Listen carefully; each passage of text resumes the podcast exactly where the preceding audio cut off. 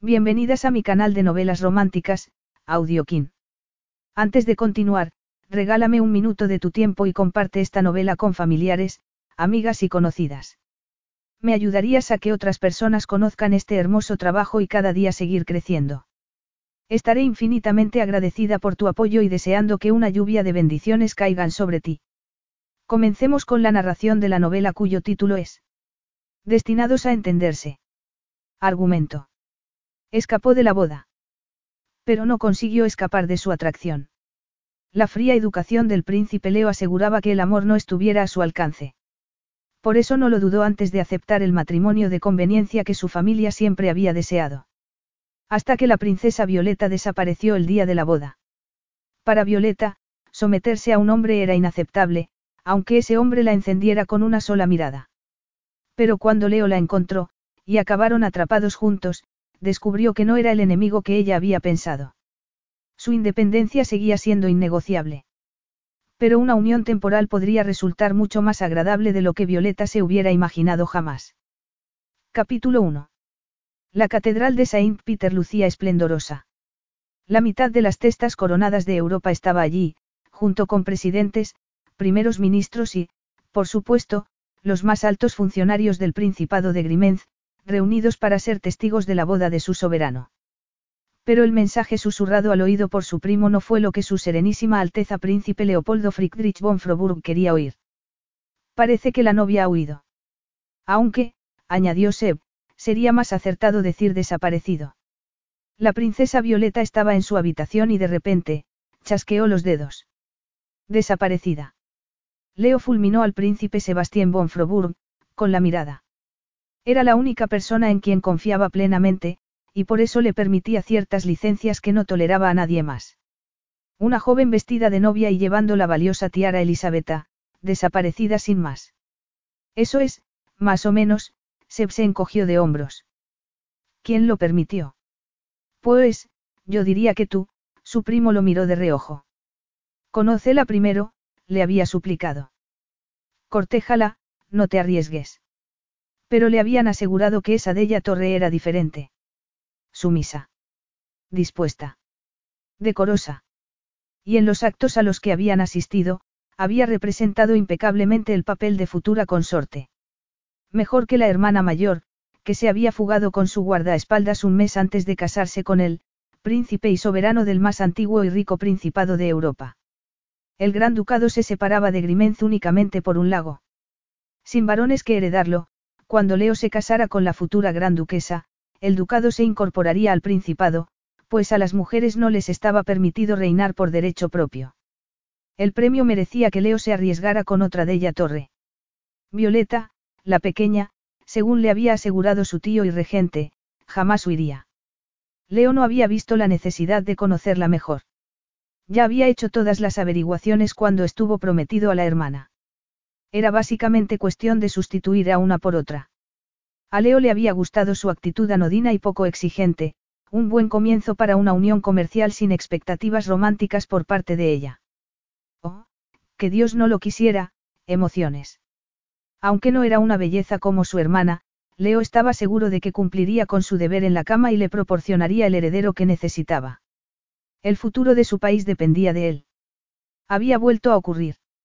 Se había fugado ella también. Sintió una sensación de ira y humillación. ¿Estaba sola? Sí. Parece algo impulsivo, se sacó el móvil del bolsillo. Qué interesante. Una de las empresas de flores ha informado del robo de una furgoneta en el patio del castillo. Entonces tiene transporte. Eso parece. Pero ¿a dónde podría ir? Apenas conoce Grimenz. Históricamente, las dos familias habían mantenido las distancias desde que los traicioneros de Torre, vasallos, habían robado el gran ducado a los antepasados de Leo cuatro siglos atrás. A no ser que sobornara a algún barquero para cruzar el lago, solo podría ir a un lugar. El único que la chica conocía en Grimenz. Un lugar que él no querría volver a ver. Se dirigió a la entrada lateral de la catedral, protegida de la prensa y la multitud, y pidió un coche rápido sin dejar de dar órdenes a su jefe de seguridad y a Seb, a cargo del control de daños. La versión oficial será que se ha puesto enferma, ordenó Leo. La boda se aplaza. Ninguna novia querría que su día más especial quedara arruinado por una diarrea. ¿Quieres que todos crean que tu novia está encerrada en el cuarto de baño? Se bizó una mueca. Es su problema, no el mío. Ya no se merece mi protección, Leo se dirigió hacia el Ferrari rojo. El coche preferido de Seb. Leo le había permitido conducirlo hasta la catedral. Hubiera preferido algo más discreto, pero por lo menos ese bólido devoraría los kilómetros que lo separaban de su novia fugitiva. ¿Qué quieres que haga con toda esa gente? Seb señaló hacia la catedral. Tú eres el simpático, algo se te ocurrirá. Ofrece una bonificación al personal del castillo por su silencio. El que hable con la prensa no solo será despedido, será expulsado del Principado junto con su familia. Permanentemente. ¿Podemos hacer eso? Preguntó Seb espantado. Cúlpala a ella. ¿A dónde vas? Preguntó Seb. Al castillo de la abuela. Violeta veraneaba allí hasta que la abuela murió hace cuatro años. Pero tú lo cerraste. Y eso lo convierte en el escondite perfecto. ¿No fue allí donde? Seb frunció el ceño. Sí, interrumpió Leo. Y no permitiré que vuelva a suceder, Leo bajó la ventanilla del coche. Tendré a la chica de regreso antes de medianoche. El arzobispo podrá casarnos en la capilla del castillo. Tú serás testigo. Prepara un comunicado para anunciar el matrimonio por la mañana. ¿Tan seguro estás de convencerla? Ella no es su hermana. Serán los nervios. Casarse conmigo tiene muchos beneficios. Solo necesita comprenderlo. Estoy de acuerdo. Será como plastilina en tus manos. Seb, estamos tan cerca de recuperar el gran ducado que casi lo saboreo. No lo perderé por una chica voluble que no comprende que le conviene. Ninguno de sus antepasados se había acercado tanto a recuperar el ducado.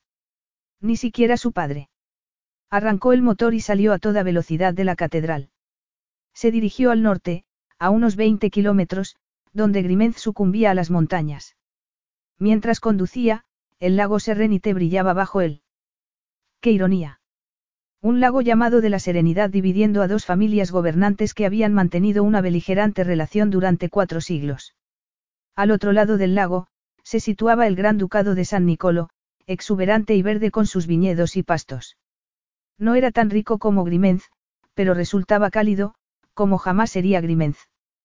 Sus antepasados habían construido el castillo medieval en la orilla occidental del lago. Tan adusto como las montañas que se alzaban detrás de él, dominaba todo a kilómetros a la redonda. Los sucesivos príncipes habían intentado embellecerlo con torretas y hermosos jardines, pero permanecía como lo que era, una fortaleza. Los de ella Torre, en cambio, vivían en una elegancia palaciega. Los antepasados de Violeta se habían enamorado del Renacimiento, transformando San Nicolo a su imagen. Los turistas acudían a la pequeña capital y bonitos pueblos para disfrutar de sus famosos vinos, quesos y pastelería. Los súbditos vivían cómodamente, aunque no contentos.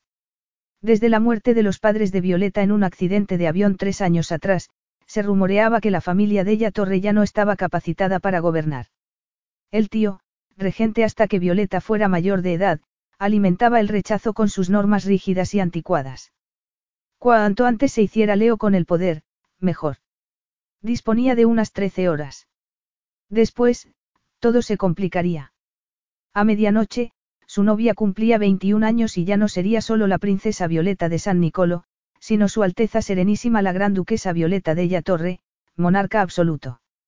Según la ley de sucesión de San Nicolo, su esposo no podía ocupar el poder hasta que ella tuviera 21 años. De haberse casado antes, Leo habría tenido que someterse a su tío durante meses. Lo había resuelto fijando la boda para la víspera del cumpleaños de la princesa, evitándose así una frustrante espera mientras su tío ejercía el poder, muy mal a su juicio. Pero si no estaban casados para cuando la chica cumpliera la mayoría de edad, viviría un tortuoso proceso legal para ser reconocido como jefe de Estado en lugar de su esposa. Lo único que se lo impedía era una muchacha desequilibrada. Huía de una vida de privilegios y comodidad, pues él asumiría toda la responsabilidad. No tendría que mover ni un dedo jamás. La chica no tiene aptitud para trabajar, le había dicho su tío. Mejor que estés tú al mando. Leo estaba de acuerdo. ¿Qué habían logrado los de Torre? Queso, vino y turismo. Hasta ahí llegaba su ambición. El pueblo vivía atrapado en un museo viviente. Él los pondría al día. En cuanto Violeta fuera su esposa. Sintió pena por ella. Su padre había entregado alegremente a su hija mayor al enemigo. Y el tío lo había hecho aún más alegremente con la segunda. Jamás sería gran duquesa por derecho propio. Su padre y su tío preferían renunciar a la soberanía del ducado antes que ver a una mujer al mando. Entonces recordó la catedral abarrotada, el banquete preparado, y su simpatía por ella desapareció. Esperaba haber adivinado su destino. Así era él, de reacciones rápidas. Se lo habían inculcado desde su nacimiento. No vaciles, actúa con decisión. La indecisión es para los plebeyos, era el mantra de su padre, y él lo había aprendido bien. Con algunos más. La amabilidad es una debilidad que no te puedes permitir. La compasión es para los tontos. El amor es una mentira. Las mujeres son para la cama y para tener hijos. Por lo demás no son de fiar. Lástima que su padre no hubiera sido abandonado dos veces. Por la misma condenada familia. Leo sabía lo que le habría dicho, cásate con ella, sácale un heredero y recuperaremos el ducado. Esa es mi intención, papá. En su vida había deseado algo más que ser el von Froburg que recuperara el gran ducado. Demostrarle a su padre, ya fallecido, que merecía ser el príncipe que había nacido para ser. En cuanto la encontrara, aludiría a unos nervios antes de la boda, calmados por su atractivo prometido. Habría fotos de ella mirándolo a los ojos con adoración. Ella se lo debía. Si fracasaba, no solo perdería el ducado. Si moría sin un heredero, Grimenz caería en las garras de Max, el hermanastro de Seb. Costaba imaginarse a alguien menos capacitado para la tarea. Desprovisto de la inteligencia y lealtad de su hermano pequeño, a Max solo le interesaban dos cosas, él mismo y sus placeres. Vivía una vida de indolencia y excesos. Leo tenía 30 años. Había llegado el momento de casarse. Y reclamar San Nicolo al fin. Tardó 20 minutos en cruzar la puerta de la propiedad del chateau de su abuela. Tras recibirlo en herencia, había ordenado su cierre, salvo para la visita mensual de una asistenta, la doncella y el encargado de mantenimiento. ¿Por qué había tenido que elegir ese lugar? Un lugar que había jurado no volver a pisar. Y al que había llevado a la hermana mayor, su primera prometida. Francesca era la belleza de la familia. Tenía los ojos azules y cabellos dorados de su madre, junto con su estatura y esbelta figura. Lo sedujo sin que él se diera cuenta de que lo estaba utilizando. Vayamos al chateau de tu abuela, había dicho. Pasaremos la noche lejos de miradas indiscretas. Cuando le había dicho que quería llegar virgen a la boda, él había accedido a dormir en camas separadas. Por la mañana se había marchado. Y un mes después se casaba con su guardaespaldas. Había ido al chateau para escapar de la vigilancia de su padre y del equipo de seguridad de San Nicolo. La humillación de Leo había sido total, y la ira de su padre devastadora. Pero había aprendido bien la lección. Jamás volvería a confiar en una mujer. El último tramo de la carretera, llena de baches, ascendía hasta el mismo chateau. Obsesionado con su destino, no se fijó en el profundo hoyo. Con un golpe seco, el coche se detuvo y él se bajó. Terminaría el recorrido a pie. Soltó un juramento y, sudando bajo el sol de julio, echó a andar. Más le valía a esa mujer estar al final del camino. El chateau apareció detrás de los árboles. Su abuela solía llamarlo, la casita de verano, pero chateau Elisabetta disponía de tres plantas, nueve dormitorios de invitados y un salón de baile forrado con espejos y pinturas de parejas danzantes. El chateau, de una elegante piedra caliza blanca, se acurrucaba en su propio valle de frondosas colinas verdes, extensos jardines y un embarcadero en el lago. Su abuela pasaba allí los veranos, con sus nietos, cerca de su hija. Antes de cumplir 14 años, el destino había girado bruscamente y las vacaciones con su abuela se habían interrumpido. Los jardines estaban algo más crecidos de cómo solía tenerlos su abuela, amante de la naturaleza que proporcionaba cobijo a cualquier criatura perdida, incluyéndole a él mismo en una ocasión. Seguramente habría aprobado la invasión de las flores silvestres en el césped. Casi podía verla, en la terraza, bebiendo un licor a la luz de las velas, con sus amados perros rescatados junto a ella. A algunos les faltaba una pata o una oreja, O tenían un corazón roto que ella conseguía remendar. Cualquier criatura sin amor recibía el mejor de los hogares allí. A veces había otros invitados, como en ese último verano que había pasado allí, cuando las nietas de su mejor amiga habían pasado dos semanas con ellos. La pequeña, tan joven y diminuta que se bien la habían bautizado como la fe, helada, lo seguía como un cachorrito. Para un chico de 13 años resultaba humillante, y había encontrado el modo de deshacerse de ella. La última visita se había producido tres años atrás, la noche que había pasado allí con Francesca, la mayor de esas dos niñas. Pero a pesar de todo, la casa seguía encerrando una magia que lo empezó a envolver y que Leo rechazó. No era momento para sentimentalismos. Nunca le habían sido útiles y no los necesitaba para lo que estaba a punto de hacer. A un lado del edificio estaba aparcada la furgoneta de la florista. Leo continuó su marcha, a cada paso más decidido. La había encontrado y solo le quedaba convencerla para que regresara con él. Capítulo 2. El rugido del potente motor rompió el silencio antes de detenerse bruscamente. Violeta colgó el teléfono. No había tiempo para que Luisa contestara la llamada. Desde la ventana vio un brillante deportivo rojo bajo los árboles. Pero el conductor había desaparecido de su vista. ¿Quién la había encontrado tan rápidamente? Retiró un cobertor y se sentó en un sofá de respaldo alto. Quería parecer regia e inabordable. Si se ponía de pie, su temblor la delataría. Esperó con el corazón acelerado. Primero oyó el crujido de unas botas sobre la grava. Después el repiqueteo de las suelas sobre las baldosas del vestíbulo. Miró al frente, decidida a no regresar con quien quiera que fuera. Cuando quien quiera entró en la habitación, dio un respingo. No esperaba que su prometido se molestara en ir tras ella en persona. Violeta miró fijamente al hombre por el que su hermana se había exiliado. ¿Cómo lo había descrito Francesca? Como un lobo semisalvaje, merodeador, sigiloso y siempre hambriento. Alto, casi metro noventa, según le habían dicho al elegir los tacones para los actos en los que coincidieran. Por lo menos siete centímetros, para elevar su diminuto metro y cincuenta y ocho a la altura óptima. Para que las fotos quedaran perfectas. Su cabello oscuro caía espeso y brillante sobre la frente. La nariz era larga y arrogante. Y los ojos azules y hundidos hacían desfallecer a las mujeres de todo el mundo. Aunque sonreía, esos impresionantes ojos la quemaban. Sintió un tirón de atracción, inconveniente, aunque predecible. No había sido inmune a él cuando se habían visto. Pero el palpitante calor y deseo solo duraba mientras estaba en su compañía. Eres tú, saludó indiferente en su italiano nativo, no en el francés de él. Esperaba insultarlo. Un hombre acostumbrado a una vida de pleitesía jamás había sido recibido con menos. Esperabas a otra persona. Contestó él con una elegante sonrisa en el más perfecto italiano.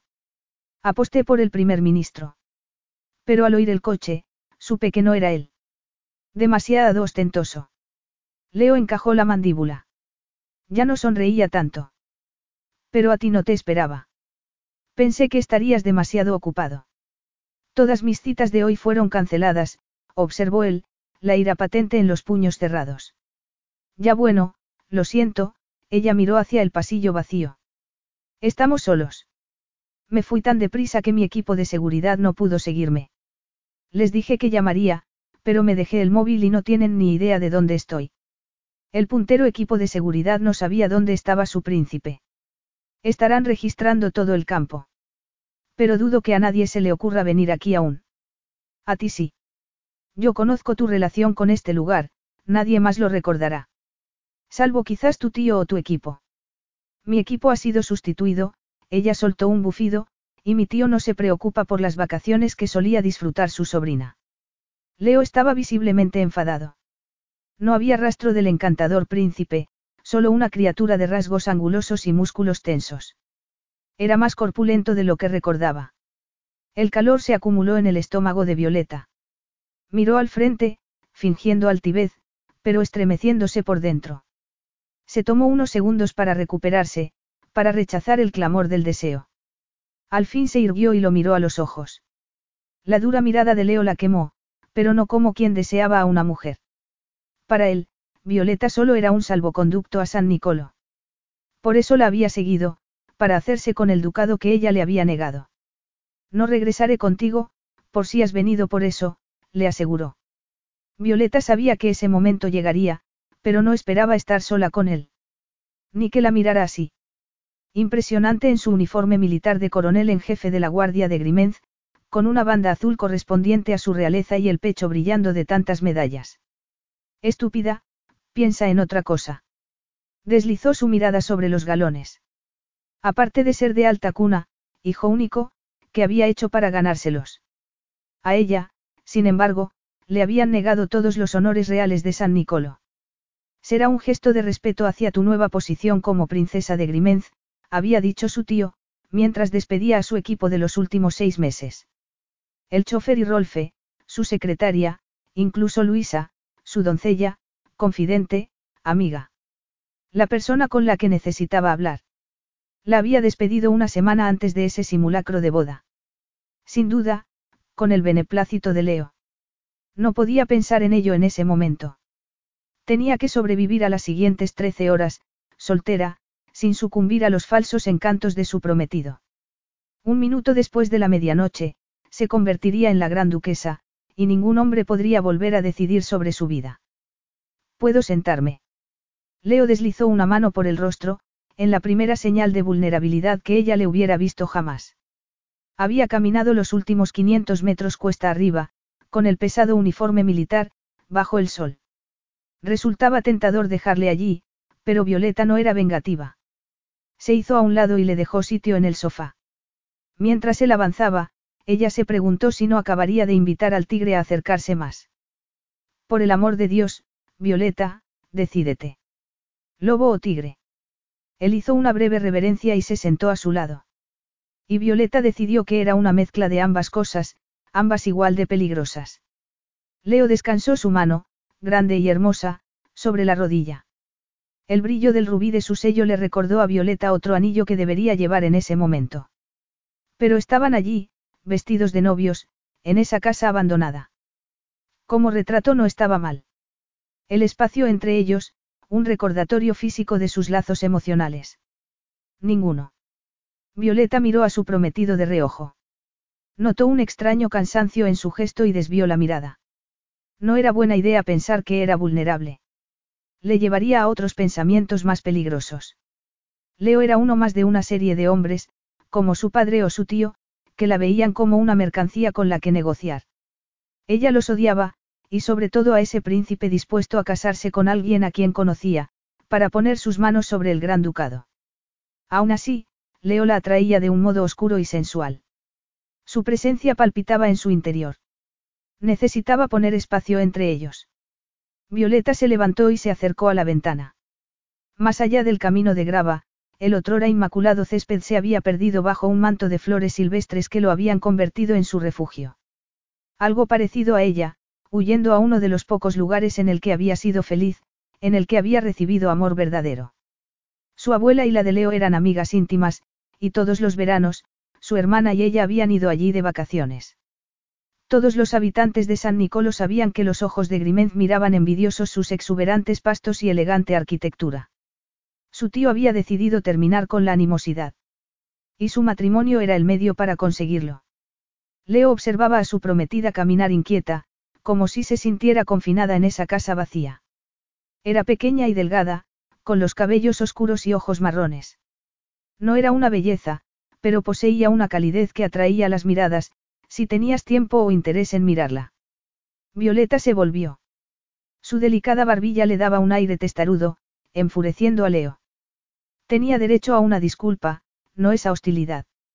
Cuando María Antonieta llegó a Francia para casarse, Levantaron una tienda junto a la frontera, relató ella. La metieron dentro, la desnudaron por completo y sustituyeron cada prenda para que, al pisar suelo francés, estuviera vestida de pies a cabeza con prendas francesas. Como si intentaran borrar lo que era, como si no fuera suficientemente buena. Le habría hecho su gente algo parecido. Imposible. Él había supervisado todo, incluso el vestido. El corpiño ajustado, de cuello alto y manga larga, estaba hecho del más delicado satén. Un fajín de seda rodeaba su estrecha cintura desde la que partía una falda también de seda color marfil que caía hasta el suelo, cubriéndole los pies. Le gustaba, como a cualquier hombre. La perfecta y virginal novia en un traje adecuado para la princesa consorte que estaba destinada a ser. El vestido me parece precioso, observó Leo. Te sienta muy bien. Tú no tienes que llevarlo. Y no es mi estilo. ¿Y por qué lo elegiste? Él frunció el ceño. No lo elegí. Lo elegiste tú. Las fotos. Añadió ante la expresión de Leo, las que enviaron para tu aprobación. Cito textualmente, muy bonito, aunque, por supuesto, llevará la tiara Elisabetta. Huiste porque no te gustaba el vestido. Leo sintió crecer su enfado. De llevar reloj, anotaría la hora para la posteridad, ella lo fulminó con la mirada. Alteza Serenísima, es la primera vez que me preguntas cómo me siento. No creo. Hemos hablado muchas veces.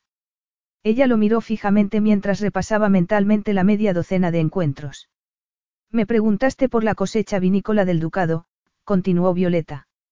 Me preguntaste si prefería las óperas de Beethoven o las de Mozart.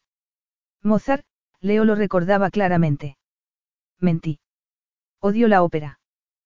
Podías haberme dicho la verdad. ¿Para qué? Habrías cambiado de idea sobre nuestro matrimonio. No con el gran ducado en juego.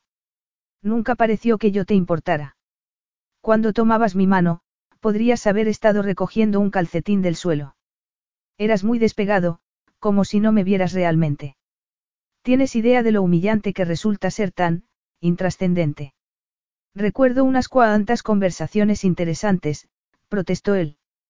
Así, nuestras, ella hizo el gesto de comillas en el aire, conversaciones. La primera vez me concediste 20 minutos. Me explicaste lo que se esperaba de mí como tu esposa. Creo recordar que lo primero era una silenciosa sumisión. Y uno o dos herederos. Violeta respiró hondo y continuó. Después nos reunimos diez minutos antes de aparecer en público.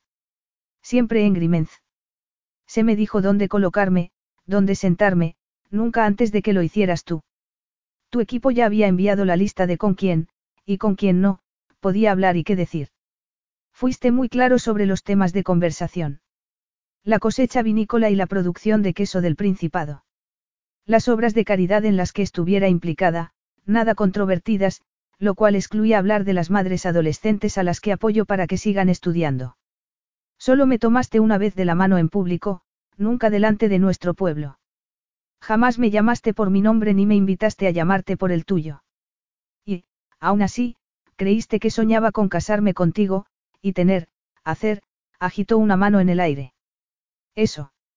Sigo. El paseo por la terraza no fue la primera vez, señaló Leo, intentando defender lo indefendible. Tu comportamiento durante las vacaciones que compartimos aquí fue aún peor, ella soltó un bufido. Básicamente me ignoraste. Y cuando te fijabas en mí era para perseguirme con un puñado de arañas. Odio las arañas.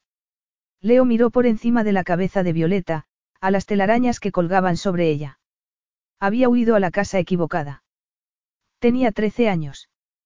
Podrías admitir que he madurado desde entonces. Madurez y encanto no son lo mismo. Te pido perdón, por perseguirte con arañas luego por ser, al parecer, un imbécil como prometido. ¿Y qué pasa si somos físicamente incompatibles? ¿Y si el sexo es horrible? ¿Y si no me gusta?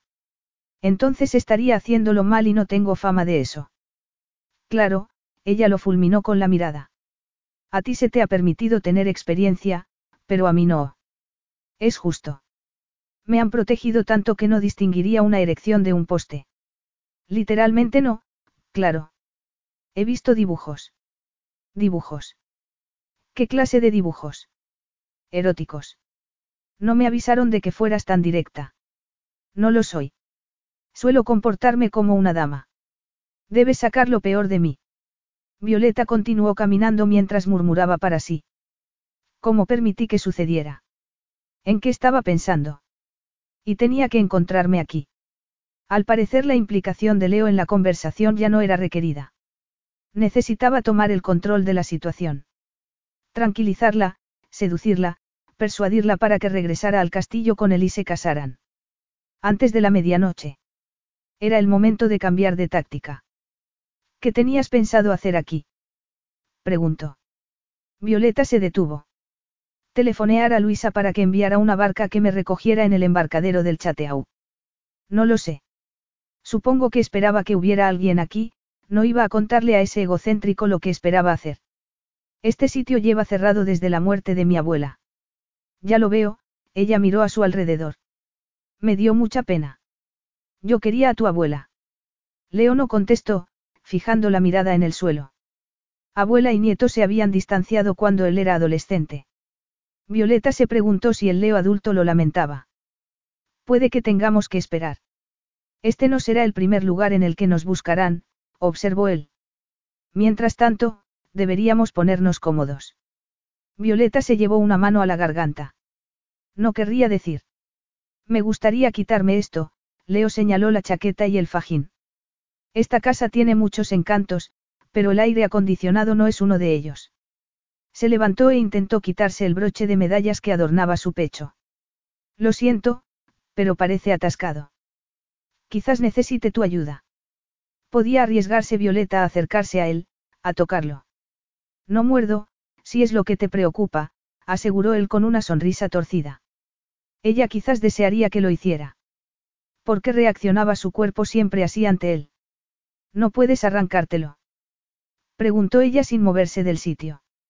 No se puede arrancar una insignia del uniforme de la Guardia de Grimenz, contestó Leo espantado. Además, si Mateo se entera de esto, me atormentará durante un mes.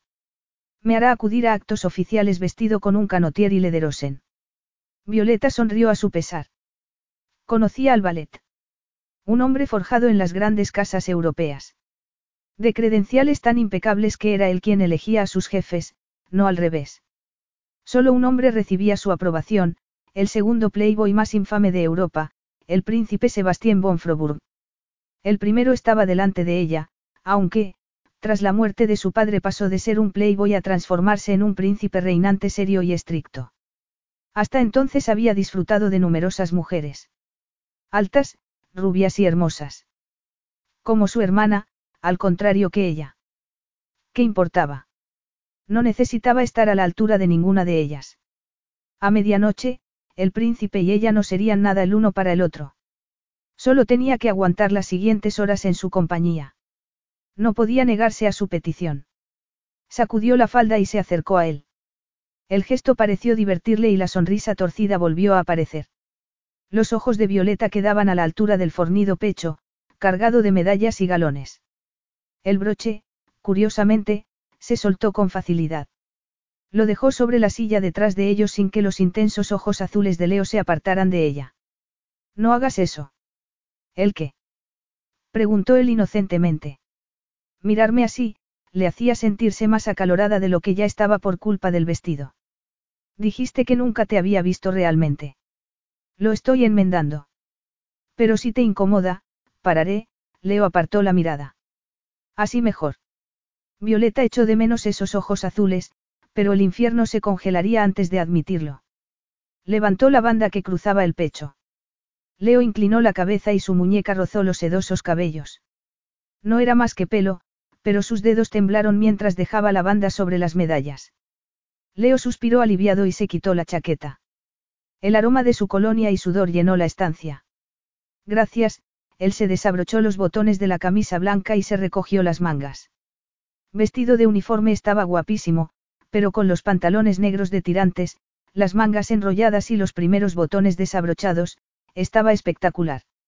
Hay alguien ahí fuera, un leve movimiento en los jardines llamó su atención. Leo se puso en guardia, colocándose entre ella y la ventana. Protegida solo por quienes eran pagados para hacerlo, y nunca valorada por su familia, la caballerosidad no existía en la vida de Violeta. Era agradable experimentarla de ese hombre. Su corazón se encogió irritantemente. ¿Dónde? preguntó él. Entre los árboles. Pasadas las flores silvestres. No veo nada, Leo entornó la mirada. A lo mejor te siguieron. Lo dudo. Solo mi equipo me vio salir de la catedral.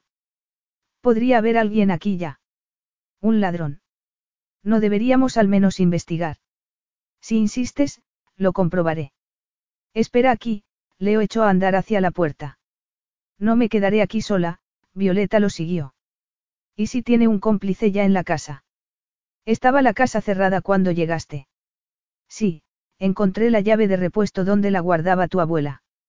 Estaban cerradas todas las contraventanas. Sí, abrí esta para que entrara luz. Entonces, ¿cómo entró ese cómplice en la casa? Por la chimenea. Ella se limitó a mirarlo testaruda. Muy bien, gran duquesa, Leo suspiró, lo comprobaremos juntos. Leo salió por la puerta principal con Violeta pisándole los talones. Esperaba que el guardia se hubiese escondido bien. Si ella lo descubría, lo despediría. Y si era un paparazzi que había logrado atravesar el anillo de seguridad, el jefe de seguridad también se encontraría sin trabajo. Quería que ella creyera que estaban totalmente solos. No quería que pensara que podía pedir ayuda a alguno de sus hombres, no hasta convencerla para casarse con él. Espera aquí, le ordenó al llegar al borde del césped. Ella, por supuesto, lo ignoró. Se recogió las faldas y, caminando con dificultad. Tropezó y alargó una mano hacia él. Él la tomó irritado por tener que ayudarla a cada paso. Al fin llegaron a la línea de árboles. La hierba se mecía con la brisa. Las ramas crujían bajo el sol. Un pájaro voló hacia el cielo. Mira, anunció él, no hay nadie. La hierba está pisoteada y hay un rastro que se aleja desde aquí. Cielos, era más lista de lo que le habían dicho. Sumisa y decorosa, la observación sobre la erección y el poste regresó a su mente. De momento, ni sumisa ni decorosa. Seguramente un ciervo tomando el sol. Echaría a correr al oírnos, insistió Leo. Quizás los ciervos retocen al sol, pero eso, señaló la hierba aplastada, es demasiado grande. Supongo que podría haber lobos, él fingió observar el terreno y las montañas.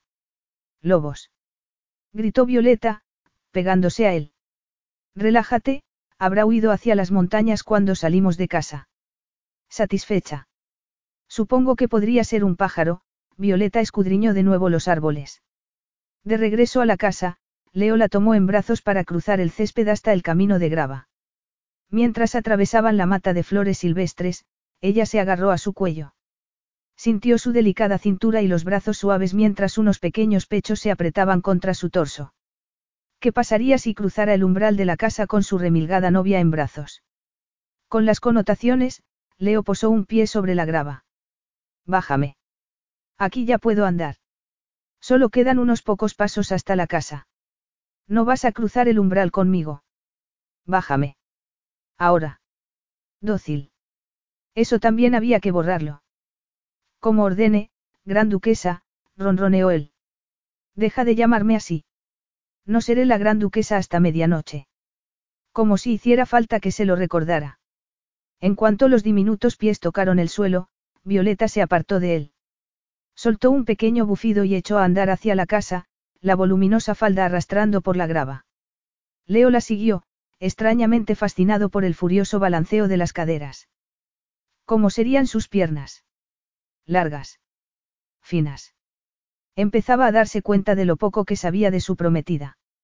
Y de lo útil que podría ser conocerla mejor si quería hacerle cambiar de idea sobre el matrimonio. El sol del mediodía brillaba en sus cabellos.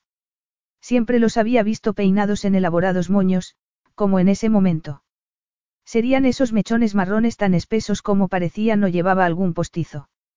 Si todos eran suyos, le llegarían a la cintura. Estaba descubriendo que su casta prometida no era tan mansa como había creído. Disculpe, señor, susurró un arbusto cercano. Creo que nos hemos salvado, susurró Leo mientras Violeta entraba en la casa. Escudriñó el horizonte. Una sospechosa nube había aparecido sobre las montañas al norte. Esa tormenta se acerca muy deprisa. Dirígete a la salida con el equipo. Cualquiera que venga al valle tendrá que pasar por vuestro puesto, deberíamos estar a salvo. Os llamaré desde la casa si os necesito. Dadme una hora o dos y preparaos para venir a buscarnos. Muy bien, señor, el guardia se alejó gateando. Espera. Comprueba qué pasó con el equipo de la princesa. Dice que fueron despedidos. Averiguad dónde están y llevadlos al castillo. Nos pondremos a ello inmediatamente. Desea que informemos a su tío de su paradero. Sí. Decidle que está a salvo conmigo. Que fueron nervios de última hora y que volveremos al castillo al anochecer para casarnos.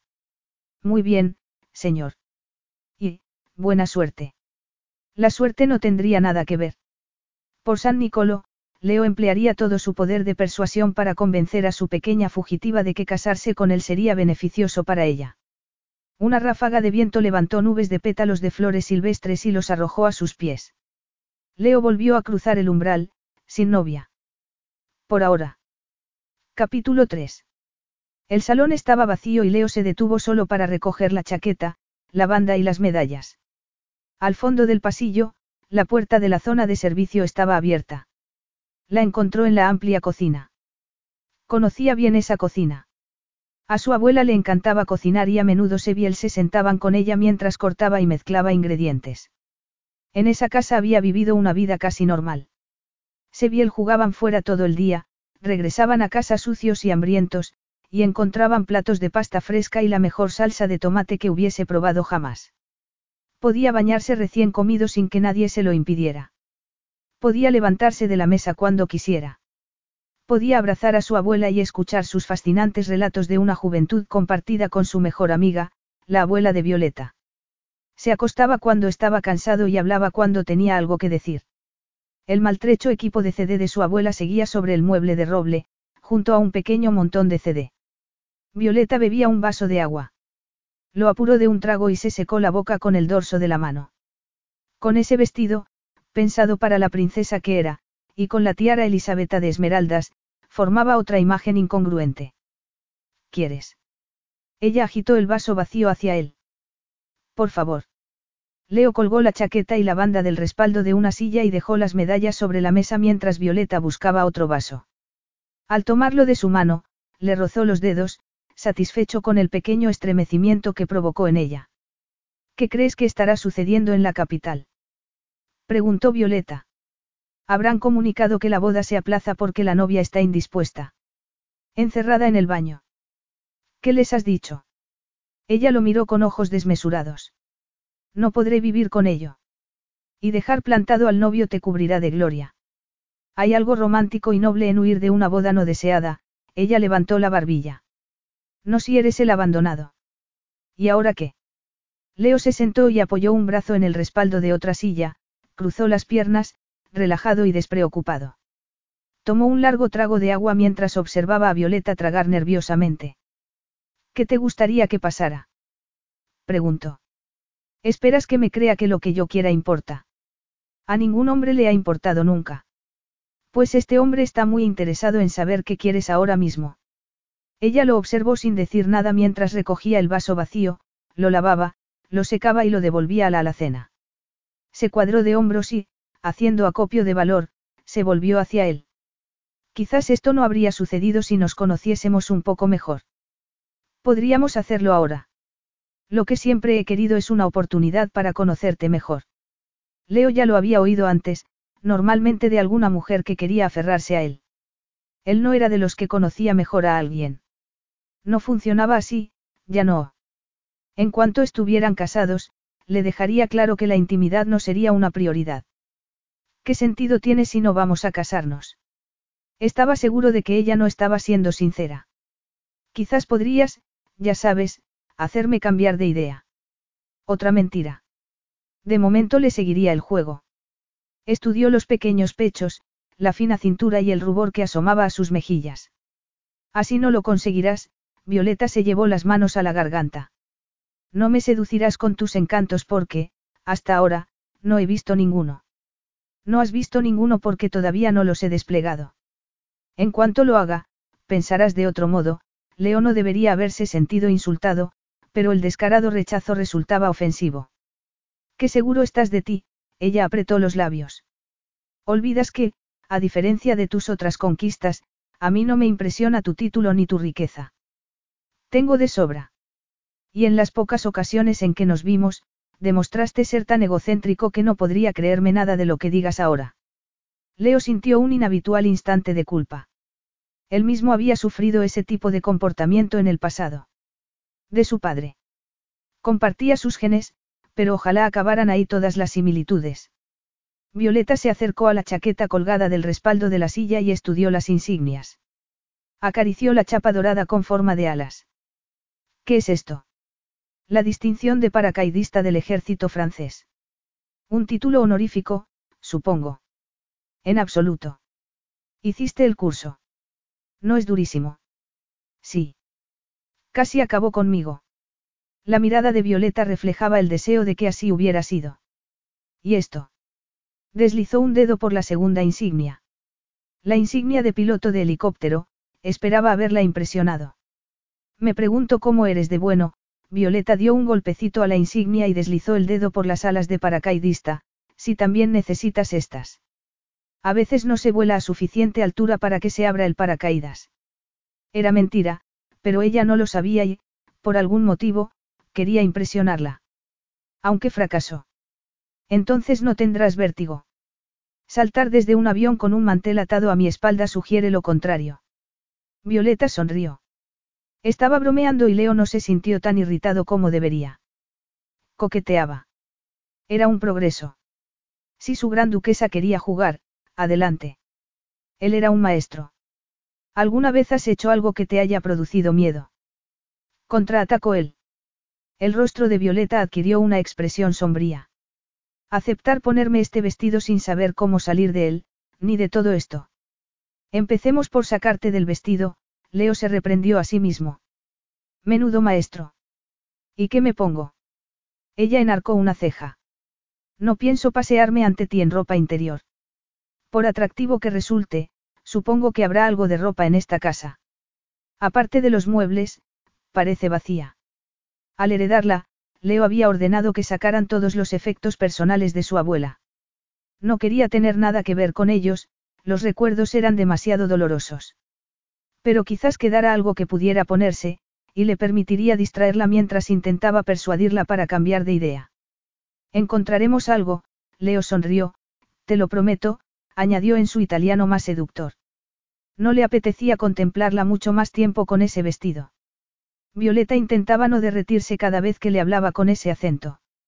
Intentó dejar de mirarlo fijamente y centrarse en llegar a medianoche soltera y sin ser seducida. Quizás fuera la camisa sin cuello, o los tirantes, o algo sobre la sugerencia de quitarse la ropa, lo que la atraía tanto. Leo era muy tentador. Cada vez que se movía, la camisa se abría, permitiéndole ver un atlético pectoral. Porque tenía que ser un impresionante ejemplo de belleza masculina. Pero antes de buscarte ropa, ¿por qué no me cuentas el verdadero motivo de tu vida? Solo has dicho que no te gustaba el vestido y que ningún hombre te había prestado suficiente atención. Haces que suene infantil, protestó ella. Solo quiero que me vean como una igual, un adulto perfectamente capaz de tomar sus propias decisiones. Pero huir de tu boda te hace parecer inmadura. O alguien que no tenía otra elección. Ninguna elección. Solo tenías que decir que no querías casarte conmigo. ¿Ves qué fácil? No sabes nada, murmuró Violeta. Jamás me permitirían hacerlo. Te obligaban a casarte. La expresión de Leo se endureció. No exactamente. ¿Qué entonces?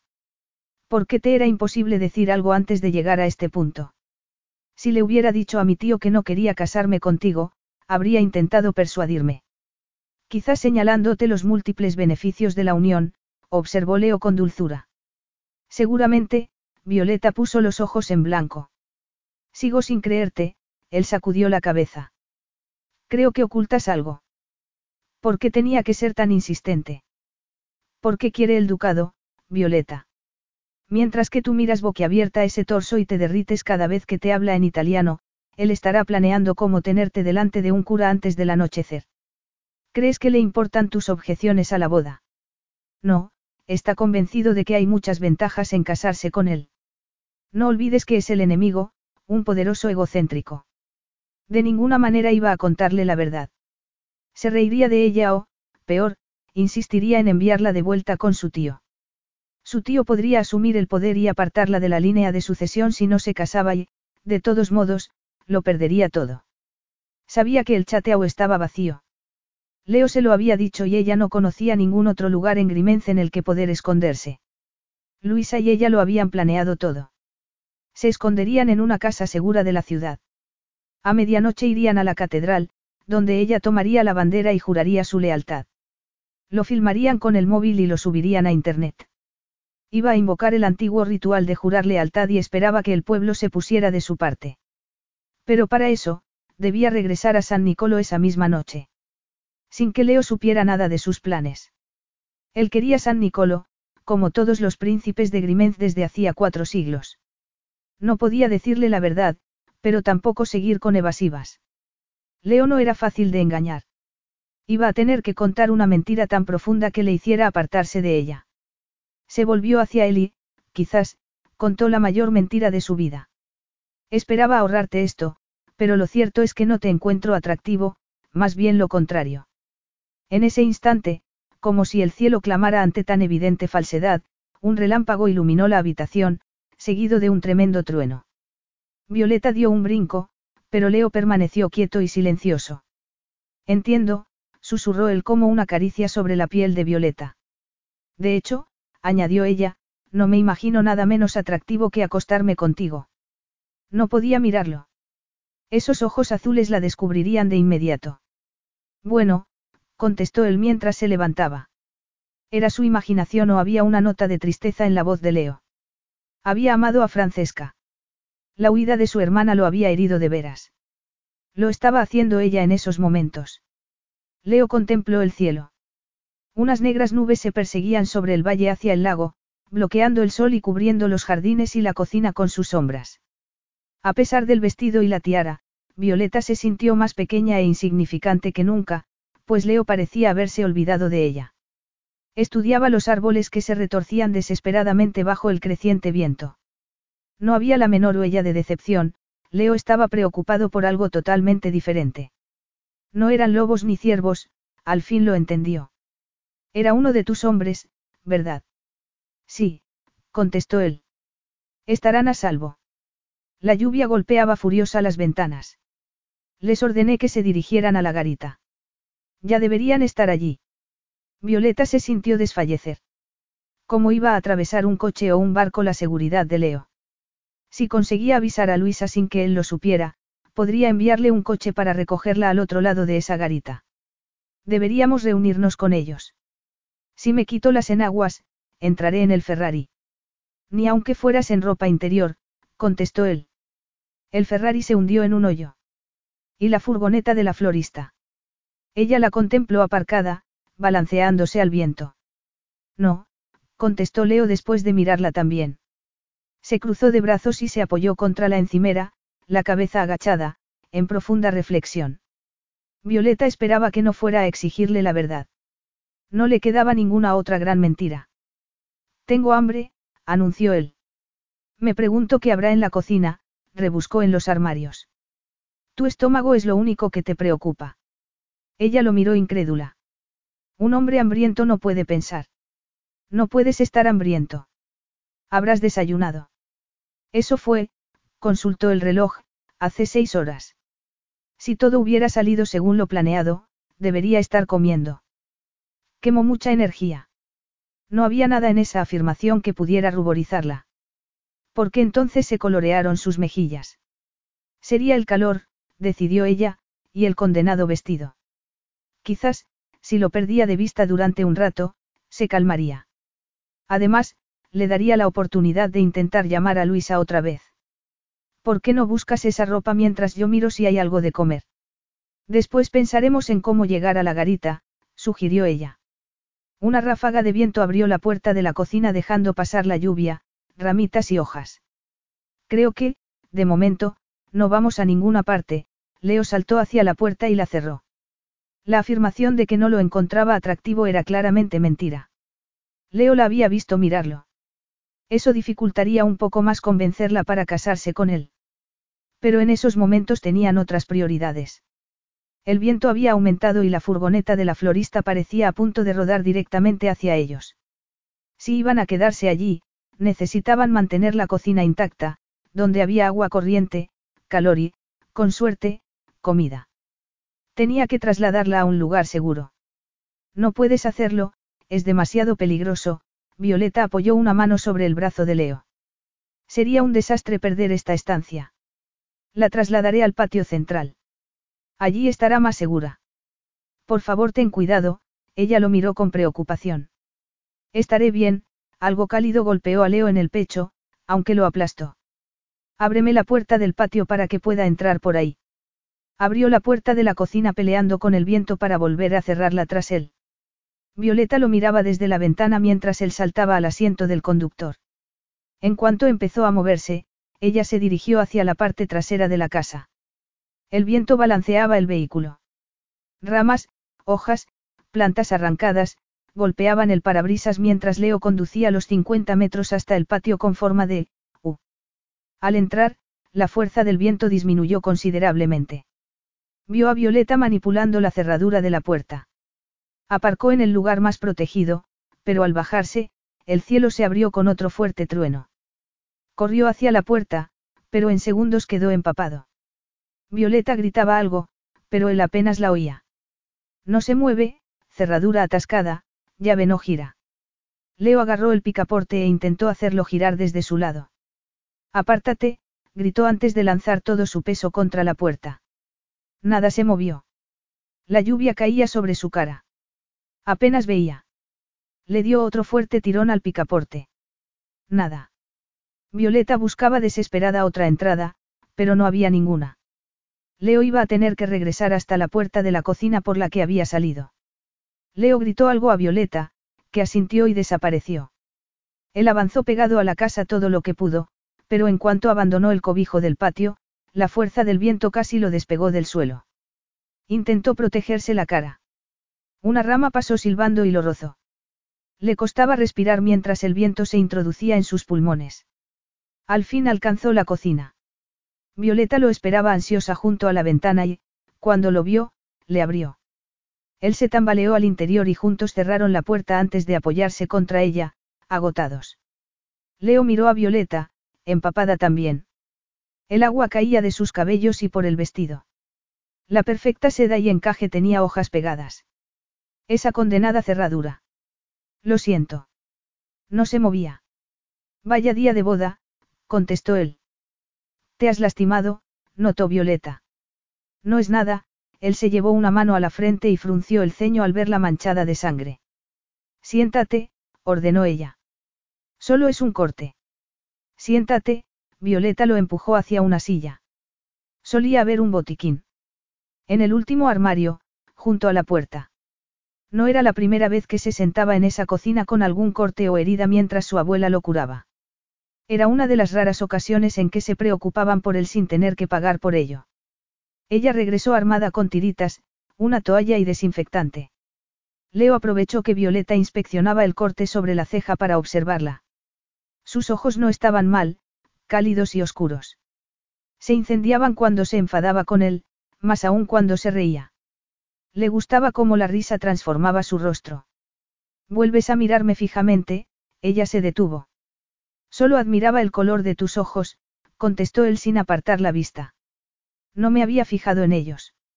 Violeta soltó un bufido, aunque Leo supo que se sentía complacida. Dio un respingo cuando ella aplicó delicadamente el desinfectante al corte. Sus dedos se movían rápidamente limpiando la herida y colocando una tirita. Ya está. Sobreviviré. Es un rasguño. Pensé que eras un curtido aviador, bromeó ella.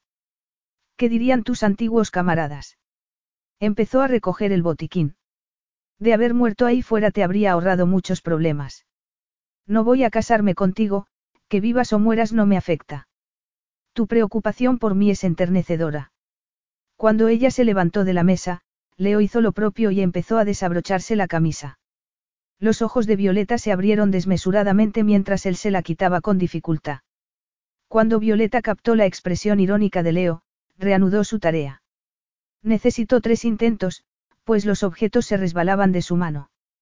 Toma, él recogió una venda que se había escapado por tercera vez y la colocó sobre el montón. Violeta se giró, ruborizada hasta las orejas. La mirada que le había dedicado no era la de una mujer que encontrara repulsivo al hombre, al contrario. Leo incluso se atrevería a asegurar que lo deseaba. Prefería a esa joven ruborizada, aunque decidida, a la sosa criatura inmóvil de los eventos a los que habían asistido juntos. Esa sí parecía la auténtica Violeta. Porque adoptaba otra personalidad en aquellas ocasiones. ¿Y cuál era el verdadero motivo para huir de la boda? Aún faltaban varias horas para la medianoche. La tormenta podría acabar a tiempo para regresar al castillo y casarse, si conseguía convencerla.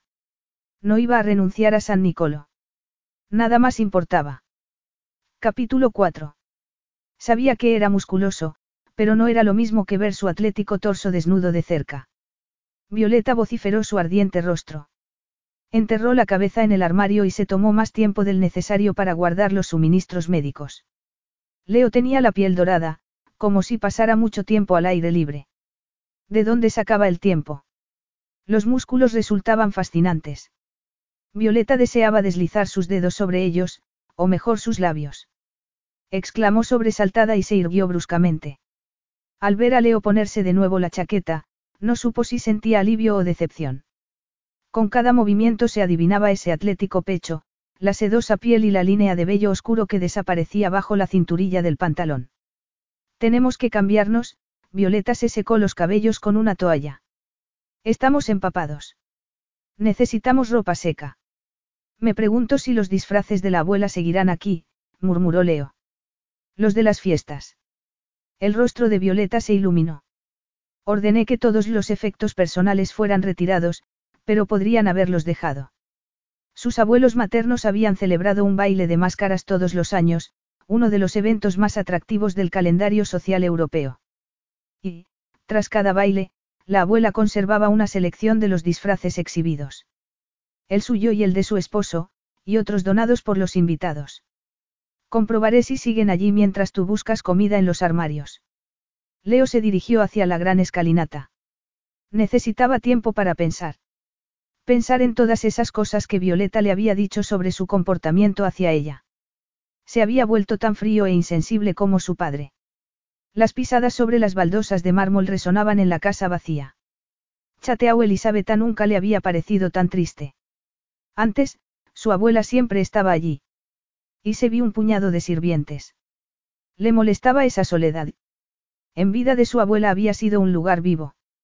En el vestíbulo pasó junto a varios retratos de los amados perros rescatados. Los animales lo vigilaban, avergonzándolo con su paciente e incondicional devoción. Un ojo, una oreja, tres patas, fuera cual fuera la imperfección, cada uno de ellos había sido pintado para que pareciera tan perfecto como lo había sido para su dueña. Leo ignoró las miradas de reproche, pasó ante los dormitorios y continuó hacia la última planta. En ese ala había un ático, forrado en toda su longitud de armarios. Leo abrió el primero. Premio. Cuidadosamente envueltos en fundas de lino, estaban los disfraces de su abuela. Inspeccionó el primero, un extravagante disfraz de María Antonieta. El siguiente era un disfraz de animadora, color dorado y burdeos con el emblema del Instituto de Grimenci acompañado de sus pompones. De inmediato su mente se llenó de imágenes lujuriosas de Violeta vestida con él. ¿De qué te ríes? Preguntó Violeta desde la puerta. Estaba imaginándote con esto, Leo le mostró el vestido corto y agitó los pompones. Pues voy a borrar esa sonrisa de tu cara. He registrado la cocina y la despensa. Aparte de algunas latas, no hay nada fresco comestible en la casa. Leo deslizó la mirada lentamente desde los pies de Violeta, pasando por la fina cintura, los protuberantes pechos, hasta la pequeña y beligerante boca. Terminó mirándola a los ojos. Yo no diría eso. Ella puso la mirada en blanco, fingiendo irritación, aunque las mejillas se colorearon. Violeta rebuscó en el armario. Encontró la elaborada peluca y el traje azul. María Antonieta. Ni hablar. No soy como ella. Abrieron más fundas. Una sirena. Una gladiadora. La bailarina protagonista del lago de los cisnes. Violeta acarició las suaves plumas blancas que adornaban el tutú. Leo deseó que ella descartara el disfraz de animadora. Mejor para él que no lo eligiera. Pero. Ya que parecía gustarte tanto verme con él, quizás me lo ponga, aseguró ella quitándoselo de las manos y mirándolo desafiante, provocando una punzada de lujuria en la entrepierna de Leo. Corrió escaleras abajo y Leo dejó escapar el aire, sintiéndose inexplicablemente, alterado. El viento golpeó el tejado y una corriente de aire congeló su piel bajo la camisa mojada. Necesitaba encontrar algo seco que ponerse. Buscó en los otros armarios los disfraces masculinos. Él no era nada masculino, y sí muy familiar. Era de su madre. El príncipe Friedrich era estricto sobre los disfraces que se le permitía llevar a su esposa. Y siempre tenían que ser majestuosos. Una heroína mitológica o una célebre monarca o líder. Nada de sirenas o gladiadoras para Giovanna von Froburg. Leo contempló el tocado color lapislázuli del disfraz de Nefertiti. Recordaba habérselo puesto. Estaba acostumbrado a ver a su madre vestida de gala, pero ese disfraz le había sentado tan bien que, desde su escondite en el descansillo, se había sentido hechizado al verla bajar las escaleras del brazo de su esposo. Su hermosa madre, a la que adoraba, y que lo había abandonado. El príncipe Friedrich había elegido a su esposa entre la aristocracia europea. Había elegido mal. A Giovanna le encantaba su estatus, pero no las responsabilidades que conllevaba. Tampoco había amado a su esposo. El príncipe era demasiado serio y estricto, obsesionado con recuperar el gran ducado. A nadie le había sorprendido que su joven y hermosa esposa hubiese buscado diversión y afecto masculino en otra parte. La única sorpresa había sido el tiempo que había permanecido con el príncipe. Cuando se marchó, Leo ya era adolescente. A los 14 años, ya se imaginaba un hombre, aunque no así el día que su madre lo abandonó. Ese día había llorado como el niño que aún era. Tus padres han tenido una enorme pelea, le había anunciado Seb. Tía Giovanna se va. Leo había encontrado las habitaciones de su madre revueltas. Los sirvientes se apresuraban a meter la ropa en baúles y su madre guardaba sus artículos de belleza en un neceser. No te vayas, le había suplicado. He encontrado a un hombre maravilloso que me ama, había contestado ella. No como tu padre. Pero yo te quiero, había gritado Leo. Lo sé, cielo, ella le había dado una palmada en la mejilla. Te veré pronto. Lo prometo. Él la había seguido hasta el patio delantero del castillo, suplicándole que no lo abandonara.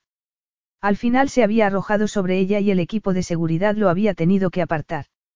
Su primo había intentado consolarlo, pero siendo más joven y pequeño que un leo loco de dolor, no había servido de nada. Los sirvientes evitaban su mirada. Los guardias encajaban la mandíbula y miraban al frente. Desde una ventana de la primera planta, una solitaria figura había contemplado la escena. El único en permanecer impasible al presenciar la humillación de su hijo adolescente. La fuerza del dolor y la ira de Leo habían estallado, y había irrumpido en el estudio de su padre. Es culpa tuya, le había gritado. Tú la has echado. Su padre había avanzado hacia él con los brazos extendidos y Leo recordaba sentirse perplejo ante la posibilidad de que ese hombre fuera a abrazar a su único hijo. Qué equivocado había estado. Con una mano había agarrado a Leo del hombro y con la otra lo había abofeteado con dureza. Contrólate, muchacho. Eres un príncipe, no un plebeyo. Leo se había encogido mientras llevaba una mano a su ardiente mejilla. Le di a elegir a tu madre, quedarse con su amante, pero no volver a verte. Lo eligió a él. La madre que adoraba lo había dejado con un padre frío y desalmado. Fue el momento decisivo de su vida y se había jurado jamás permitir que nadie se acercara a él. Sin mostrar emoción alguna, había escuchado a su padre verter un torrente de recriminaciones. Se fue por ti. Eras demasiado demandante, pegajoso. ¿Qué clase de monarca serás si no puedes controlarte? Eres la vergüenza del apellido von Froburg. Leo no había vuelto a intentar agradar a su padre. Había abrazado la desobediencia y el descrédito. Con los años se había convertido en un hombre, rivalizando con su madre por ser el protagonista del mayor escándalo con el sexo contrario. Ella iba por el cuarto marido. Leo acumulaba conquista tras conquista, la mayoría de las cuales ni recordaba. Había sido el niño salvaje de Europa. Pero Leo no había olvidado las palabras de su padre, y no había vuelto a manifestar una emoción verdadera. Quizás por eso se había fugado Francesca. Se había vuelto como su padre. Analizarlo no serviría de nada. Tenía otra joven a la que convencer para casarse. Levantó la corona de Nefertiti. Su abuela había conservado el más afamado disfraz de su madre. La marcha de Giovanna también había herido a la abuela. De la noche a la mañana, se había convertido en una paria, negándosele el acceso a su único nieto. Leo creía los rumores de que había permitido las reuniones de su hija con sus amantes en Chateau Elisabetta. Se había sentido tan traicionado que jamás la había perdonado, ni siquiera de adulto, cuando ella le había escrito para explicarse. Sabía que su hija era egoísta y malcriada, pero la amaba y quería que fuera feliz, y esperaba que quizás algún día Leo entendiera el sacrificio por un ser querido. Jamás lo había entendido. Jamás había cometido el error de volver a amar. Cada verano recibía una invitación para visitar a su abuela, pero nunca respondía. Ella pasaba el resto del año en Francia, pero en las ocasiones en que él visitaba París, jamás había ido a verla. Aún así, siempre recibía una tarjeta y un regalo por su cumpleaños y Navidad. Y al morir, le había dejado la casa. Junto con un breve mensaje. Aquí fuiste feliz. Quizás podrías volver a serlo, mi querido muchacho, si lo intentaras. La anciana no se había merecido su trato. Amaba a su hija, egoísta, superficial y deslumbrante. ¿Cómo castigar a una madre a la que no importas? Castigas a sus seres queridos. Necesitaré que me ayudes a quitarme el vestido. En la puerta había otra mujer decidida a conseguir lo que quería. Su madre. Francesca. Violeta. Leo dejó el tocado de Nefertiti con el resto del disfraz y cerró la puerta del armario. Creía que te repelía que yo te tocara, murmuró él. Solo te pido que me despegues este vestido. Creo que lo soportaré. Despegarte. Te lo han cosido encima. Todavía hacen eso a las mujeres. Querrás decir que todavía nos hacen esto a algunas mujeres. ¿Por qué crees que huí con el puesto? Violeta se dio media vuelta. Leo suspiró y la siguió. Iba a tardar un poco en encontrar ropa seca. Violeta sentía que los ojos azules le quemaban la espalda mientras bajaban hasta la habitación que había elegido para cambiarse. ¿Cómo se le había ocurrido provocarlo así? Había elegido el vestido de animadora porque le había gustado algo en su expresión, coqueteo. Se suponía que debía repelerla. Pensé que se despegaría con unos tirones. Pero no consigo desabrochar los diminutos botones de la nuca, mucho menos los demás, ella levantó las manos hacia los botones forrados en seda. Mira, no se mueven. ¿Tienes algo con lo que cortarlo? Claro que no. ¿No llevas una navaja suiza o algo? Creía que la guardia de Grimenz estaba preparada para todo. Nunca salgo sin ella, contestó él. Pero no pensé que la necesitaría el día de mi boda. He registrado los cajones y el cuarto de baño, pero no hay ni un corta uñas. Estás temblando con ese vestido mojado. Te lo tienes que quitar. Intentaré arrancarlo. Leo deslizó los dedos sobre una costura de la espalda. Dio un tirón, pero nada se movió. Volvió a intentarlo y solo consiguió desestabilizar a Violeta. Disculpa. Voy a tener que tocarte, rozó la nuca con los dedos y ella sintió una oleada de calor. Oh. Violeta no pensaba que lo haría con su boca. Unos cálidos labios le rozaron la nuca antes de que los dientes comenzaran a desgarrar los hilos. La incipiente barba le arañaba la piel y Violeta aguantó el fin de la tortura, deseando que nunca terminara. Por fin la tela se rasgó y Violeta sintió el aire frío en la espalda. ¿Bastará? preguntó él con voz ronca. Ella se retorció para sacar los brazos de las mangas y bajarse el corpiño. Pero llevaba tantas enaguas que le resultó imposible. Necesitaba sacarlo por la cabeza, y necesitaba ayuda. Necesito que me ayudes a sacarme esto, ella se volvió. Claro, Leo levantó la falda, que se quedó atascada en la tiara. Violeta cubrió su pecho con las manos. Las enaguas estaban unidas por una lazada que había que soltar. Los dedos de Leo regresaron a su espalda y ella sintió un pequeño tirón antes de que cayeran hasta los pies. No estoy mirando, aseguró él con voz ahogada. Violeta se puso rápidamente el vestido de animadora y miró por encima del hombro. Leo, el rostro algo acalorado y la expresión contrariada, dejaba el vestido con cuidado sobre la cama. Violeta buscó la cremallera y descubrió que tenía otro problema. Necesito que me subas esto, cuando acabaría la tortura. Leo había fingido no mirar, pero había mirado. Había visto el redondeado trasero, los fuertes muslos, la ropa interior. Había disimulado centrando toda su atención en el vestido. ¿Cómo había conseguido esa mujer avanzar un metro con eso? A pesar de todo, sintió respeto por ella. De haber habido noche de bodas, todo su ardor habría sido ahogado por el condenado esfuerzo de sacarla de ese vestido. Hasta ver lo que había debajo. Arrancar esas costuras le había dado la oportunidad de observar la delicada espalda y la perfección de su piel. ¿Qué le pasaba? Violeta no era su tipo, pero el corazón seguía acelerándose al acercarse a ella. Leo se moría por colocar sus dedos sobre esa espalda en lugar de taparla. Ella había asegurado que la repelía. Era mentira. Leo no estaba ciego y veía cómo la afectaba. Pero fuera cual fuera la razón para mentirle, la respetaría y no la tocaría si no era necesario. Se colocó detrás de ella, agarró la cremallera del disfraz de animadora y la cerró. ¿Qué tal me queda? preguntó ella, volviéndose. Demasiado corto. Demasiada pierna. Demasiado mono. Bien. Salvo por, Leo asintió hacia la cabeza de Violeta.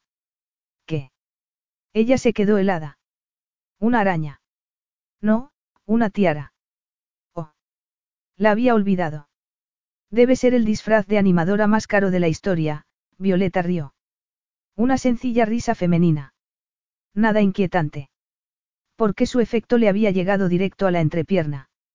Voy a ver qué más encuentro ahí arriba, por si el tiempo empeora, Leo carraspeó. Se detuvo al oír el teléfono fijo sonando en el pasillo. Violeta se acercó mientras Leo contestaba. De acuerdo, nos quedaremos aquí, Leo colgó. ¿Qué ha pasado? Por desgracia, tendrás que aguantarme algo más. Era el jefe de seguridad, el camino entre la casa y la garita está bloqueado por un árbol caído. No tienen todoterrenos. No pueden rodearlo. Si pudieran, ¿no crees que lo harían? Tengo que regresar a San Nicolo esta noche, ella corrió a la ventana. Entonces quizás deberías haber ido allí, observó él antes de ver su abatimiento. El tiempo es mucho peor de lo que habían anticipado, pero mañana habrá acabado. Mañana. Tengo que llegar antes a San Nicolo. Mi tío podría, da igual. Créeme, no tengo más ganas que tú de estar aquí atrapado, pero no tenemos elección. No estaría en este lío de no ser por ti, rugió ella. Tú lo planeaste todo, lo sé. Así es, Leo dibujó una floritura en el aire. Una orden mía y se desatan las tempestades. ¿Por qué no utilizas tus poderes para hacerme desaparecer y quedarte con el gran ducado sin tener que casarte conmigo? ¿Por qué no dejas de comportarte como una niña malcriada y haces algo útil, como ayudarme a encontrar cosas que podamos necesitar para pasar la noche? Niña malcriada. ¿Malcriada por quién? ¿Quién de su familia la había tratado como si importara? Nadie. Jamás. La descarnada injusticia la enfureció. Es tu casa. Hazlo tú, gritó mientras cerraba la puerta del dormitorio en su cara. Capítulo 5. ¿Cómo iba a regresar al ducado a tiempo para reclamar el trono? No podría, y temía que su tío le arrebataría el trono. Legalmente no tenía derecho, pero como ella había huido, la podría acusar de no estar capacitada para reinar y persuadir a los ministros para apoyarlo como gran duque. La cuidadosa planificación con Luisa no había previsto quedarse atrapada en Grimenz con el hombre del que había esperado escapar. Sonaron pisadas en el piso superior. Violeta frunció el ceño. Ojalá topara con algunas tablas podridas y cayera, quedándose atascado, lejos de ella, hasta que todo hubiese terminado. Cuando se acercaba a ella, le resultaba difícil centrarse. Violeta se frotó la nuca, recordando esos perfectos dientes blancos mordisqueándole el cuello, el ardor de sus labios. Tenía que decidir qué hacer. Podía arriesgarse a telefonear a Luisa mientras él registraba el ático. ¿Y si la oía y exigía saber con quién hablaba? Podría el equipo de la garita interceptar la llamada. La noche anterior le habían retirado el móvil. Ella lo había pedido, pero nadie se lo había llevado. Todo era obra de Leo. La había aislado deliberadamente en el chateau. No había nada que hacer. Nadie iba a ir a ninguna parte hasta que la tormenta hubiese pasado. Lamentó haberlo acusado de ser el culpable. Le hacía parecer la estúpida que su tío decía que era. No se fiaba del todo de Leo, pero era ella la que lo había abandonado. La segunda hermana de ella Torre que lo humillaba en público y, hasta el momento, se había mostrado bastante indulgente. Violeta se quitó los zapatos de tacón alto, pero se dejó la tiara puesta. Le gustaban los destellos que desprendía bajo la luz. Le recordaba que no solo era una princesa, estaba a punto de convertirse en una gran duquesa. No permitiría que ningún hombre la detuviera, por poderoso o divinamente atractivo que fuera. Los dos tenían una misión y él no formaba parte de la suya. De pésimo humor, Leo se dirigió al descansillo. ¿Cómo se atrevía a culparlo de su situación cuando había sido ella la que había huido a ese chateau con los conflictivos recuerdos que albergaba? Subió los peldaños de tres en tres, empujado por la ira y la tentación de una delicada espalda de cálido color miel y el estremecimiento que había notado al posar su boca sobre la sensible nunca. Fuera cual fuera el motivo de Violeta para huir de la boda, no era la falta de atracción. Encontró ropa seca y se cambió rápidamente. Mientras se vestía, meditó sobre cómo enfrentarse a Violeta. Su idea de que sería fácil convencerla para casarse, había fracasado rápidamente ante su hostilidad. Leo nunca trataba con las mujeres más de un día o dos. Siempre terminaba la relación antes de que se complicara. Era un acompañante encantador y un amante generoso, pero nada más. No prolongaba las relaciones. Había comprobado las consecuencias de la manera más dura. De momento, estaban atrapados. Evaluó la situación, tenían cobijo, alimentos básicos y ropa. Recorrió los dormitorios en busca de cualquier cosa que pudieran utilizar para pasar la noche, pero no encontró ropa de cama. Tuvo más suerte en las habitaciones del servicio, donde encontró dos pequeños dormitorios con camas individuales y cuartos de baño en suite. También encontró productos de aseo sin abrir, incluyendo cepillos de dientes y champú. Las habitaciones estaban lejos del frente de la tormenta. Podrían dormir a pesar del viento que ululaba fuera. La tormenta empeoraba y la vieja casa crujía con cada golpe del viento. En la planta baja encontró linternas, y en una alacena velas y cerillas. No había radio ni televisión. Si querían distraerse tendría que ser con el maltrecho reproductor de CD, o con ellos mismos. El recuerdo de la fina espalda de Violeta, las piernas perfectas y el trasero envuelto en esas braguitas volvió a su mente. Quizás no hiciera falta que durmieran separados. A lo mejor podía convencerla para que durmiera en su cama. A lo mejor podrían regresar al día siguiente al palacio y casarse. En cuanto descubriera el verdadero motivo de su huida. Estaba seguro de que no había otro hombre. Se lo habría dicho. Habría sido la manera más sencilla de escapar de la boda. Pero había preferido mentir diciendo que lo encontraba repulsivo. ¿Por qué era tan importante que regresara a San Nicolo esa misma noche? Podría estar considerando reclamar el trono por derecho propio. Una mujer educada para ser la perfecta esposa del monarca, no la monarca. Su tío aseguraba que no era capaz, pero quizás Violeta le había ocultado su verdadera identidad. No estaba en la cocina y Leo dejó su botín sobre la mesa y fue en su busca. La llamó, pero las habitaciones del servicio permanecían en silencio. La puerta del pasillo estaba abierta y al otro lado se oía música proveniente del salón de baile, cuyas puertas estaban abiertas. Violeta estaba en el centro de la habitación. Había regresado al armario de los disfraces para enfundarse unas zapatillas de ballet. Las cintas cruzaban sus tobillos y él la observó alzarse de puntillas y dar unos cuantos pasos. Siempre había notado en ella una elegancia y fluidez en los movimientos. De repente lo entendió. Violeta realizó movimientos pausados, piruetas, un arabesco, un salto, elegante como una gacela. Leo la observó ensimismado. Afortunado el hombre que se adueñara del corazón de una chica que bailaba con esa pasión. Frunció el ceño. ¿Desde cuándo era tan fantasioso? Violeta lo descubrió y se detuvo bruscamente, saliendo del salón, seguida por Leo.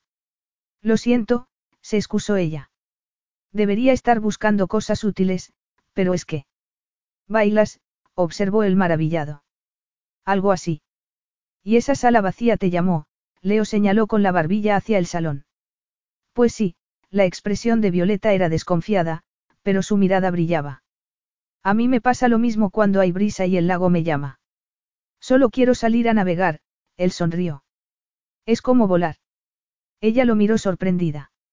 Al parecer sabía tan poco sobre él como él sobre ella. Esperemos que se te dé mejor que volar de verdad, bromeó mientras echaba a andar por el pasillo. Ha sido hermoso, Leo se dirigió a la espalda de Violeta. Ella lo miró por encima del hombro. La tiara emitió un destello. Bailarás para mí después. Leo deseaba volver a verla bailar. Ni hablar. Solo bailo para mis profesores. A Leo le pareció trágico, porque había visto algo más allá de la simple belleza. Violeta desapareció por la puerta de servicio. Leo suspiró y la siguió. Esa mujer sacaba de él más de lo que habría esperado. El corazón de Violeta latía desbocado. Nadie la había visto bailar jamás. Nadie. Cuando Leo llegó a la cocina, la miró con una calidez que la caldeó por dentro. ¿Por qué nunca has bailado en público? Preguntó él. Tienes mucho talento. No es eso. Leo encendió la luz de la cocina y ella pudo ver lo que llevaba puesto. Entre todo lo que había, has elegido eso. Su disfraz, era una camisa blanca sin cuello y unos pantalones negros. Lo mismo que antes. Yo voy vestida de animadora con zapatillas de ballet y tú, de ti mismo. Es apropiado, contestó él. Aquí soy la única que puede verte. No puedes soltarte un poco. Leo la miró como si acabara de sugerirle que saltara desnudo entre las almenas del castillo. Entonces es verdad, Violeta sacudió la cabeza. No tienes un lado divertido. No hay tiempo para diversión cuando reinas en un país. Aquí no reinas. Estamos atrapados en esta casa. Podrías relajarte un poco. Igual que tú podrías dejarme verte bailar. No es lo mismo, Violeta lo fulminó con la mirada. Ayora, di mi perché. Preguntó él en un dulce italiano. De nuevo la voz de Leo susurró sobre la piel de Violeta. ¿Por qué no podía seguir siendo la criatura impasible de antes? Solo es para mí. Siempre ha sido así. Pero eso no explica por qué. Me gustaría saberlo. Violeta se preguntó cuánto podría compartir, por qué él le hacía querer compartir. Porque es una rebelión contra todas las rigideces de mi vida. Sigue. Cuando mi hermana huyó y me convertí en la heredera del ducado, cualquier pequeña libertad que me había estado permitida desapareció. Mi padre siempre había sido estricto, pero empeoró tras la marcha de Francesca. Me quitó todo salvo el ballet. Decía que me mantendría delgada y elegante, que así tendría buen aspecto para ti. Como si solo pudiera aspirar a ser un anexo tuyo. Lo siento, Leo frunció el ceño. No es lo que yo quería. De verdad. Ella lo fulminó con la mirada. No es exactamente eso lo que querías. Nunca te tomaste el tiempo de conocerme siquiera. Leo quiso protestar, pero no lo hizo. Ella tenía razón. Pero no consiguieron arrancarme la alegría de bailar. Lo adoro, continuó ella. La creatividad. La fuerza oculta tras las hermosas y sinuosas posturas que soy capaz de dibujar con mi cuerpo. Nunca lo compartiré. A mi familia nunca le interesaron mis logros. Y a él tampoco. A pesar de su aparente interés. Solo quería que se casara con él. Por eso, aparte de mis profesores de baile y algún compañero de clase, nadie me ha visto bailar. Hacía tiempo que había aprendido a ocultar su auténtico ser. Era muy fácil ser rechazada y ridiculizada. Su madre siempre había vivido subordinada a su esposo, empequeñecida y excluida, perdiendo la fe en su capacidad de tomar decisiones. Francesca se había fugado para salvarse, pero ese no sería el destino de Violeta. Ella sería independiente. Alcanzaría sus sueños. Leo era lo único que se interponía en su camino, por encantador que se mostrara en ese momento. No debía olvidar que había despedido a sus empleados. Tenía que haber sido él. Su tío estaba demasiado ocupado gobernando el ducado. ¿Por qué iba a despedir a sus empleados? Todo señalaba a su futuro esposo, para que su prometida solo tuviera a su alrededor gente de su confianza para poder hacer lo que quisiera en el gran ducado. Pues no iba a poner sus manos en él. Se colocó al otro lado de la mesa de la cocina. Él la miró con ojos entornados. Ya que eres tan sincera, ¿por qué no me cuentas el verdadero motivo para no casarte conmigo? Preguntó él. Cuando te toqué, te estremeciste, pero no de repulsión. Sé distinguir la diferencia. Leo rodeó la mesa y se acercó a ella, eliminando la única barrera entre ambos. Era como un lobo al acecho y ella no tenía a dónde huir. ¿Qué pasaría si se lo contaba? Nada. Estaban atrapados allí y su instinto le gritaba que se sincerara con él. Después de lo que había hecho, quizás se lo debía. De acuerdo. No me casaré contigo porque tengo planeado ser la gran duquesa por derecho propio. En cuanto llegue a casa, reclamaré el trono. Después, convertiré San Nicolo en una democracia. Como si todos los males del universo se hubieran alineado, la habitación se llenó con la luz de un relámpago. El rostro de Leo mostraba una absoluta conmoción. Un tremendo trueno estalló sobre sus cabezas. La electricidad se fue y Violeta gritó. Vio la silueta de Leo dirigirse hacia el teléfono. Descolgó y lo volvió a colgar ruidosamente. La línea está muerta, tomó una linterna de la mesa. Comprobaré el cuadro de luz, cuando regresó, seguían a oscuras. Tampoco hay electricidad. ¿Y ahora qué hacemos? Violeta miró impotente a su alrededor. Lo mismo que antes. Esperar a que termine esto. Tenemos velas y una cocina de gas. Nos las apañaremos. Violeta se abrazó por la cintura, de repente helada. Estaba atrapada con Leo, y a oscuras. De acuerdo, se recompuso. Buscaré algo para comer. Revolvió en la alacena y encontró dos latas. Coca vino Boeufbourguignon. Coca enlatado. Leo contempló las dos opciones con repulsión. O tiramos la casa por la ventana con unas lentejas estofadas con salchichas. Qué pena que no te fugaras en una furgoneta del catering, Leo hizo una mueca. Pues tú hundiste el único otro medio de transporte en una zanja, observó ella mientras buscaba un abrelatas y una sartén. Yo no hice tal cosa. Fue algo inevitable, que no habría ocurrido si no te hubiera estado buscando. Yo evité la zanja, Violeta abrió una lata y vertió el contenido en la sartén. Tú no conducías un Ferrari. No, la furgoneta de la florista es mucho más práctica, ella puso la sartén al fuego. Claro, contestó Leo, lo que más necesitas cuando estás atrapado a kilómetros de la civilización sin electricidad y poca comida, arreglos florales. Se acercó al fuego y olisqueó la sartén antes de levantar la mirada con expresión de sufrimiento. Es el Boeuf bourguignon, explicó ella. Huele absolutamente delicioso. Ni me imagino el sabor. Por lo menos tenemos algo que comer.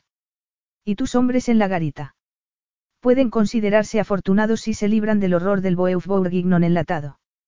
Pero sospecho que las provisiones de la garita serán parecidas a estas, el rostro de Leo se iluminó.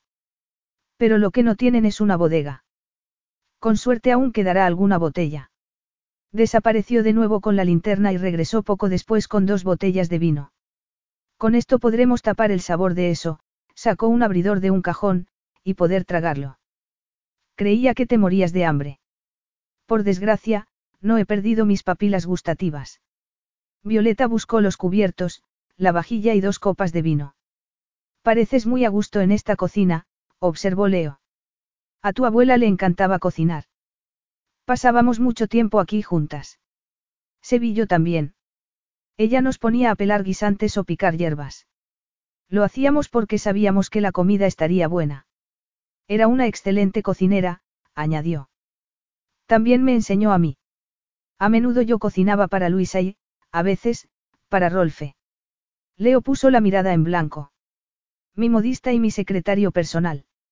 Al menos lo eran hasta que tú los echaste. ¿Qué dices? La mirada de Leo se volvió gélida. ¿Por qué iba a hacer eso?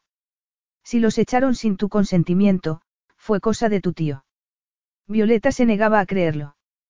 Para su tío solo era una mercancía para servir al ducado. ¿Por qué haría eso?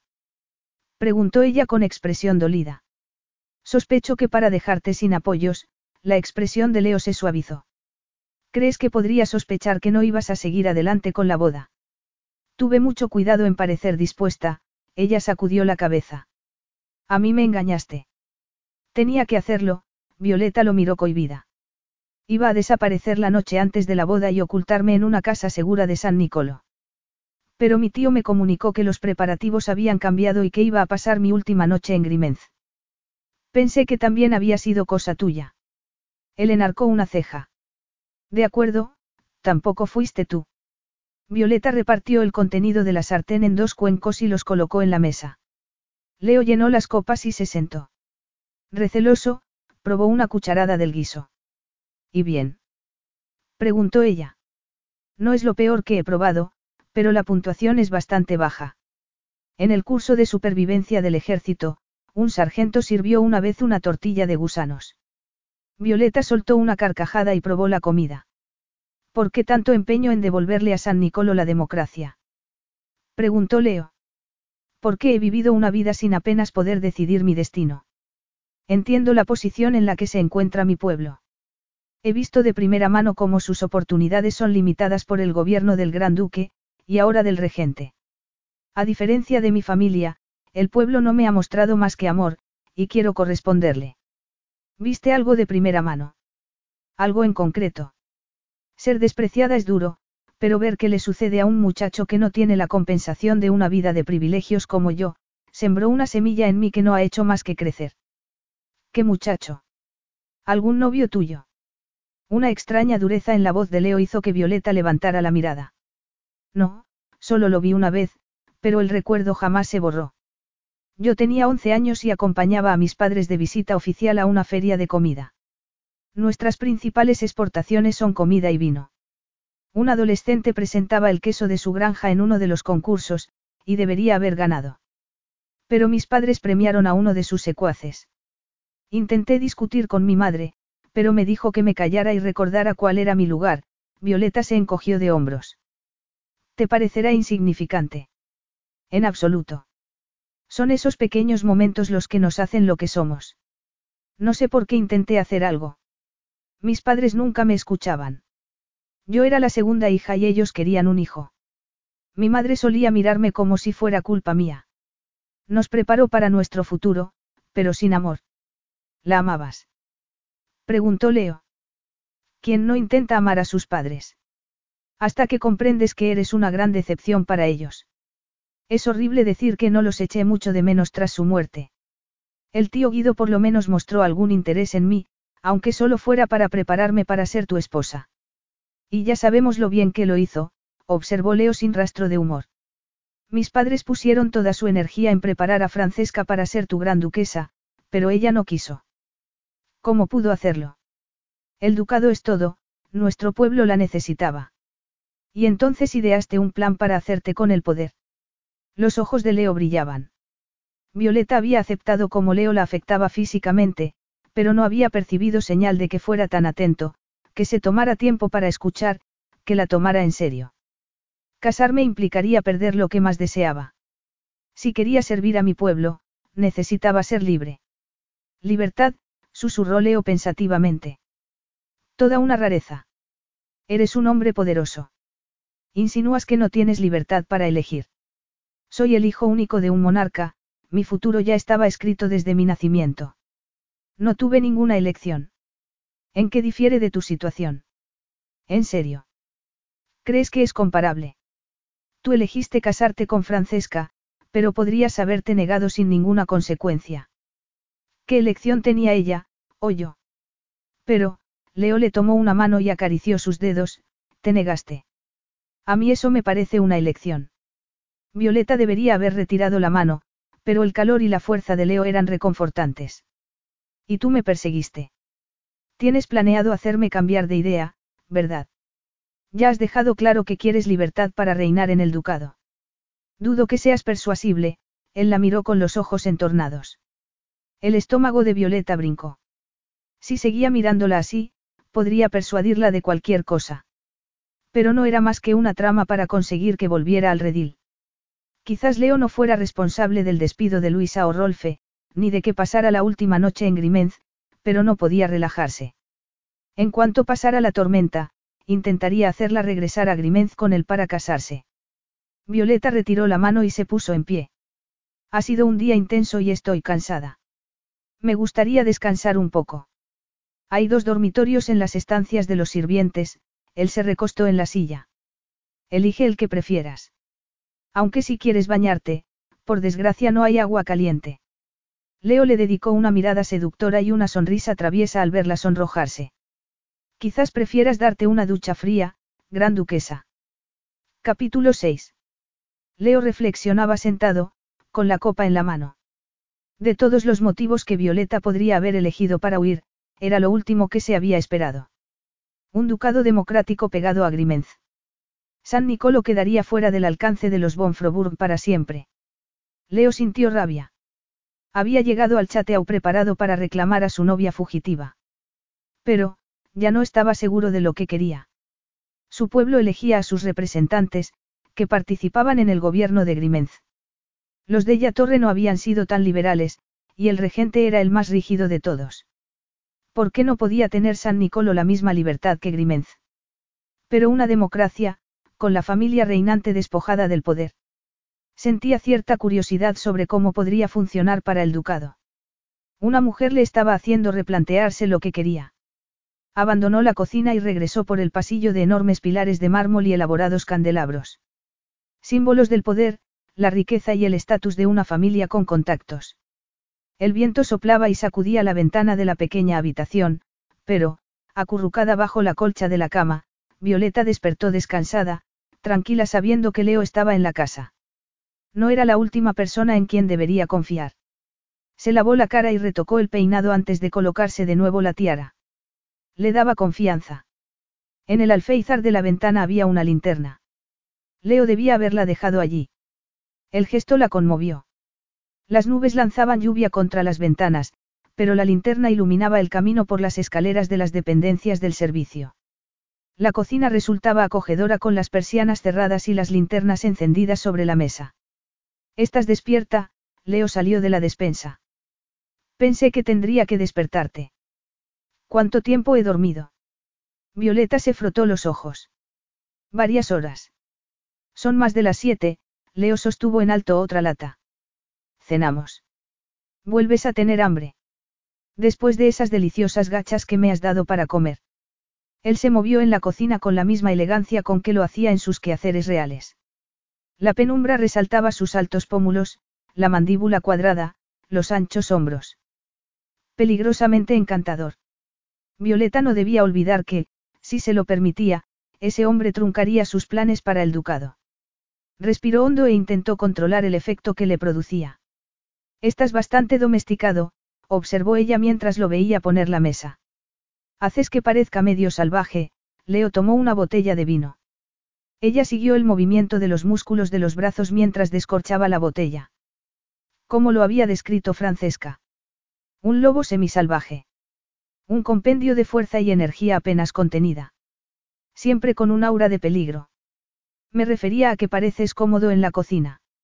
Solo en esta. Sevillo hacíamos nuestra parte de las tareas aquí. A mí me encantaba. Me hacía sentir normal, casi como uno de los sirvientes. Lejos de las expectativas de mis padres. Nosotros también somos sirvientes, observó Leo. Pero no podemos elegir cambiar de trabajo. Se había imaginado cierto tono de decepción. ¿Te hubiera gustado tener otro trabajo? Mis primeros recuerdos son de mi padre alzándome sobre las almenas del castillo, él sacudió la cabeza.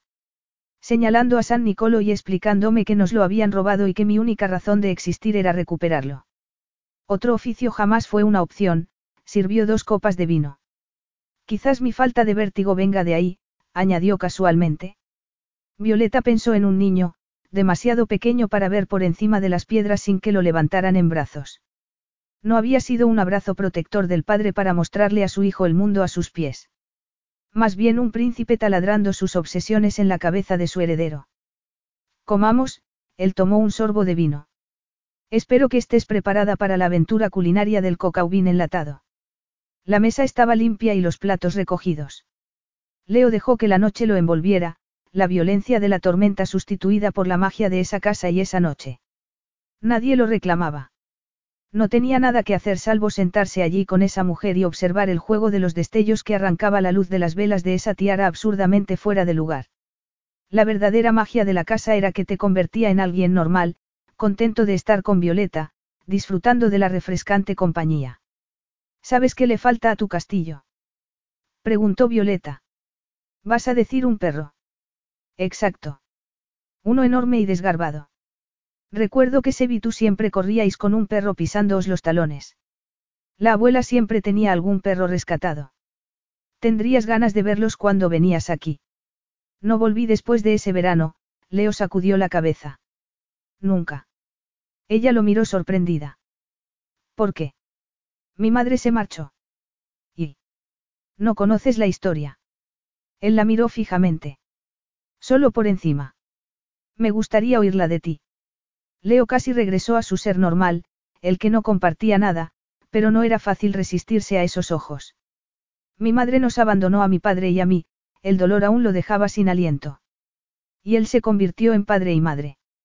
No, Leo soltó un bufido. Se volvió aún menos padre que antes. Me culpaba por la marcha de mi madre. Primero porque era demasiado demandante, luego por no ser bastante obediente. Dependía del día y de su estado de ánimo. Siempre empeoraba cuando las andanzas de mi madre aparecían en la prensa, cada vez que se imaginaba enamorada. Una emoción fútil. ¿Quién la necesita? Violeta lo miró con tristeza, pero no estaba en situación de ofrecer simpatía. Tú tampoco has disfrutado de mucho amor en tu vida. Salvo aquí, ella lo miró con dulzura. Aquí ambos fuimos queridos. No después de arrancar a la abuela de mi vida. No es verdad. Hasta su muerte, siempre habló de ti con orgullo y afecto. Te amaba. Incluso te dejó su adorado chateau. No pude perdonarla por permitir que mi madre se reuniera aquí con su amante, con remordimiento, Leo recordó las tarjetas y los regalos, e intenté castigarla. Sufrías. Te vengaste con la única persona a la que podías herir, la única a quien importabas. Ella lo entendería. Era una mujer sabia. La dulce mirada envolvió y caldeó ese lugar frío y muerto de Leo donde solía estar el corazón. Violeta era la primera persona a la que había hablado así. Ni siquiera lo había compartido con Seb. Pero con ella, por algún motivo, estaba bien. El amor no suele encabezar la lista de gente como nosotros. A pesar de nuestra riqueza, privilegios y responsabilidades, seguimos siendo personas. Sin duda, en el fondo, querrás ser amado por tu esposa, ser feliz. Basándome en las decisiones que he tomado sobre nuestro matrimonio, ya conoces la respuesta. Por mi experiencia, es mejor tener un acuerdo comercial con una mujer desde el principio, así es poco probable que me decepcione. Una inútil búsqueda de la felicidad sí lo haría. ¿Y qué hay de acostarse con ella? Violeta lo volvió a mirar con tristeza. Gran duquesa, el amor no es necesario para el buen sexo, ni para que cumpla su cometido. ¿Te refieres a un embarazo? Procurar un heredero es esencial para gente como nosotros. Solo si no crees en la democracia. Incluso entonces. La familia no acabará, aunque no ostente el poder. Habrá propiedades y posesiones que dejar en herencia. Un título que preservar. ¿Y de qué te sirve un título si no puedes hacer nada con él? Violeta soltó un bufido. Puedes atraer la atención hacia buenas causas. Pero sin poder, tu influencia solo llega hasta cierto punto. Gran duquesa, Leo rió. No lo has pensado bien, ¿verdad? ¿Cómo funciona eso en una democracia? Sí, claro, ella lo miró, encantada con su risa, tienes razón. ¿Por qué le contaba tantas cosas? Leo era el enemigo, pero su corazón anhelaba al muchacho que había sido, esforzándose por ser el hombre del que su padre se sentiría orgulloso y herido por el rechazo de su madre. No debería contarle nada más. No soportaba que no me tomaran en serio. Violeta. Pues esto va a ponerse muy serio, él consultó su reloj. Dentro de dos horas serás mayor de edad. En cuanto vuelvas a San Nicolo podrás reclamar el control. Ahora que está tan cerca, tengo miedo, soñaba con ello desde que se había convertido en heredera del ducado. Cuando murió mi padre, sentí una mezcla de regocijo y terror, pero había tanto que hacer que solo había tiempo para pensar en el trabajo. De repente, no sé por dónde empezar. ¿Qué es importante para ti? Preguntó él. Que el pueblo elija su propio destino.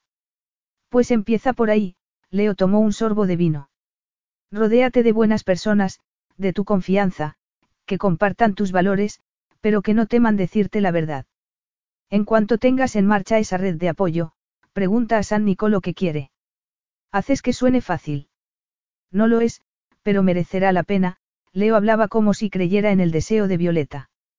Podré introducir la democracia en una monarquía absoluta de 400 años. La que no tuvo agallas para enfrentarse a su tío y negarse a un matrimonio que no quería.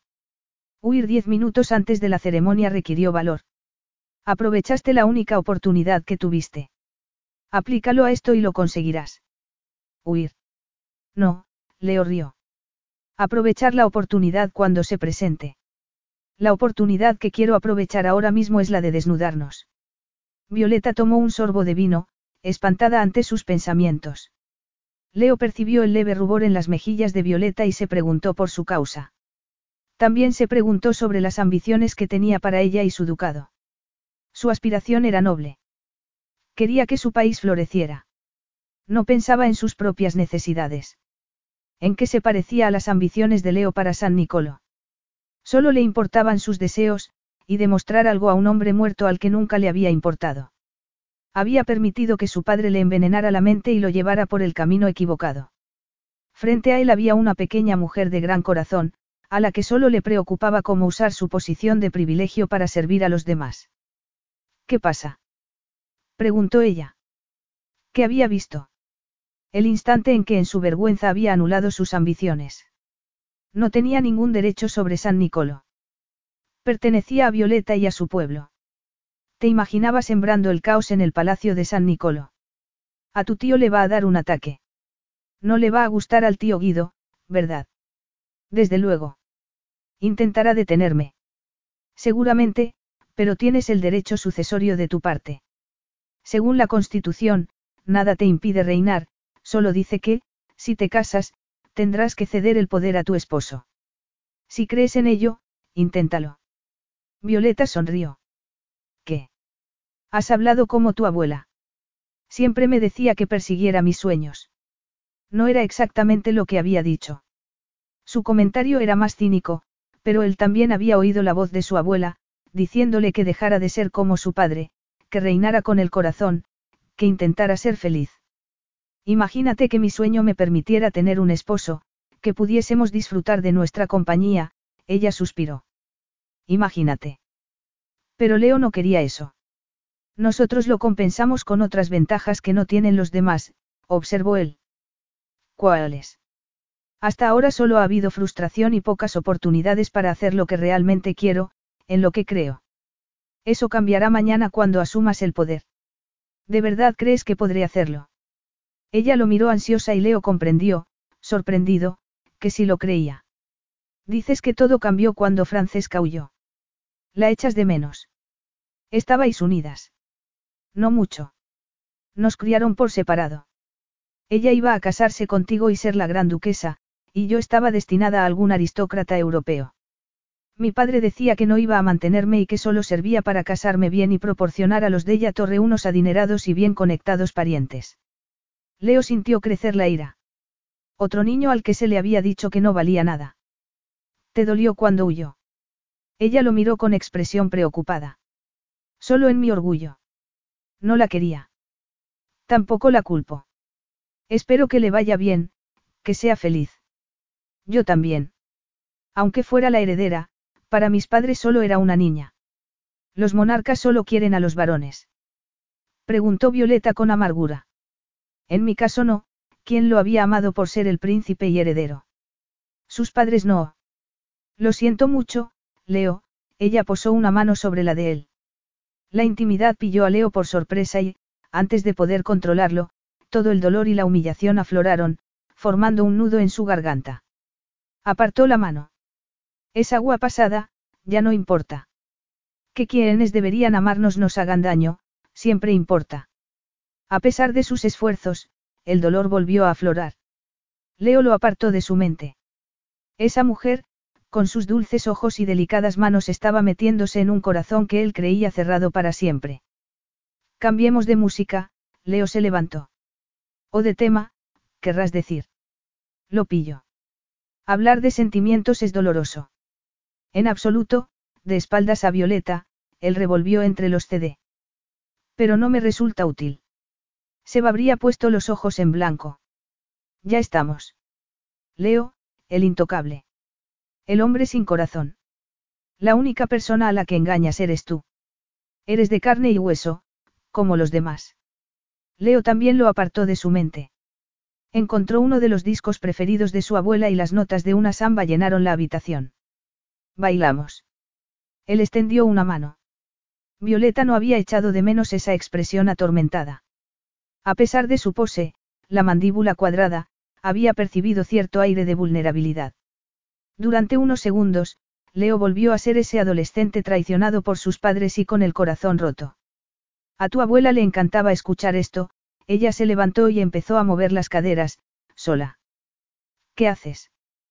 preguntó él. Bailar salsa. Lo haces bien. Recuerda que soy bailarina. Es más sensual que ningún ballet que haya visto. Quizás. ¿Me enseñas? Ya sabes bailar. Seguir a una aristócrata por la pista de baile, pero así no. ¿Cómo conseguiste seducir a todas esas mujeres? Ella frunció el ceño. Es otra clase de baile, Leo intentaba copiar lo que ella hacía. Había encontrado Violeta una grieta. No sabía bailar. Para, ella levantó una mano. Observa. Levanta el talón y las caderas se moverán solas. ¿Cómo se llama este paso? Preguntó Leo. Cucaracha, Violeta frunció el ceño y le tomó las manos. Sígueme, le ordenó. Así, mucho mejor, no se dio cuenta de que él se había acercado hasta que sus caderas casi se tocaron. Violeta se apartó. La sensación de la fuerza bajo sus dedos resultaba embriagadora. Así conquisté a todas esas damas, Leo ronroneó. Pues a ella no. Basta de bailar, ordenó ella cuando empezaba una canción lenta. Vamos, él llevó una mano de Violeta a su pecho. Debería ser nuestro día de boda. Al menos concédeme nuestro primer baile. Me lo debes. La voz seductora de la cantante hablaba de perderse en el amor, sentirlo como el hogar, mientras Leo la hacía girar por la habitación. Bailaba muy bien, y Violeta no pudo evitar disfrutar. La hizo girar una y otra vez, haciéndole pasar por debajo de su brazo antes de inclinarla. Sintiéndose caer, ella se agarró, sobresaltada, a su brazo, pero él la sujetaba sin esfuerzo. Estaba a salvo y, un segundo después, estaba de nuevo arriba, girando por toda la habitación. Preparada para otra caída, la mía Piccolo ballerina. Su pequeña bailarina. El atolondrado corazón de bailarina falló un latido. El italiano pronunciado con esa profunda voz de barítono resultaba letal. De modo que giró bajo el brazo de Leo, de nuevo ejecutando una perfecta caída. Ella rió mientras apoyaba la mano con más ligereza sobre el bíceps y sentía el otro brazo bajo su espalda. Él la mantuvo abajo, la mirada fija en su boca. De repente la sujetó con más fuerza, la levantó y apretó sus labios contra los de ella. Eran suaves y cálidos, y Violeta, desprevenida, permitió que se movieran sobre los suyos mientras deslizaba la mano por el fuerte brazo hasta cerrarla sobre el hombro. Leo aumentó la intensidad del beso y ella sintió palpitar el pulso entre los muslos. Hundió los dedos en los hombros de Leo y se apretó contra él. Deseaba más. La razón, el sentido común, los sueños, la determinación, quedaron olvidados, ¿o no? ¿Qué pasaba con su pueblo, con San Nicolo? Violeta abrió los ojos. Si se dejaba seducir, si se apartaba del camino correcto, podría perderlo todo. Consiguió interrumpir el beso y apartó a Leo. Él buscó los labios de Violeta, pero no los encontró. Basta. Sé lo que intentas y no funcionará. Lo que él intentaba era volver a besarla. Violeta se retorció para soltarse y él la dejó ir a regañadientes. Azorada, rodeó la mesa para poner distancia entre ellos y apuró la copa de vino de un trago. No caeré en tus técnicas de seducción, volvió a llenarse la copa y la vació. Deberías tomártelo con calma, le advirtió Leo. No me digas qué hacer, ella agitó furiosa una mano en el aire. Estoy harta de que hombres como tú me digan qué hacer. De acuerdo, Leo se encogió de hombros, pero puede que lo lamentes mañana. Mañana, ella se dejó caer en una silla. Seré libre. Seré la gran duquesa y nadie me volverá a decir qué tengo que hacer. Leo no quiso recordarle que su vida estaba a punto de complicarse mucho más. Capítulo 7. En cierto modo, la noche de bodas de Leo fue como había esperado, apenas durmió. Sin embargo, ahí terminaba todo parecido. Pasó la noche solo, escuchando la tormenta y los inquietos pasos de la mujer en la habitación de al lado. Estuvo a punto de golpear con los puños su puerta y retomarlo donde lo habían dejado, pero esa no era la solución. Eran las siete de la mañana. Violeta era ya oficialmente gran duquesa, y su oportunidad de reclamar San Nicolo había pasado. Extrañamente, no le preocupaba tanto como había pensado. Con Violeta podría pasar cualquier cosa, y mientras la tormenta continuara no se podía hacer nada. Leo había disfrutado de la inesperada velada. Jamás se habría imaginado hablar tanto, sin centrarse en lo físico. Pero le había gustado.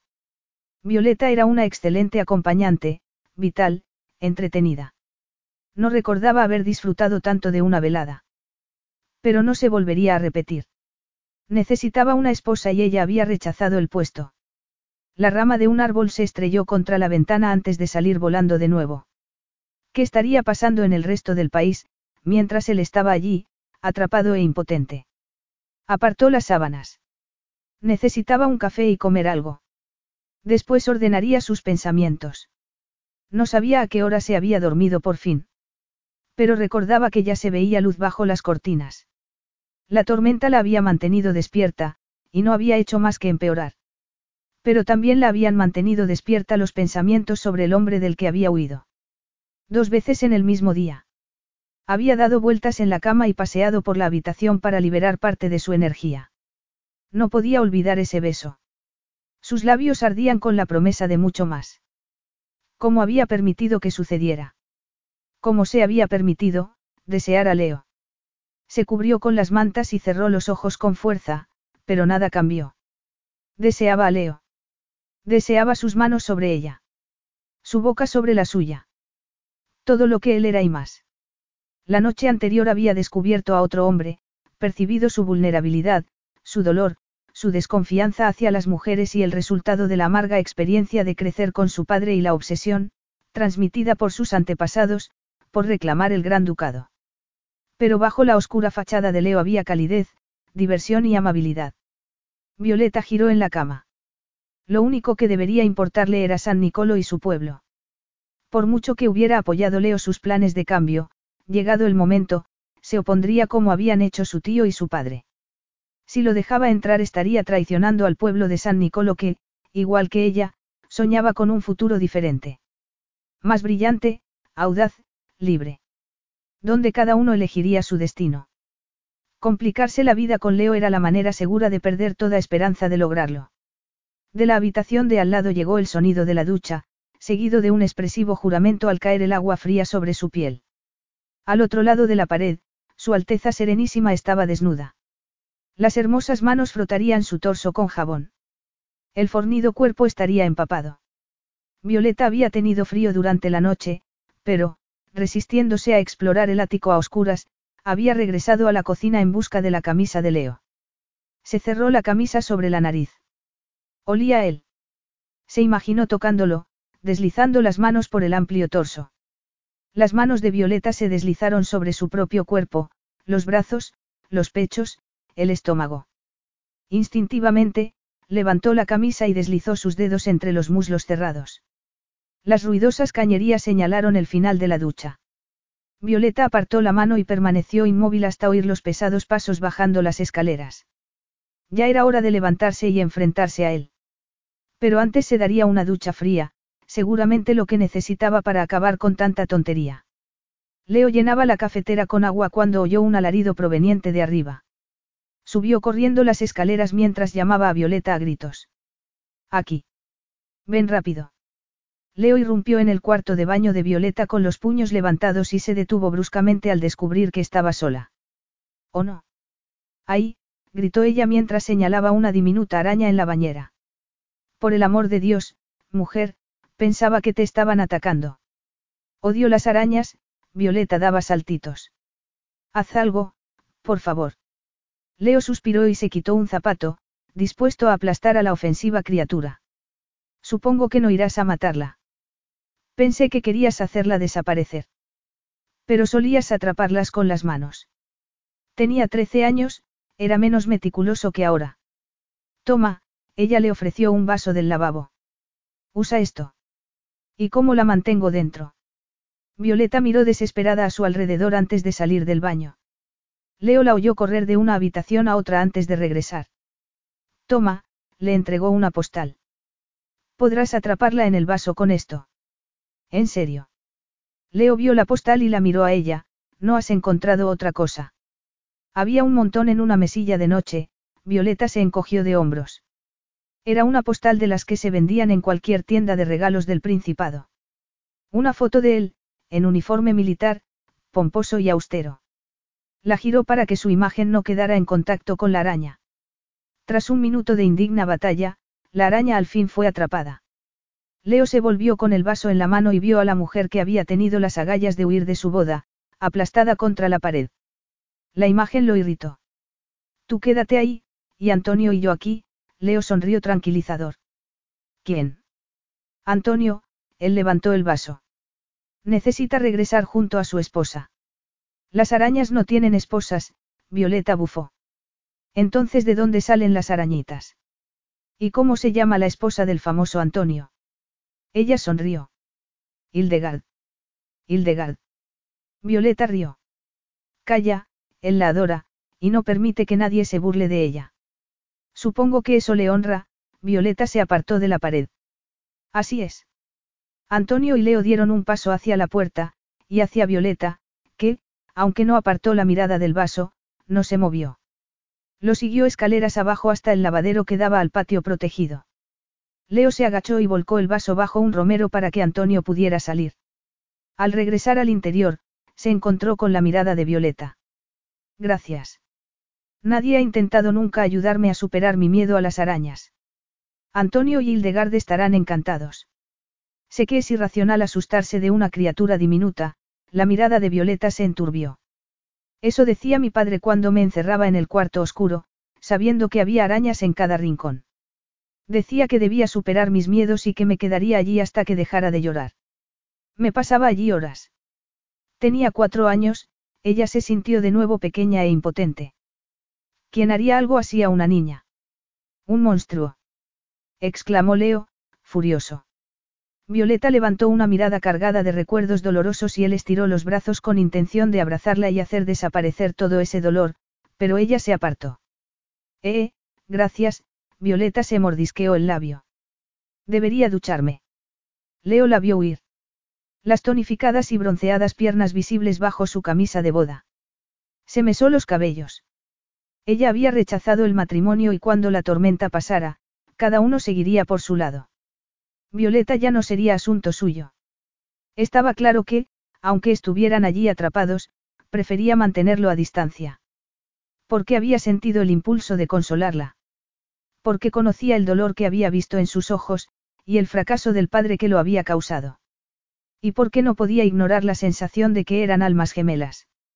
Media hora después, en lo que había sido el estudio del abuelo, Leo, sentado en el borde de la mesa, miraba por la ventana el cielo cubierto de nubes de lluvia. Su país estaba ahogado bajo una tormenta. ¿Qué se encontraría al regresar al castillo? Se enfadaría su pueblo porque el ducado no les había sido restituido. Estaba seriamente considerando renunciar a San Nicolo. Era el sueño que había obsesionado a su familia desde hacía generaciones, sobre todo a su padre. El ducado es tu destino, muchacho. La única razón de tu existencia. No me falles. No falles a Grimenz. Espía la vergüenza que tu madre trajo a esta familia. ¿Cuántas veces había oído esas palabras? La puerta se abrió a sus espaldas. Te encontré, Violeta entró en la habitación. Una tentación de suaves y tonificadas piernas, de nuevo expuestas bajo el pequeño vestido de animadora. Leo no lo lamentaba. Necesitaba animarse, pues su padre todavía lo atormentaba desde la tumba. Descalza, Violeta se acercó a él, los cabellos castaños cayendo mojados por la espalda. No se parecía en nada a la gran duquesa que ya era, ni a la insípida mujer con la que se había prometido. Era más vibrante y real. Se sentó a su lado sobre la mesa, dejando colgar las piernas. ¿Qué haces? Ella miró a su alrededor. Allí solo había una mesa, tres estanterías vacías y un cuadro colgando de la pared. Pensar. ¿Sobre qué? Tu gran ducado. Espero que no intentes persuadirme para que me case contigo. ¿Sería posible? No, contestó ella, como si intentara convencerse a sí misma.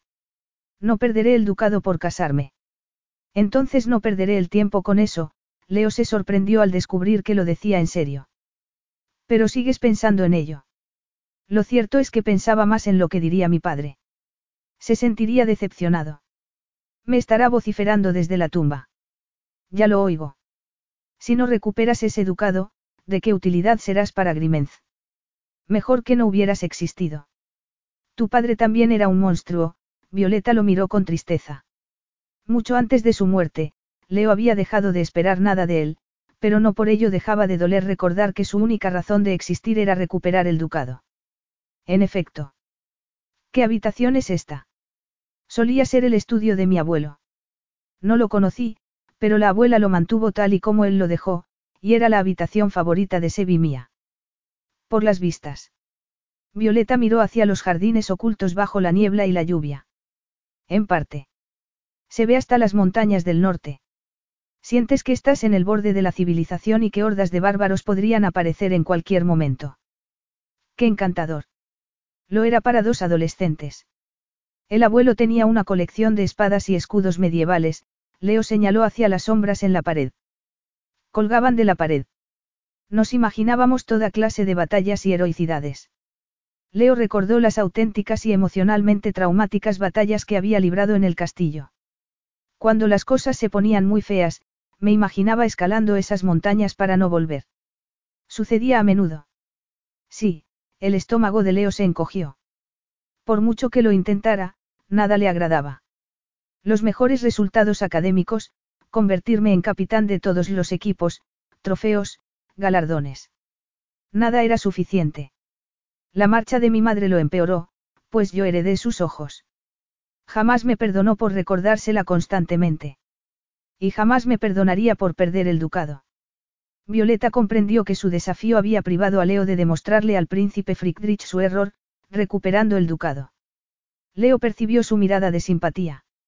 No te preocupes, la tranquilizó. Seguiré adelante. Pero no con ella. Violeta tenía que hacerlo sola, no. ¿De dónde había surgido esa duda? Seguramente del hombre sentado a su lado. Su vitalidad, su vulnerabilidad. La calidez de esos impresionantes ojos azules. Nada que ver con el príncipe del que había huido. Y también por el beso. Violeta lo miró de reojo, deteniéndose en la hermosa boca con esos labios tan increíblemente suaves. Los suyos vibraron al recordarlo. Violeta, le advirtió él. Si me miras así no respondo de las consecuencias. Ella saltó de la mesa, apartándose. Le interesaban mucho esas consecuencias, y eso era peligroso. La única decoración en la habitación era un pequeño cuadro colgado de la pared. Representaba a una joven de expresión decidida, que llevaba un vestido verde con brocados. Ese sería un bonito e inocuo tema de conversación. ¿Quién es? Elisabetta. Al menos como se la imaginó un artista del siglo XVI. Pero ¿quién era? Salvó a Grimenz y a su príncipe de la destrucción. ¿Cómo lo logró? Su padre codiciaba a Grimenz. Era más poderoso y con un mayor ejército. Marchó hacia el castillo y lo sitió, exigiendo la rendición del príncipe. Lobo de Grimenz se negó. Uno de tus antepasados se llamaba Lobo. Preguntó ella perpleja. De niño quedó desfigurado en un incendio y creció desconfiado y feroz. Evitaba toda compañía, sobre todo la de las mujeres. De modo que nuestro lobo solitario era soltero, Violeta se preguntó si sería hereditario. Eso es. Pero su enemigo tenía una hija. Entonces hubo romance. No, Leo hizo una mueca. Elisabetta solo quería impedir el derramamiento de sangre. Una noche, robó un caballo del campamento de su padre y cabalgó hasta el castillo de Grimenz. A la mañana siguiente, cuando su padre acudió de nuevo para reclamar la rendición del príncipe, Lobo se asomó a las almenas. Con su esposa. Elisabetta. Tomó las riendas de su destino. Ya sabía que por algo me gustaba tanto su tiara. En realidad no era suya. Es una pieza mucho más reciente. No me lo estropees, Violeta volvió a estudiar el retrato. Salvó a Grimenz. Es un ejemplo a seguir. No me extraña que mi hermana huyera, miró de reojo a Leo. Qué insensible por mi parte. Sobre todo, porque huyó de ti aquí. Y aquí tuve que volver cuando tú decidiste que era el escondite perfecto. El lugar parece hechizado. Puede que Elisabetta intente decirte algo. Que me mantenga alejado de las de ella torre. Leo soltó un bufido. O que reabras el chateau. Es una casa preciosa y merece ser utilizada de nuevo. Lo tendré en cuenta, contestó él. La expresión de los ojos azules le recordó a Violeta a un lobo, y despertó en ella toda clase de imágenes prohibidas. Arrancarle la ropa y deslizar sus manos por la piel desnuda. Que la tumbara sobre la mesa. La mirada de Violeta se detuvo en la boca de Leo. Si daba un paso más, estaría lo bastante cerca como para besar a su tentador lobo. No debía hacerlo. Pero la decisión estaba tomada. Leo deslizó una mano hasta su nuca y la atrajo hacia sí. Ella podría haberse resistido, pero no lo hizo. Los labios de Leo eran demasiado cálidos y suaves. Sabían a café y a nubes de tormenta. Leo le acarició la nuca mientras su lengua dibujaba el contorno de su boca. Violeta la abrió con un suspiro. Un dulce calor se acumuló en su estómago. Levantó las manos hasta el fuerte torso, arrancándole un gruñido a Leo, que tironeó de sus cabellos y le echó la cabeza hacia atrás. Deslizó la boca hasta el latido que palpitaba bajo la oreja y besó delicadamente. Violeta desenfocó la mirada. El retrato de la pared aparecía borroso. Y de repente abrió los ojos de golpe. Elisabetta la miraba contrariada. Esto es lo que querías. Piensa en lo que podrías perder. El ducado. No. No puedo, Leo. No son más que besos, Violeta, protestó él. No te asustes. Debería ser divertido. Para ti, puede, porque no tienes nada que perder.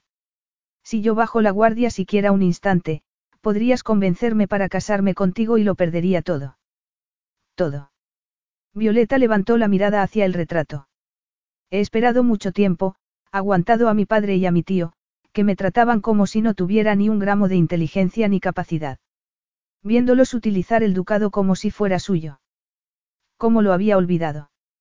Hombres. Siempre pensáis que lo sabéis todo. Tomáis lo que queréis sin dar nada a cambio. Leo la miraba espantado. Lo siento, pero no lo haré. Echó un último vistazo a Elisabetta, que la miraba complacida, y se alejó, dejando atrás todas las tentaciones del lobo de Grimenz. Leo se llevó el dorso de la mano a la boca, todavía ardiente con la sensación de sus labios. El fantasma de Violeta lo embargaba en el latido del corazón y el dolor en la entrepierna. Había mentido al decir que no eran nada más que besos. Había sido mucho más que eso. Nadie había encendido jamás una llama como esa en él. Pero la ira y la angustia en los ojos de Violeta le resultaban muy familiares. La había visto en el espejo tras cada terrible encuentro con su padre. Tomáis lo que queréis sin dar nada a cambio. Los hombres habían fallado a Violeta, pero quizás él podría inclinar la balanza ofreciéndole un regalo sin esperar recompensa. Algo solo para ella. Y tenía la idea perfecta. Capítulo 8. Violeta lo evitó durante todo el día. Decidió dedicar un par de horas a leer en la biblioteca sobre la historia de la industria del encaje de Grimenz. Absolutamente fascinante. Pero un mohoso libro no consiguió mantener su mente apartada de Leo, ni del beso. De todos modos, iba a tener que enfrentarse a él. Quizás exagerara y no fueran más que besos. Pero entonces, ¿por qué había sentido esa conexión, como si él hubiese forjado un nexo entre ambos corazones? Leo era el enemigo. Pero le había asegurado que no reclamaría el ducado. ¿Y si podía confiar en él? ¿Y si tenerlo de su parte fuera algo bueno? La hablaba como a un igual, y la escuchaba sin despreciar sus ideas y sueños de futuro, dándole consejos. Cuando había hecho su familia algo parecido. Hacía mucho que no confiaba en nadie lo suficiente como para revelarle sus sentimientos. A la fuerza había aprendido a guardar silencio y atesorar sus sueños para que no se los pisotearan. Violeta se preguntó si él hacía lo mismo. Quizás, tras la gélida fachada, latía un corazón tan lleno de esperanzas y sueños rotos como el suyo. Y eso podría hacerle amarlo. Amarlo. Sería un auténtico desastre. Leo no estaba interesado en el amor, y ella soñaba con un hombre a su lado por amor. Miró por la ventana de la biblioteca. La lluvia nublaba su visión del mundo real, que seguía ahí fuera y, tras la tormenta, iba a tener que regresar a él. Volvió a su habitación y encontró una prenda sobre la cama. Y encima una tarjeta con algo escrito. Reúnete conmigo al pie de las escaleras. A las siete de la tarde en punto. Vestimenta formal exigida. Violeta soltó una exclamación al sacar la prenda de la bolsa, un hermoso disfraz. Leo había elegido una pieza fluida cubierta de plumas, que recordaba al viejo glamour de Hollywood. De escote recatado, la espalda caía hasta revelar las escápulas. También había ropa interior, unas braguitas de color rosa pálido. Sobre el vestidor descansaba una jarra con agua caliente, y junto a ella una esponjosa toalla y una pastilla de aromático jabón. Violeta se sintió conmovida, pero ¿a qué jugaba? A las siete de la tarde en punto, se dirigió a las escaleras. Las falsas plumas de avestruz del vestido susurraban al caminar. Se había dejado el cabello suelto, cepillado hasta hacerlo brillar. De nuevo llevaba la tiara Elisabetta. Esperándola al pie de la escalera estaba Leo, y el atolondrado corazón de Violeta falló un latido. Con smoking y corbata blanca, la banda azul cruzando el pecho, era el príncipe soñado de toda muchacha. Violeta era incapaz de apartar la mirada de él. Leo la miró de arriba abajo, deteniéndose en los pechos y las caderas. El vestido fluía alrededor de su cuerpo y ella se sentía prácticamente desnuda bajo la penetrante mirada. Impresionante, sentenció él con voz grave. Tú sembre una gran duchesa. Gracias, contestó ella vacilante. Me siento como una princesa de cuento de hadas. Y lo eres. Creo que me has hechizado. Pensé que ese vestido te sentaría bien, pero, es perfecto. La espalda no, Violeta le dedicó una sonrisa torcida mientras se giraba. He tenido que ponerle imperdibles para ajustarlo. No, la espalda es igual de espectacular. Ella se sonrojó ante el cumplido. Parecemos Fred Astaire y Ginger Rogers. A pesar del vestido, yo pensaba más en Fred y Rita Hayworth, Leo acercó sus labios a la oreja de Violeta. Siempre decía que ella era su pareja favorita. ¿Y a qué viene esto?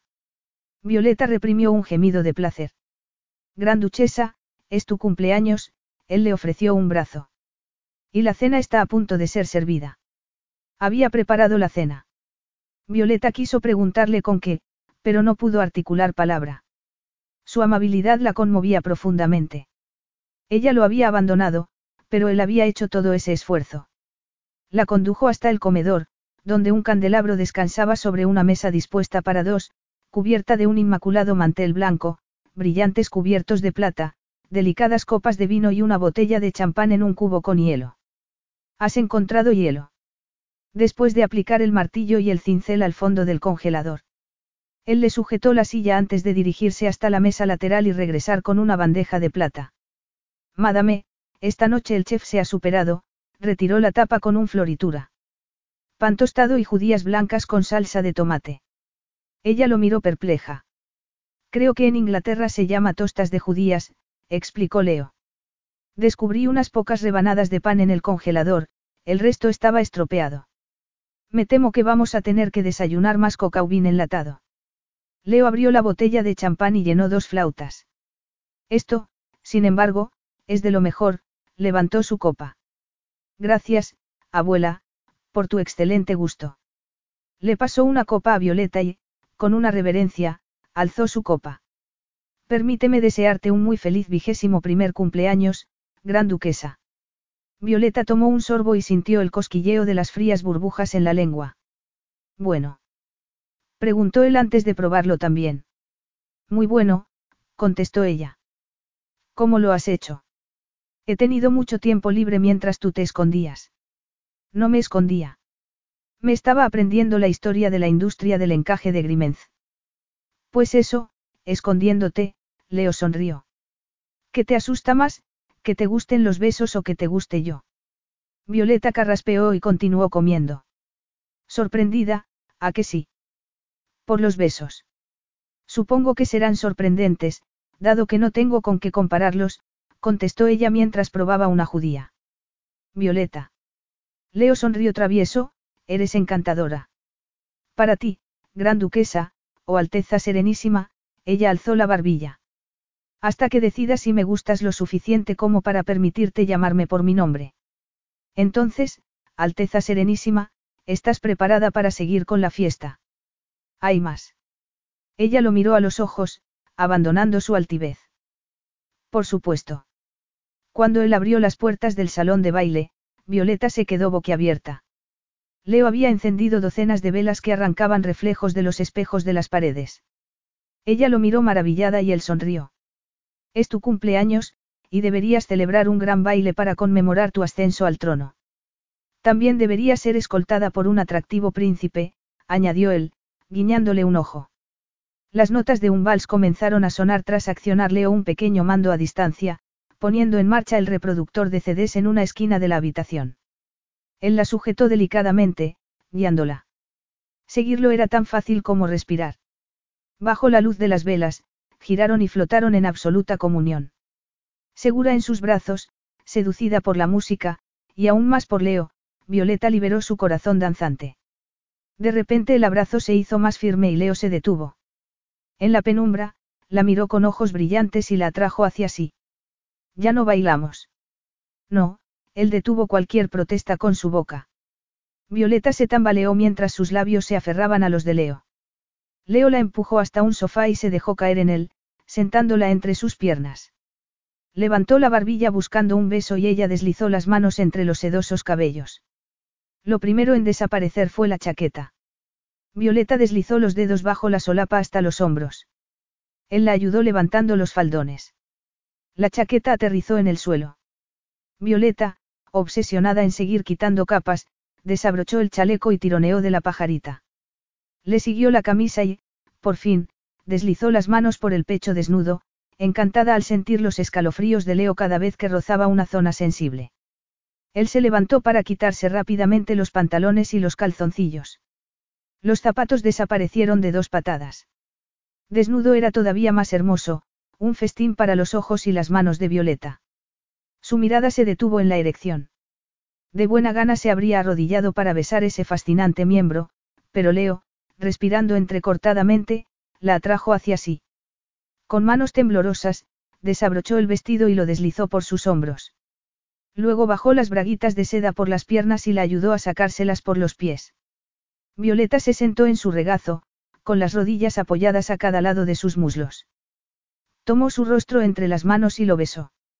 Comenzó un nuevo baile, uno de dedos, labios y lenguas. Una nueva y sensual música ahogó todo lo demás. Gemidos, suspiros, palabras sensuales y ardientes pronunciadas en francés o italiano. Violeta estaba ardiente. Deseaba a Leo dentro de ella porque, que Dios la ayudara, ya había un pedazo de él alojado en su corazón. Se frotó contra él. Violeta, no, suplicó él con expresión pesarosa. No tenemos protección, deslizó una mano sobre el estómago de Violeta y siguió hacia abajo. Pero podemos hacer otras cosas. Ella contuvo el aliento cuando el pulgar encontró el punto más sensible. No debería haber problema, pronto me bajará la regla, protestó ella sin aliento. Pero así no, Leo sintió una oleada de excitación. Es tu primera vez. Será muy incómodo. Sabía que era virgen. El examen para demostrarlo había sido una humillación más antes del compromiso oficial. Pero de repente su virginidad era algo especial, a compartir solo con él.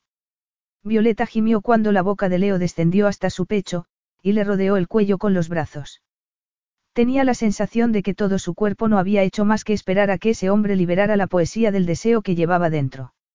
Sería esa la única noche que tendrían. Porque ella lo deseaba para siempre. Quizás podrían ser amantes. Si no se casaban, el ducado seguiría siendo suyo. Y eso era lo importante, no. Leo le volvió delicadamente el rostro para que lo mirara a los ardientes ojos. Violeta, sea lo que sea que estés pensando, déjalo. Limítate a sentir. Con un movimiento elegante y delicado como un baile, la tumbó sobre el sofá. Con una mano le separó los muslos y se colocó entre sus piernas. Violeta sintió una oleada de deseo. Solo siente, Violeta, repitió Leo mientras le sujetaba las caderas y se hundía en su interior. El dolor fue fugaz y agudo, pero quedó rápidamente olvidado porque Leo estaba dentro de ella. Leo se retiró antes de volver a entrar delicadamente. Sus gemidos resonaban en la habitación y ahogaban la tormenta. Su expresión era de puro éxtasis.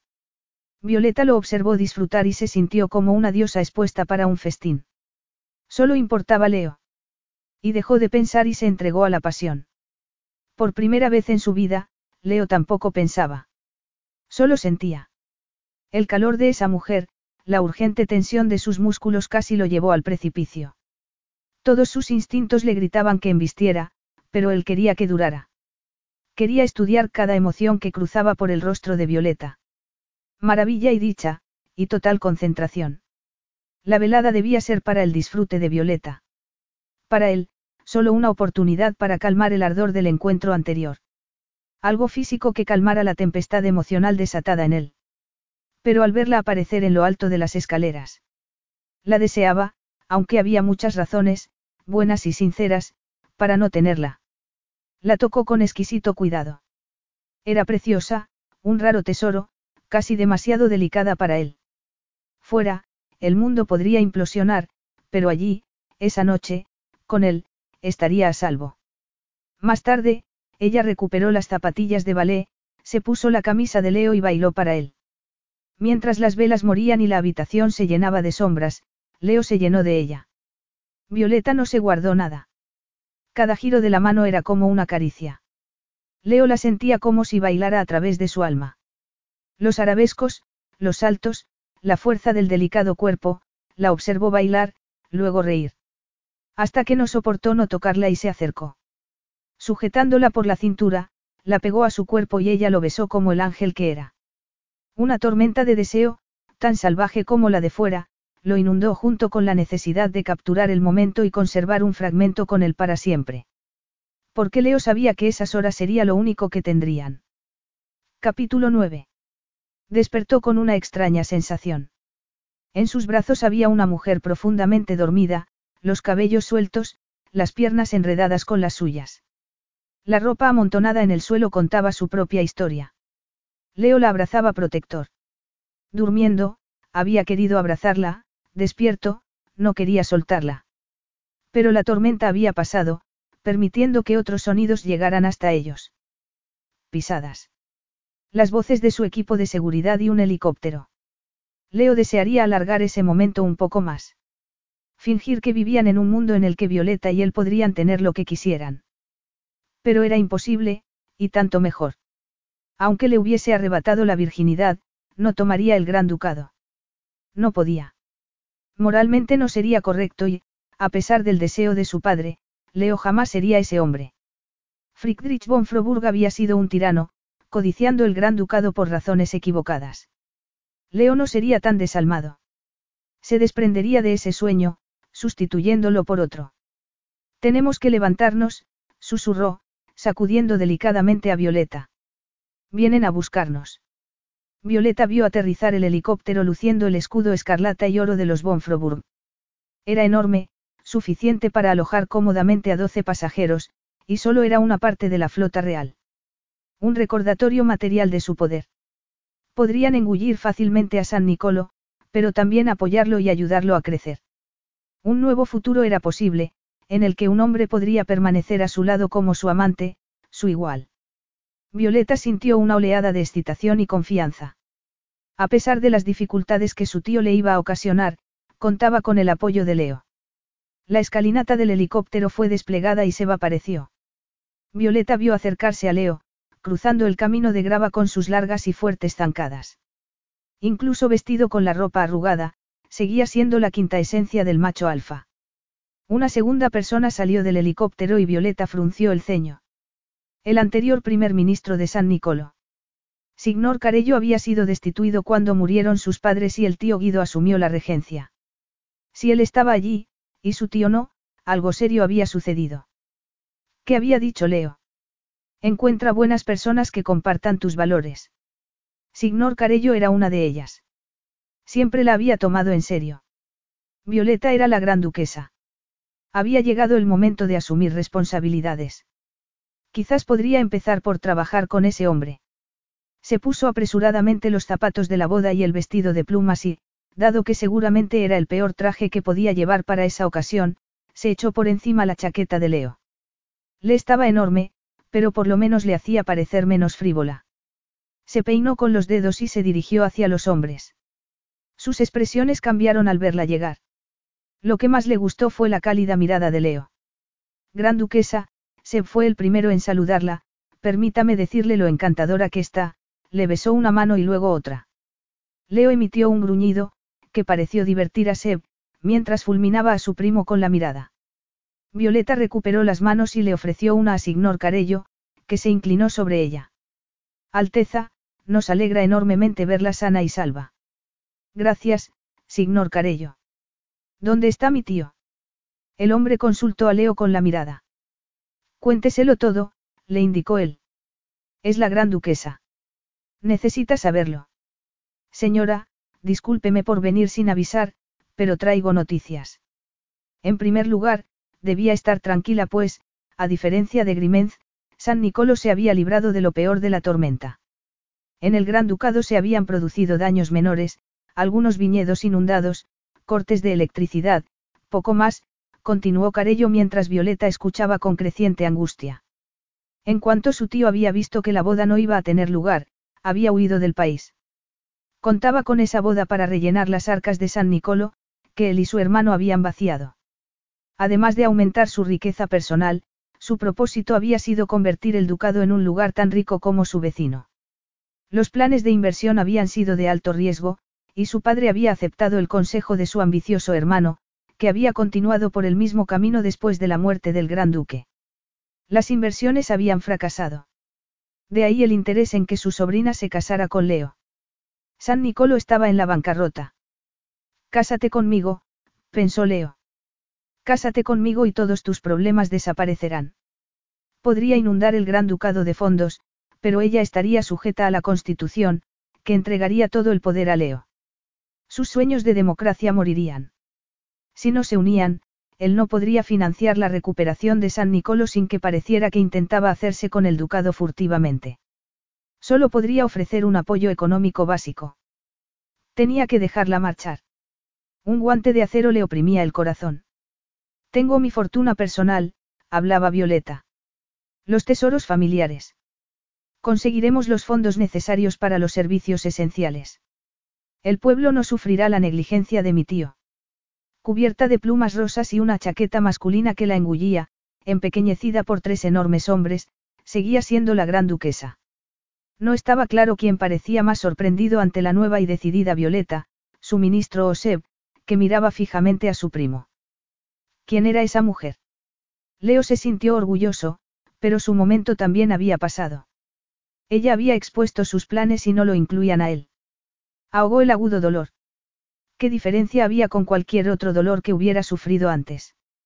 Su propia madre no lo había amado lo suficiente como para quedarse. Su única utilidad para su padre había sido como peón para reclamar el ducado. Y había fallado. En comparación, el rechazo de esa mujer era trivial. Un hombre no se enamoraba en dos días. Era culpa de las circunstancias. La atracción que sentía no sobreviviría en el mundo real. Violeta lo miró con unos cálidos ojos llenos de compasión. Y algo en su interior se resquebrajó. Pero primero ayudaremos a Grimenz, decretó ella. Ella estaba pasando página, y él también debía hacerlo. Pues entonces, pongámonos a ello, contestó Leo. Dos personas más salieron del helicóptero. Mateo, el ballet de Leo, portando una maleta y una mujer aferrada a un bolso. Luisa, Violeta dio un respingo. Su ayudante, su amiga. Leo la miró, y ella supo a quién debía agradecer la reincorporación de su más estrecha confidente. Gracias, vocalizó mientras Luisa la saludaba con una reverencia. Podrás tener a tu señora preparada para partir dentro de diez minutos. Preguntó él a la doncella. Por supuesto, señor. Exactamente diez minutos más tarde, Violeta, vestida con vaqueros y una camisa azul, subía al helicóptero. Había evitado las preguntas reflejadas en la mirada de Luisa. Después, le había asegurado, incapaz de contar la verdad. El hombre del que huí me está robando el corazón. Leo se reunió con ellas, también vestido con vaqueros y unas pesadas botas. Mientras el helicóptero despegaba, Violeta observaba desaparecer el chateau. Aparte de algunas tejas desaparecidas y árboles caídos, no había sufrido grandes daños. Todavía era un lugar mágico. Quería tomar la mano de Leo, pero estaba sentado en el extremo opuesto de la cabina. Además, toda su atención estaba fijada en las vistas de Grimenz en ruinas.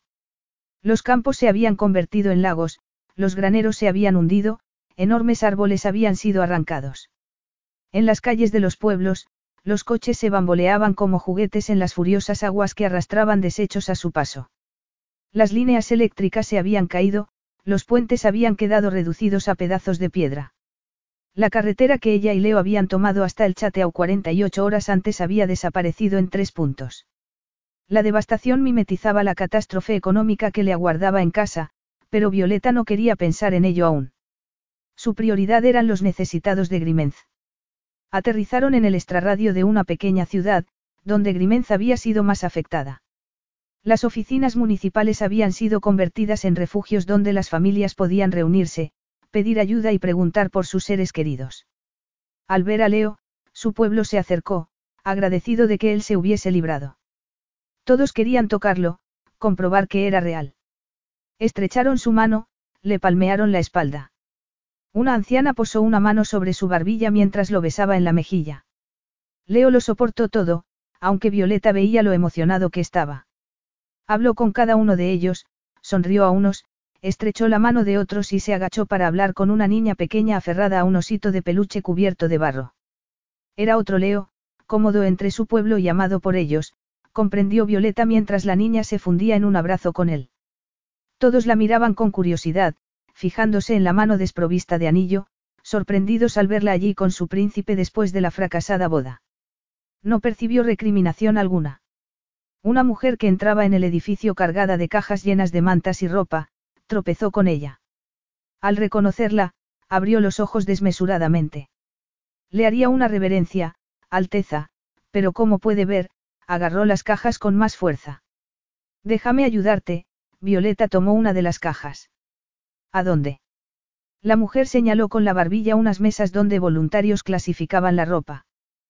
¿Qué puedo hacer? Violeta dejó su caja junto al montón y se arremangó. Los voluntarios la miraron fijamente, algunos con expresión comprensiblemente desconfiada. No solo era una de ella torre, sino la segunda en dejar plantado a su príncipe. La mujer que había entrado con las cajas la salvó al señalar a una fila de cuatro mesas. Ropa de niños. Mujeres. Hombres. Ropa de cama y toallas en esa última. Mientras sonreía a sus compañeros voluntarios, dos de los cuales le devolvieron la sonrisa, Violeta tomó la primera caja y, con Luisa a su lado, empezó a clasificarla. Leo había permanecido a propósito al otro extremo del helicóptero para no tocarla. Al ver el horror bajo sus pies, deseó tomar su mano para sacar fuerza de su calidez. Pero no lo hizo. Un líder no mostraba debilidad, vulnerabilidad y, desde luego, no buscaba la mano de una mujer a modo de consuelo. Ella no parecía haberse alterado al descubrir el estado financiero de su país. Había escuchado y luego centrando toda su atención en ayudar a Grimenz, cuyas necesidades eran todavía mayores. Cuando su pueblo la había mirado con sospecha en el centro de socorro, ella se había arremangado para empezar a ayudar. Ante el Violeta había crecido. La veía al otro lado de la sala, ordenando la llegada de nuevos donativos. Llegaban en gran cantidad y su sistema para procesarlo se había colapsado. Violeta lo había comprendido y empezado a reorganizarlo todo. A su pueblo no parecía importarle y se apresuraban a hacer lo que ella les pedía. Violeta estaba comportándose como una líder.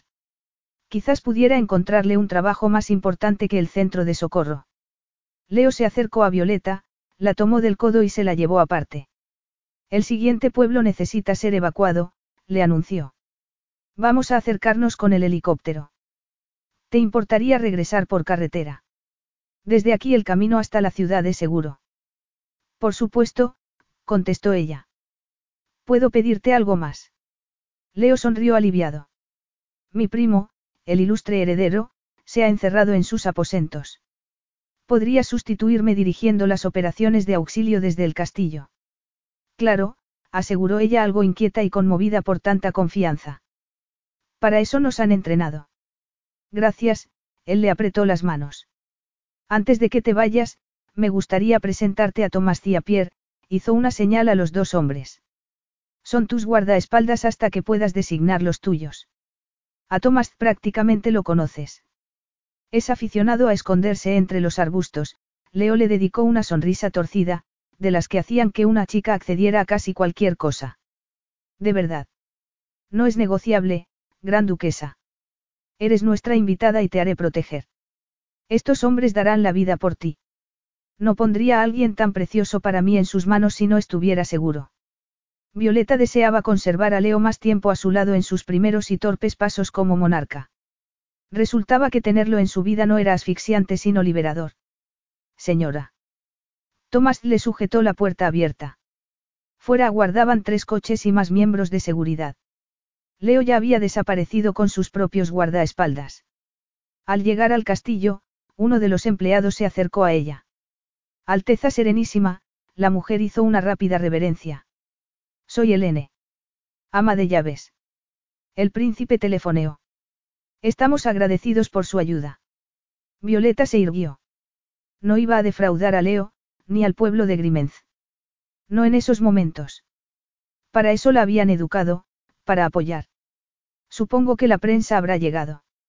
Sí, señora. Me gustaría hablar con ellos. Capítulo 10. Treinta minutos después de la conferencia de prensa, el pueblo de San Nicolo empezó a llegar. Pocos al principio, pronto se contaban por cientos. Llevaban suministros, que cargaban en barcas para realizar el corto, aunque peligroso, viaje a través de un lago lleno de desechos. Habían respondido a la llamada de su nueva gran duquesa y acudido en ayuda de los afligidos vecinos. Cualquier persona en condiciones estaba allí. El patio del castillo estaba repleto.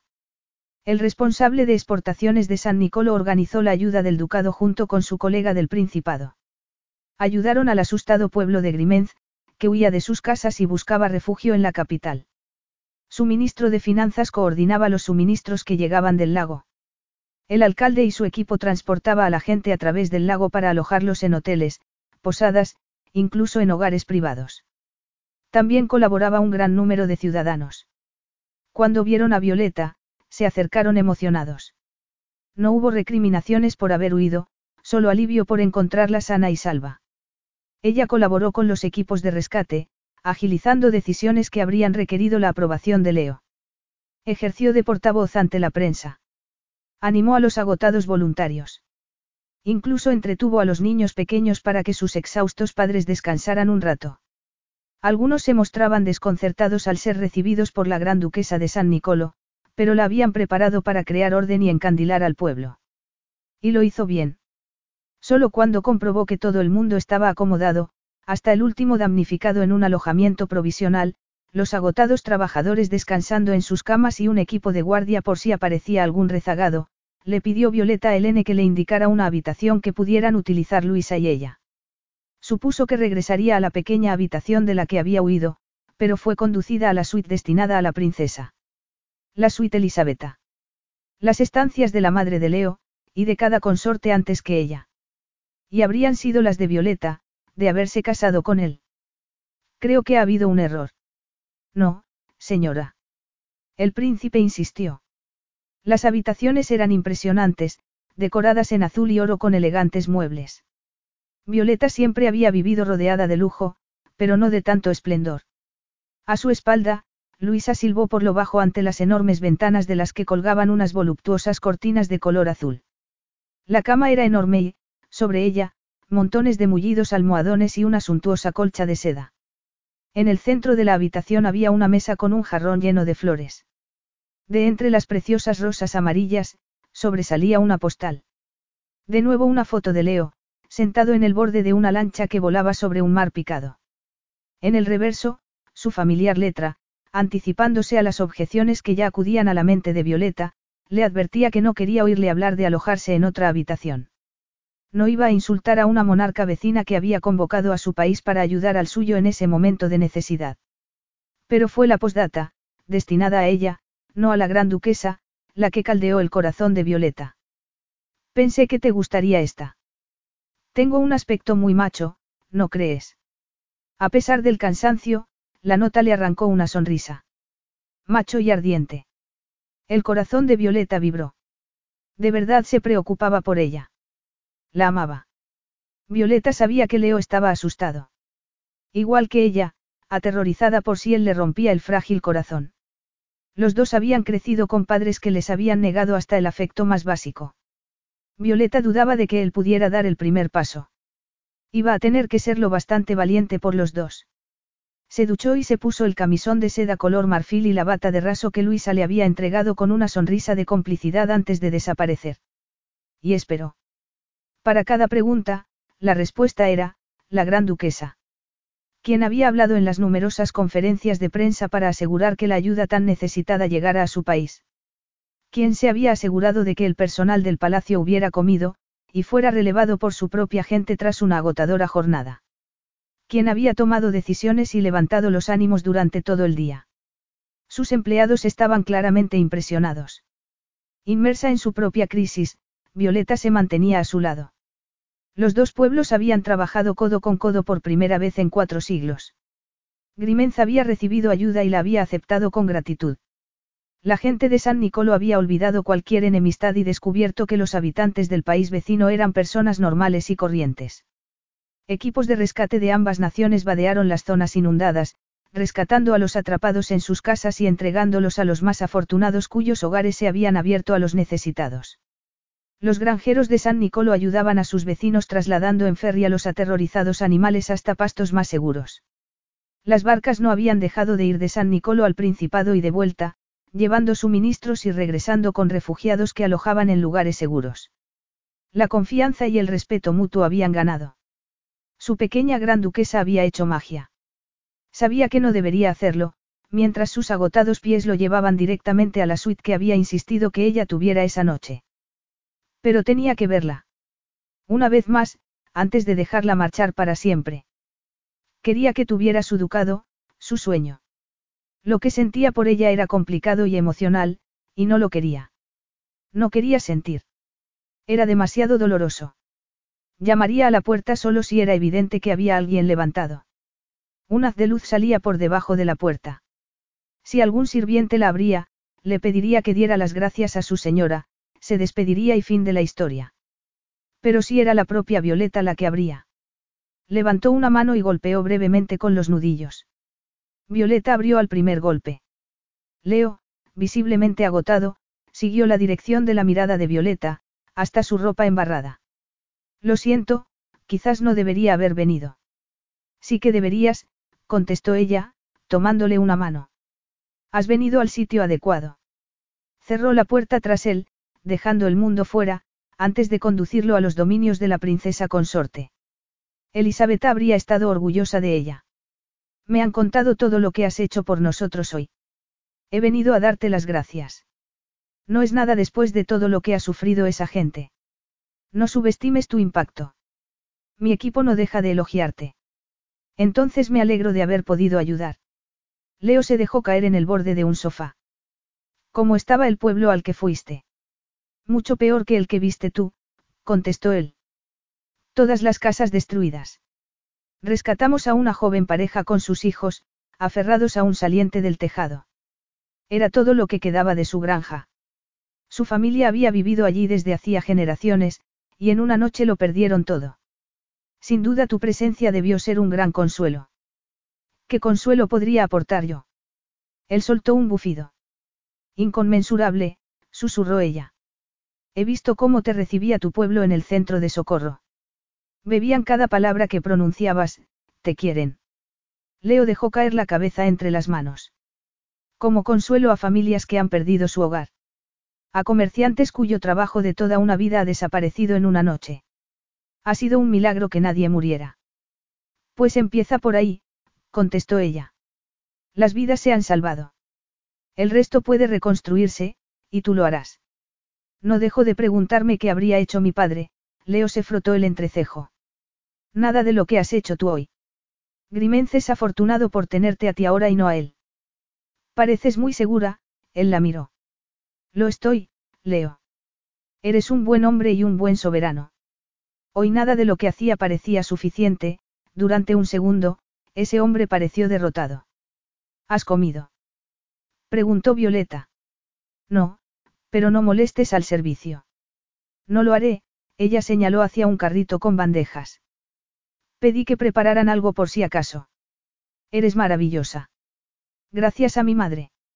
No nos quería a mi hermana y a mí, pero se aseguró de que fuéramos útiles.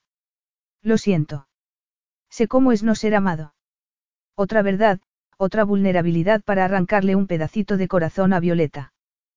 Tu pueblo te ama. Parece sorprendida. Impresionada. Mi padre y mi tío jamás intentaron ganarse ese amor. Pensaban que se lo merecían sin más. Jamás habrían hecho lo que has hecho tú hoy. Te has entregado por completo. Forma parte de mi posición. Forma parte de lo que eres. Tu pueblo te importa. Es imposible fingir algo así. Vi cómo esa anciana te acariciaba la mejilla. Violeta imitó el gesto de la mujer. Unos agotados ojos azules la miraron. Estoy sucio, le advirtió. Pues vamos a limpiarte, ella se inclinó y lo besó en los labios. El calor iluminó los ojos de Leo mientras ella lo conducía de la mano hasta el cuarto de baño, abría la ducha y reunía unas cuantas toallas mientras él la observaba. Violeta le desabrochó la camisa y la deslizó por los hombros. Después se arrodilló a sus pies para desatarle los cordones embarrados de las botas y, cuando se las hubo quitado, le quitó los calcetines. Se levantó, envuelta en el vapor de la ducha y, con un fuerte tirón, le aflojó los vaqueros y bajó la cremallera sobre la protuberante masculinidad. Deslizó los pantalones y la ropa interior por las caderas y él se lo terminó de quitar de una patada. Violeta dejó caer la bata en un susurro de seda antes de quitarse el camisón también. Era una pena arrojar las bonitas prendas al suelo, pero el ardor en la mirada de Leo lo compensaba. Tras recogerse el pelo con una pinza, tomó la mano de Leo y lo condujo a la ducha. Empezó a lavarlo con jabón y una esponja. Brazos y hombros, el amplio torso, el vientre plano. Le ofreció un bote de champú y esperó a que él se lavara los cabellos, conteniendo el aliento mientras la necesidad se acumulaba ardiente entre los muslos. Le lavó la espalda y el interior de los muslos. Continuó con los pies y las piernas. Leo se volvió, el miembro se hizo notar. Y Violeta también lo bañó, masajeándola con la mano. Con el pulgar describió círculos alrededor de la punta, disfrutando de la respiración entrecortada de Leo. Toda la derrota y el agotamiento había desaparecido de su mirada. Solo había deseo y ardor. No tendría que ser así, solo debía ser físico, un modo de aliviar la tensión, sin sacudirle el alma. Leo temblaba con cada caricia, segura y firme, de Violeta. Los dedos de Violeta se cerraron en torno a él, arrancándole un gemido que resonó en las paredes alicatadas. Ella lo sujetó con firmeza, y él deseó que durara para siempre. Violeta apretó la boca contra el torso de Leo y mordisqueó un pezón. Él volvió a gemir y hundió las manos en sus cabellos, levantándole la cabeza para besarla, mientras intentaba retener algún control antes de perderlo todo. Durante todo el día, no había dejado de pensar en estar de nuevo con ella. Normalmente era un amante generoso, pero en esos momentos no era más que un egoísta deseando que los ojos marrones se oscurecieran de pasión. Que las suaves piernas lo abrazaran por la cintura mientras él cabalgaba sobre ella. Que le demandara placer, que lo arrojara al olvido. Esa noche, la última, quería olvidarlo todo y solo estar con ella. La empujó contra la pared, la levantó y se hundió en su interior. Su tierno amante había desaparecido. Pero Violeta tampoco deseaba ternura. Deseaba al hombre, el ser más elemental. Había acudido a ella. Y Violeta se negaba a pensar que fuera porque, convenientemente, estaba allí. Esa no era la mirada que había visto en sus ojos al abrir la puerta. Lo había guiado hasta ese momento, a la liberación de pasión y necesidad de demostrar que estaban vivos. Después de la devastación, la terrible pérdida, necesitaban sentirse vivos. El agua se llevó la suciedad. Sus manos, sus cuerpos unidos, borrando el dolor, las imágenes de sufrimiento que habían visto. Aliviaron el infinito dolor y traiciones de los que deberían haberlos amado y no lo hicieron. Se convirtieron en almas gemelas. Violeta abrió su corazón, la última de sus defensas cayó, y lo dejó entrar. Le dio todo, sin retener nada. Te amo, afirmó. Dios, Leo, te amo, y llegó con un grito. Todavía hundido profundamente dentro de ella, Leo salió de la ducha y la tumbó sobre una toalla en el suelo. El príncipe se descubría como el hombre que tanto intentaba ocultar. Casi salvaje y nunca más hermoso. Arrodillado entre sus muslos, las manos sujetándole las caderas, se hundió en su interior. Los músculos del cuello tensándose, la respiración entrecortada. Con un rugido, Leo echó la cabeza atrás y se vació dentro de ella. Violeta permaneció tumbada con el corazón desbocado, incapaz de moverse. Todavía arrodillado y respirando con dificultad, Leo se pasó una temblorosa mano por los cabellos mojados. Se levantó y se enrolló una toalla alrededor de la cintura. Después, tomó una mano de Violeta y la ayudó a levantarse para envolverla en un albornoz y, con otra toalla, secarle los cabellos. Necesito esa comida, susurró mientras le besaba la frente y le tomaba una mano. Ella lo acompañó al salón, donde Leo se dejó caer en un sillón. Destapó las fuentes del carrito y llenó un plato con carne y queso. Añadió aceitunas y pan de grimenz, y una botella de vino de San Nicolo, del que sirvió dos copas. Leo esperó, sentado en silencio. Violeta le entregó el plato y una servilleta, y colocó el vino sobre la mesita. ¿Me oíste? Te oí, Violeta. Leo la hizo esperar mientras comía pan con aceitunas y bebía un sorbo de vino. Y no cambia nada. Ya lo hemos hablado. Para nosotros no es posible. Cuanto antes lo aceptes, antes acabará esta locura. Debe ser la líder que tu país necesita. Para eso existes, y te supondrá una satisfacción. Y la satisfacción que se acababan de dar el uno al otro. Pero también te quiero a ti. Eso es imposible. ¿Por qué? Te amo, repitió ella. Qué bien sentaba decirlo en voz alta. Con todo lo que soy, te amo. ¿Cómo puedes fingir que no significa nada? Hubo un prolongado silencio. Confía en mí, amarás más tu ducado. Nada se le parecerá. Y yo menos. Estás diciendo que no puedo tener las dos cosas, ¿cómo podía decir eso? Primero soy mujer y luego princesa. Mis días serán para San Nicolo, pero mis noches, serán tuyas. Eres muy ingenua, gran duquesa. San Nicolo te engullirá entera. Le pertenecerás por completo y no tendrás nada más que ofrecer. Me estás rechazando. Ella sujetó la copa con más fuerza. Estoy siendo realista. Tendrás que confiar en mí. Aceptar que tengo más experiencia y sé de qué hablo. No funcionaría, Violeta. Dos monarcas totalmente comprometidos. ¿Qué tiempo tendríamos el uno para el otro? ¿Por qué le sonaba a mentira? Estabas dispuesto a casarte conmigo. Cuando ibas a ser mi consorte, con responsabilidades muy distintas. O antes de conocerla y desarrollar sentimientos por ella. Violeta se armó de valor. No tendría otra oportunidad.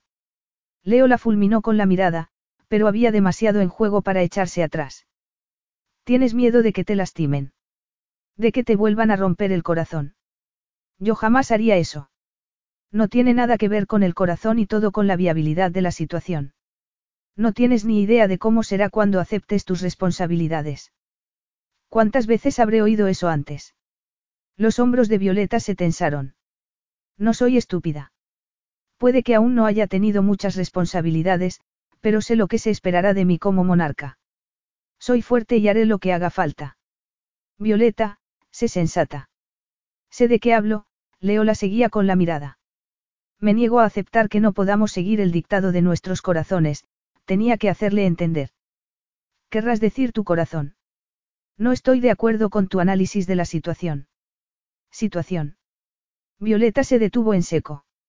Es amor, Leo. Amor. Y creo que tú sientes lo mismo. Si eso es lo que crees, gran duquesa, él se levantó y se limpió las manos con la servilleta antes de dejarla caer junto al plato vacío, te espera una decepción. Violeta sabía que ese cinismo era mentira. Leo no era tan frío como fingía ser. ¿Qué necesito para superar las barreras que has levantado ahí dentro? Ella le golpeó el pecho. Ahí dentro no hay nada, Leo la miró imperturbable. Mentira. Sé que hay un corazón. Lo he oído latir, Violeta se apretó contra él. Lo he hecho latir más deprisa. Solo era sexo, contestó él, aunque no tan tranquilo como fingía estar. Para eso llamaste a mi puerta esta noche. Solo por sexo. Sí. La pausa había sido infinitesimal, pero ella se dio cuenta. Mientes. No solo a mí sino a ti mismo. ¿Sientes algo por mí? Libera al hombre, no al príncipe. Violeta, habló Leo en tono de advertencia. Después de todo lo que he visto hoy, no te conviene liberar al hombre. Es lo que quiero. Podrás metértelo en esa cabezota. Nunca he querido al príncipe. Pero he conocido al hombre, y lo amo. No está disponible. Podrías haber tenido al príncipe, pero decidiste huir. Entonces sí me estás rechazando. Estoy tomando la mejor decisión para ambos, él miró hacia la cama, y de nuevo a ella, la oscura mirada ardiente. Pero aún nos queda lo que resta de noche. Aprovechémosla. Es todo lo que me ofreces. Violeta sonaba desesperada, pero no iba a ocultar sus sentimientos. Le haría ver cómo le desgarraba el alma. Le haría ver el precioso regalo que podría tener con alargar una mano. Es todo lo que me puedes ofrecer tú. Cuando amanezca pertenecerás al Gran Ducado. Solo tenemos esta noche. Tómalo o déjalo. Leo, no estaba funcionando. El corazón de Violeta se rompió, sin duda. No hay más, Violeta. Tómalo o saldré ahora mismo por esa puerta. Ella lo miró confusa sin saber qué hacer. El corazón de Leo estaba demasiado dañado. ¿Cómo llegaría a él, si no con amor? Si no bastaba, ¿qué más podía ofrecerle? Tiempo. Sería paciente. Si él necesitaba tiempo para sanar y dar el siguiente paso, esperaría. Aguantaría. Se mantendría firme y encontraría la fuerza para atesorar y cuidar ese amor. Pero antes le enseñaría lo que podrían tener. Haría que esa noche fuera inolvidable y le pondría muy difícil marcharse. Violeta lo miraba fijamente. Parecía espantada. Mejor. Necesitaba que entendiera que amarla no era una opción para él. Ella le había declarado su amor, pero Leo sabía que su ducado sería lo primero. Ese ducado había significado más para su propio padre que su propio hijo. No había huido ella de la boda para reclamarlo. Violeta seguía sin hablar. La bestia que había en él rugía decepcionada. Lo iba a rechazar. De acuerdo, Leo echó a andar hacia la puerta. Leo, no, balbuceó ella. Lo acepto. Aceptaré esta noche. Violeta creyó que era demasiado tarde, pero una oleada de alivio la inundó cuando Leo regresó junto a ella. La sensación de alivio de Leo estuvo a punto de hacerle caer de rodillas. Arrojó la toalla, le arrancó el albornoz a Violeta y la tomó en brazos, llevándola a la cama. Consuélate pensando que esta noche te necesito, gruñó él antes de tomar su boca con pasión. Ella le devolvió el beso con fuerza. Succionó el labio, lo mordisqueó. No dolorosamente, solo para despertar la lujuria. Leo se apartó de ella, le sujetó las muñecas por encima de la cabeza y le besó el cuello, dibujando un rastro de besos antes de descender hacia los pequeños y dulces pechos y besar un pezón, gruñendo con satisfacción cuando ella gimió y arqueó la espalda. Le separó los muslos. Permitió que el deseo, la necesidad, lo que fuera, lo dominara. Buscó la ardiente consumación que lo quemara todo, para que a la mañana siguiente solo quedaran las ascuas y él fuera libre. Leo descendió sobre ella, arrancándole un clímax tras otro con su boca. Alguna vez olvidaría su sabor. Violeta gimió contra la almohada. Cuando estuvo bañada en sudor, la mirada desenfocada, loca de lujuria, Leo se deslizó hacia arriba y la tomó. Violeta se estremeció cuando él se hundió en su interior en el más leve contacto íntimo.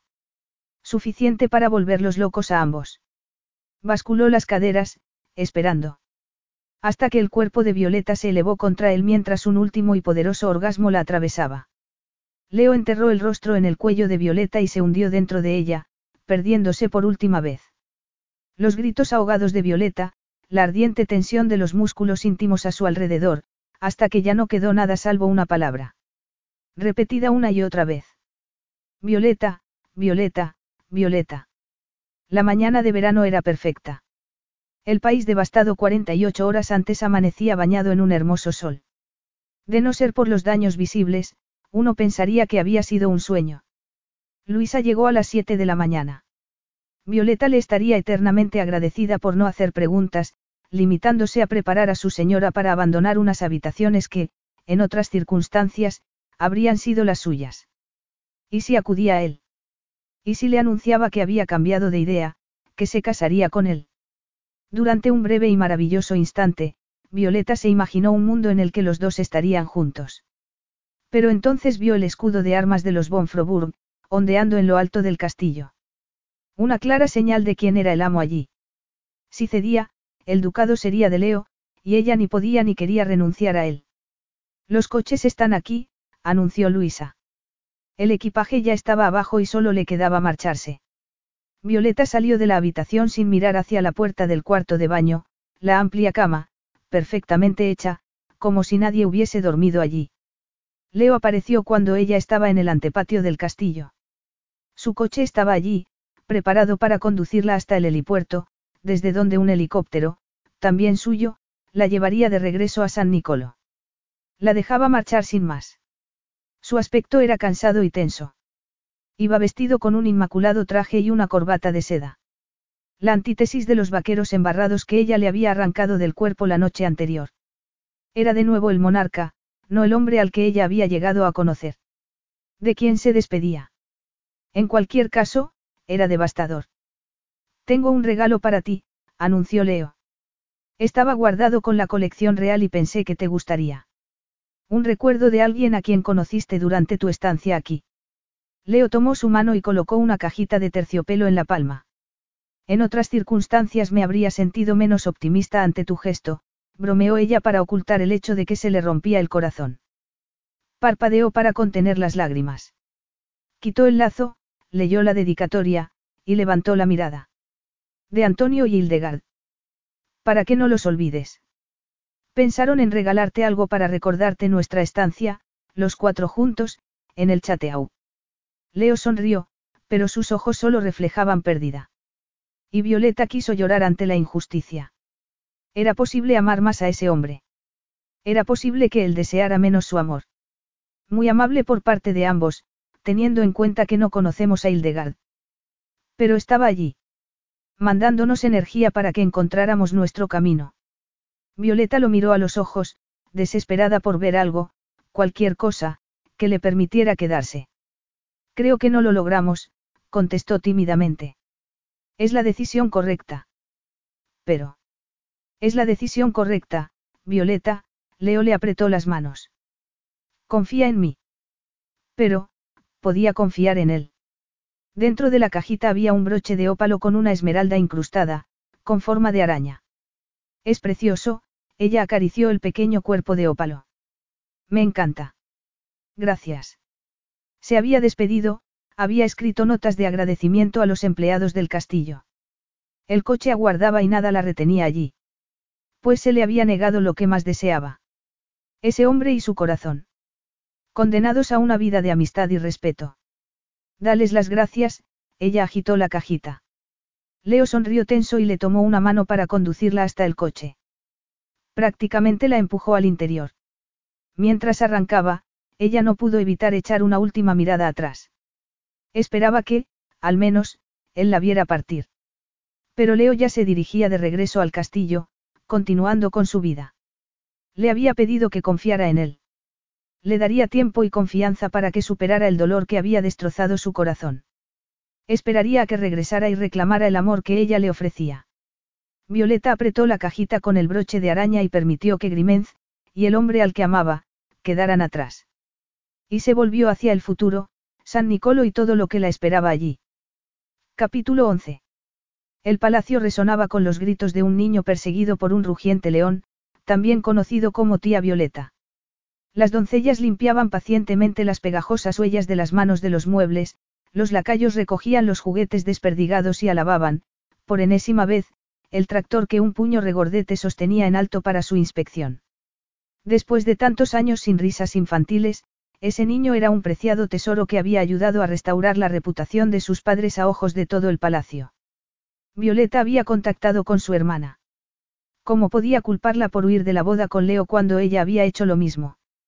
Francesca había acudido inmediatamente. Al reencontrarse, se habían fundido en un abrazo. Violeta le devolvió su estatus real, perdido al fugarse, y convirtió a su adorable sobrino en principito. Con paciencia se ganó al taciturno cuñado, que había rechazado cualquier título para él.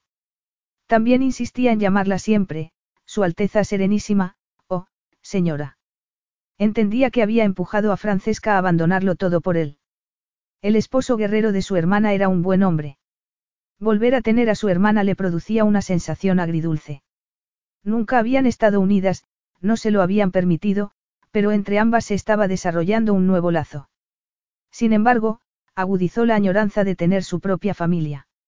Añoranza por el hombre con el que quería esa familia. Su amor por Leo era una constante, como el dolor cuando pensaba en él. Estaba segura de que Leo sentía algo por ella. Pero tenía miedo de sufrir otra decepción. Nunca habían podido tomar sus propias decisiones. Menuda ironía creer que iba a poder forjar su propio destino. Y el poderoso Leo seguía atrapado por las expectativas de su nacimiento y el dolor causado por sus padres. Necesitaba tiempo para descubrir que podía elegir el amor. Mientras tanto, le mostraría el amor verdadero y la lealtad, y esperaría, por difícil que fuera. El pueblo de Grimenz y San Nicolo se relacionaban como no habían hecho en generaciones, pero sus respectivos soberanos no podían. Durante los últimos diez meses se habían celebrado eventos a los que deberían haber asistido ambos, pero él al final no había acudido a ninguno. Ocupado reconstruyendo su país, su ausencia era comprensible. Quizás no tuviera nada que ver con ella. Dos días atrás ambos debían encontrarse en una cena benéfica en Cannes. Violeta apenas había dormido la noche anterior. Sin duda estaría allí. Iba a volver a verlo. Pero en su lugar acudió Sebastián. Era el cuarto evento al que no asistía. La estaba evitando. Salvo tomar un barco y cruzar el Serenité y, como Elisabetta, exigir entrar en el castillo, no habría modo de volver a verlo. Pero tras ser invitada al baile de mayo del Principado, había elaborado un atrevido plan, con la ayuda de Seb. Ya había esperado bastante. Leo la amaba, pero no estaba preparado para dar el paso. Ese taciturno y maravilloso hombre iba a tener que ser salvado de sí mismo, por ella. Todo preparado para esta noche, señor, anunció Elene. Los VIP de San Nicolo llegarán a las ocho y la gran duquesa. La mujer balbuceó. Nadie mencionaba a Violeta en presencia del príncipe. Las conversaciones cesaban cuando aparecía Leo. Gracias, Helene, contestó él. Habéis hecho un gran trabajo. Con una apresurada reverencia y las mejillas arreboladas, la mujer se marchó. Leo consultó la hora. Las cuatro de la tarde. En unas horas volvería a ver a Violeta. Inevitable, aunque se alegraba de terminar por fin con ello. Estaba nervioso y distraído. Irritado por su falta de disciplina, salió al pasillo a tal velocidad que casi derribó las dos figuras que flanqueaban la puerta, y que habían pertenecido a su madre. Era el único sentimentalismo que se permitía. Quizás fuera el momento de retirarlas o donarlas. Violeta había regalado toda la colección de arte de ella Torre al Estado. También había donado una gran parte de sus bienes para intentar llenar las arcas públicas. Después se había embarcado en una serie de visitas al extranjero para promocionar las exportaciones de San Nicolo y generar oportunidades comerciales para subsanar la bancarrota provocada por su tío. Grimenz la adoraba incondicionalmente. La prensa elogiaba cada paso que daba. Y a él. Percibía su decepción por no haberla convertido en su princesa, porque algo en él la había hecho huir. En realidad, era al revés. Ella le había declarado su amor y él la había rechazado. Hacía diez meses que la había empujado al interior de ese coche y fuera de su vida. Diez meses desde que había regresado a la oscuridad, deseando que lo engullera. En su momento se había dicho que había tenido suerte, porque aquello habría terminado mal. ¿Cómo habría podido sobrevivir su relación a los rigores de regentar dos países enfrentados a desafíos sin precedentes? Pero la primera vez que pasó junto a la suite Elisabetta, sintió su falta como un enorme agujero en el pecho. Como si toda la felicidad hubiera desaparecido. Y así seguía siendo. Sus consejeros le instaban a buscar esposa, proporcionándole una lista de mujeres elegibles. Aristócratas europeas, incluso atractivas. Pero ninguna había despertado el menor interés en él, porque no eran ella. Se dirigió a su gimnasio privado para quemar la energía que lo consumía desde que había accedido a invitar a todo San Nicolo al baile de mayo, incluyendo a su gran duquesa. Su padre le habría recriminado su debilidad. Necesitar a alguien, especialmente a una mujer, era inaceptable para un bon Froburg. Pero esa última noche, Leo la había necesitado tanto como respirar. Y no había logrado agotar esa necesidad. Se había convencido de que ella era demasiado joven y que, inevitablemente, como su madre, encontraría a alguien a quien amaría más y se marcharía. Se había sumergido en la reconstrucción de Grimenz, en ayudar a su pueblo, sin apenas un día libre. Gracias a ello, su país se recuperaba rápidamente, y él se mantenía ocupado. El problema eran las noches. Cuando, solo y cansado, se torturaba buscándola en Internet. Un mes después de la fallida boda apareció su primera foto oficial como gran duquesa. El vestido era arrolladoramente sencillo y no llevaba tiara. Al fijarse mejor, vio que la tiara había sido sustituida por un broche, tan valioso como cualquier adorno oficial. Lo sabía porque había pertenecido a la colección Real Froburg. Desde entonces, cada vez que aparecía en alguna foto, Leo lo buscaba, y siempre lo encontraba. Descansaba sobre un hombro en el estreno de un ballet, o estaba enganchado a la cinturilla de una falda en la visita al hospital de San Nicolo, o en la gorra que llevaba en el desfile del Día Nacional. Sabía que le estaba enviando un mensaje, sigo aquí y te amo. Algún día dejaría de llevarlo y entonces él sabría que había acertado al dejarla marchar. En cuanto a sus ambiciones políticas, una nación de súbditos no podía convertirse de la noche a la mañana en una democracia, pero la gran duquesa estaba dando los primeros pasos. Había convocado un referéndum para convertir a San Nicolo en un Estado democrático. Con ella como jefe de Estado, ¿o no? Su pueblo la adoraba y abrazó sus ideas. Habían votado a favor de la democracia, con ella como jefe de Estado. Incluso su hermana había sido bien recibida a su regreso junto a su hijo, que tenía los ojos marrones de los de ella Torre y el cabello negro de su padre inglés. Un hijo parecido a él y a Violeta. Al ver su foto, a Leo le había llevado un rato poder respirar. Los pies de Leo decidieron dirigirse a la suite Elisabetta. Como tantas noches desde aquella. Las habitaciones estaban inmaculadas, frescas y vivas. Como si su dueña acabara de marcharse. ¿Qué dueña? Grimenz no tenía princesa, ni él una compañera, que llenara esas habitaciones con su acogedora calidez. En tiempos de su madre no había sido ningún oasis, pero la noche en que Violeta había sido su dueña, él había encontrado paz. Y una pasión jamás conocida. Desde la ventana, su mirada viajó hasta San Nicolo, bajo el sol de esa perfecta tarde de mayo. El palacio ducal apenas se veía, aunque sí el estandarte de Violeta en todos los tejados de la ciudad, y supo que estaba allí. Era un lugar acogedor, a pesar de las dificultades que atravesaban. Aunque no había podido tenerla en su vida, había hecho lo posible por ayudarla. Le había asignado a Tomás como jefe de seguridad, quien había reunido a un fuerte equipo en torno a su nueva jefa, y Leo se sentía aliviado al saber que estaba bien protegida. La investigación ordenada sobre el primer ministro de Violeta demostró que era un consejero capaz, honesto y leal. Habría enviado dinero al arruinado ducado, pero sería cuestión de tiempo que algún periodista lo descubriera, y Leo sería acusado de intentar anexionarse el ducado furtivamente. Por tanto, había contactado con todas las personas ricas e influyentes que conocía. Y las ayudas empezaron a inundar el despacho de su ministro de Finanzas. Oficialmente no podía hacer nada con su tío, que había tomado malas decisiones, aunque no ilegales. Había publicado su autobiografía, presentando a los de ella Torre como imbéciles avaros, y a su sobrina como la peor de todos.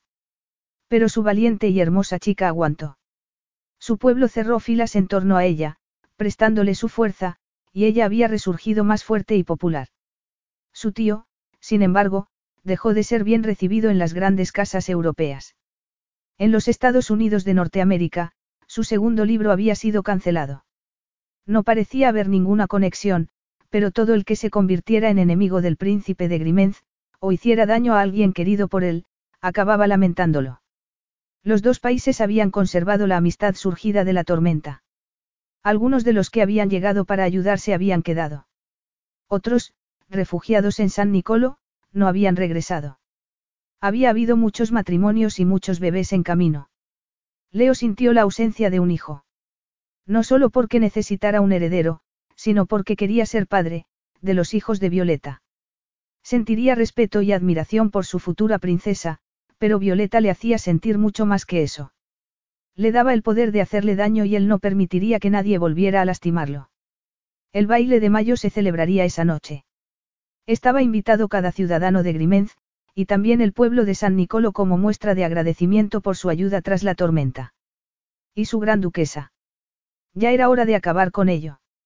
El baile sería la oportunidad perfecta. Incluso podría descubrir que ya no lo fascinaba como antes. Ya era hora de pasar página. Capítulo 12.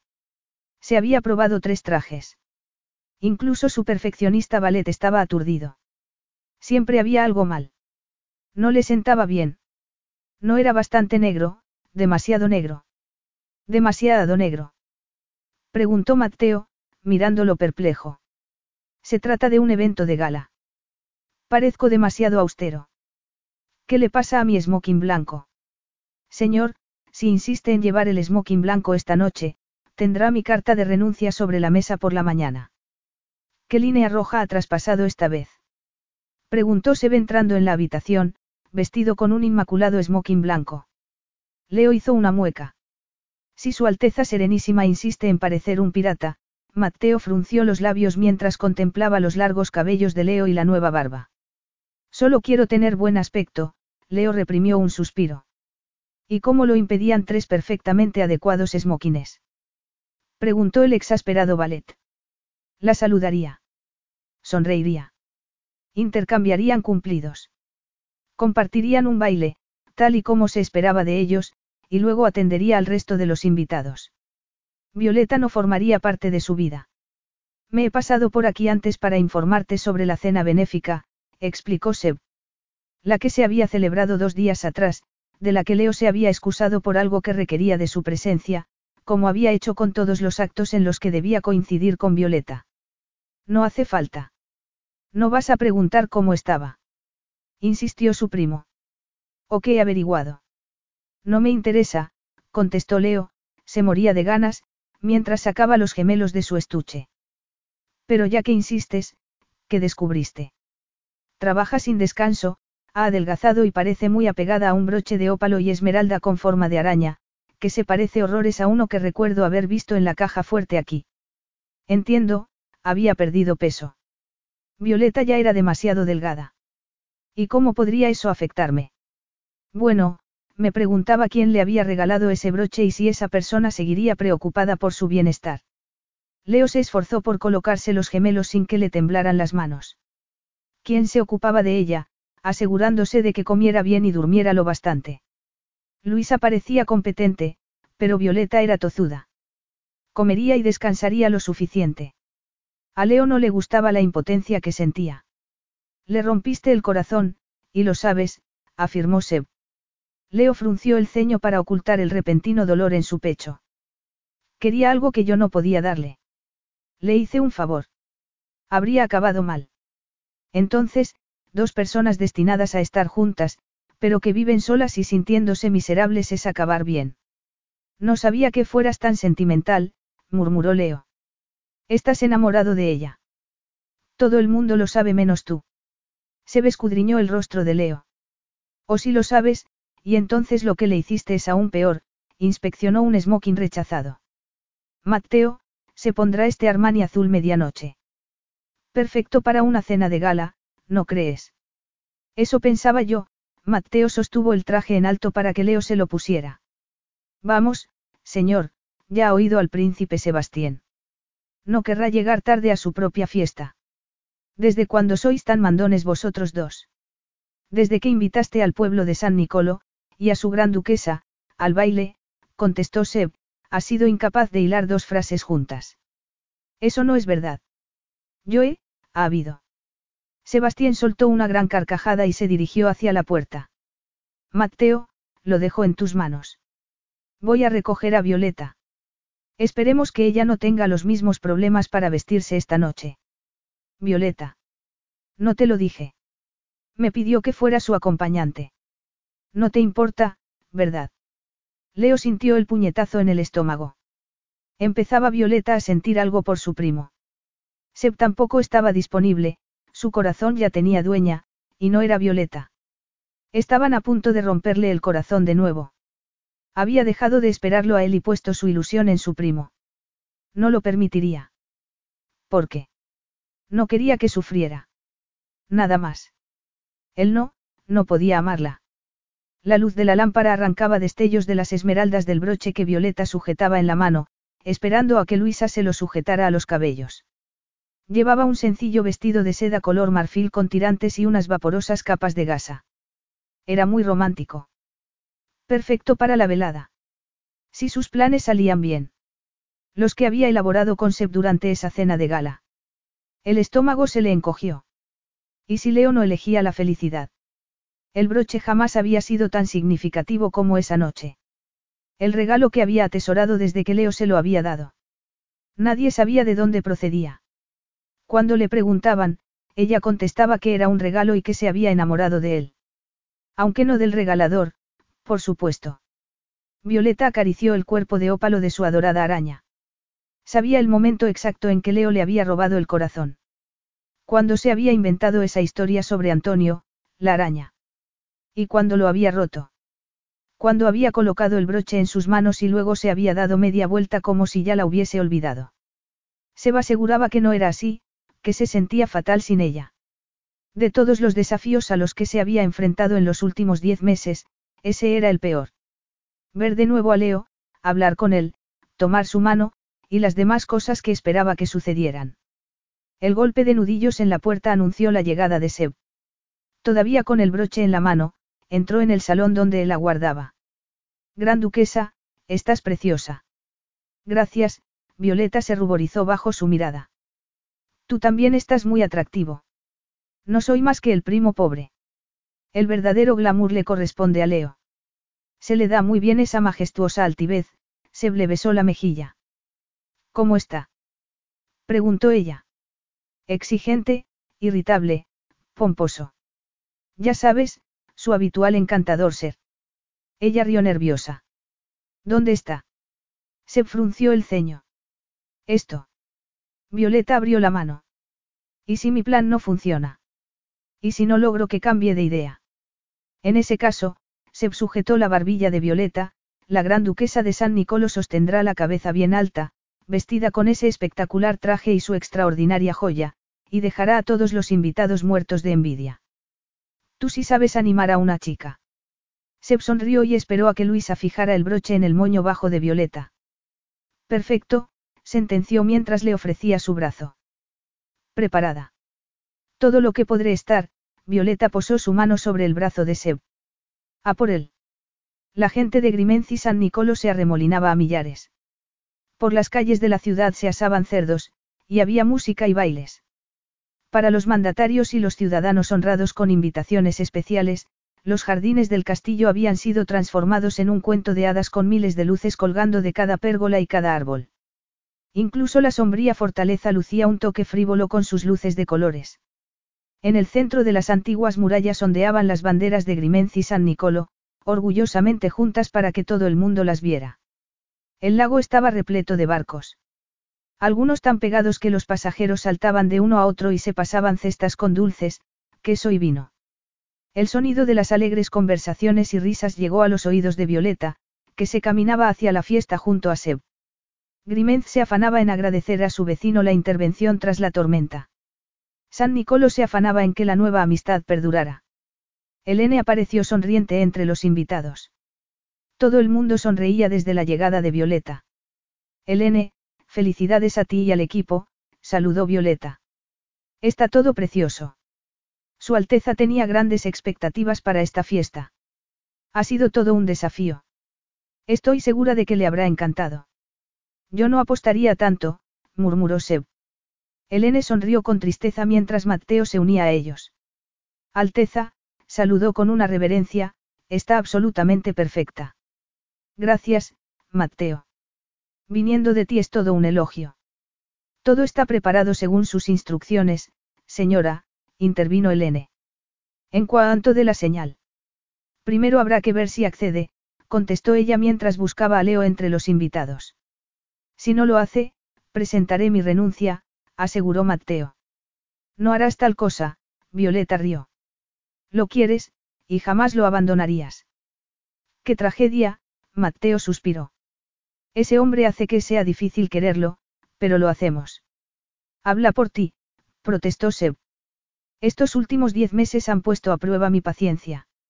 Hoy, todos los empleados del castillo han recibido un regalo y una tarjeta manuscrita con un mensaje personal de agradecimiento por los esfuerzos desde la tormenta, explicó Elene. Señora, yo, y el puñado de empleados implicados, la apoyamos. Esperemos que el plan funcione. El príncipe merece ser feliz, y desde que usted se fue no lo ha sido. Violeta sintió un nudo en el estómago al oír la voz de Leo saludando a un invitado. Y cuando el invitado se apartó, lo vio. Se embebió de la visión. Su estatura, los anchos hombros. Esos ojos que te hacían sentir como la única criatura en el mundo. El impecable smoking resaltaba su impresionante físico. Parecía más delgado, más oscuro, y los lustrosos cabellos eran más largos. Incluso se había dejado barba. Su aspecto era casi salvaje. Y, que Dios la ayudara, pues era, ardiente. A Violeta se le secó la boca. Y si intentaba saludarlo y no le salía la voz. Alteza, llamó Seb. Ella intentó recuperar el aliento. Estaba hiperventilando. Allí, delante de todos, sin un lugar en el que esconderse. No podía respirar. Entonces Leo levantó la vista y sus miradas se fundieron. Gran duquesa. Insistió Seb. ¿Y si se desmayaba? Dios, qué mortificante. Violeta. Violeta dio un respingo y se volvió hacia Seb. Si no te importa, me gustaría conservar el uso de mi brazo. Lo siento, es que, ella contempló sus dedos clavándose en la manga de Seb. Lo sé, pero relájate, susurró Seb mientras Leo se acercaba. Confía en mí, todo saldrá bien. Pero ¿y si salía mal? Capítulo 13. En cuanto apareció en la terraza, vio la delgada figura, vestida de vaporoso marfil, del brazo de su primo. La anciana princesa, cuya arrugada mano acababa de tomar, hizo una mueca de dolor cuando Leo la apretó con fuerza. Se disculpó y ella se alejó. La atención de Leo regresó inmediatamente a Violeta. Estaba aún más hermosa de lo que recordaba. Sus cabellos estaban recogidos en un moño y su vestido era una sencilla creación de gasa.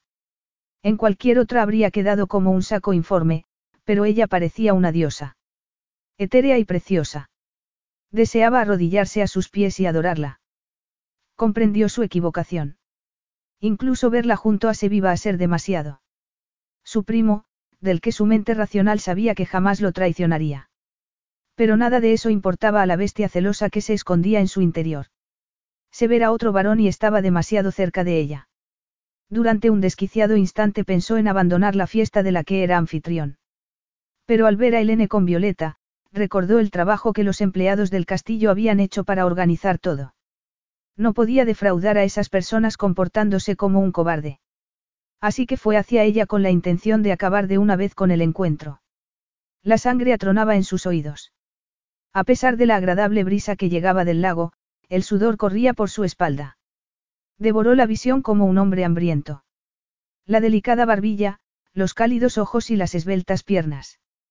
Buenas noches, Alteza Serenísima. Buenas noches, Gran Duquesa, Leo se inclinó sobre su mano mientras hacía chasquear los talones. Gracias por acompañarnos. Confío en que se encuentre bien, la voz apenas era audible. Sí, gracias. Yo, estoy bien. Perpleja, Violeta desvió la mirada hacia Seb. Cuando volvió a mirar a Leo, Seb vocalizó hacia su primo. Deja de comportarte como un imbécil. A su derecha, le oyó a Mateo gruñir de frustración. Intentó mostrarse encantador, pero con la mano de Violeta en el brazo de Seb, era como pedirle a un lobo hambriento que se quedara sentado mientras un tierno corderito pasaba ante él. ¿Me permites? Leo apartó la mano de Violeta del brazo de Seb. El baile está a punto de empezar, y la gran duquesa y yo debemos inaugurarlo. Como un reo camino del patíbulo, Leo avanzó entre sus invitados con gesto sombrío.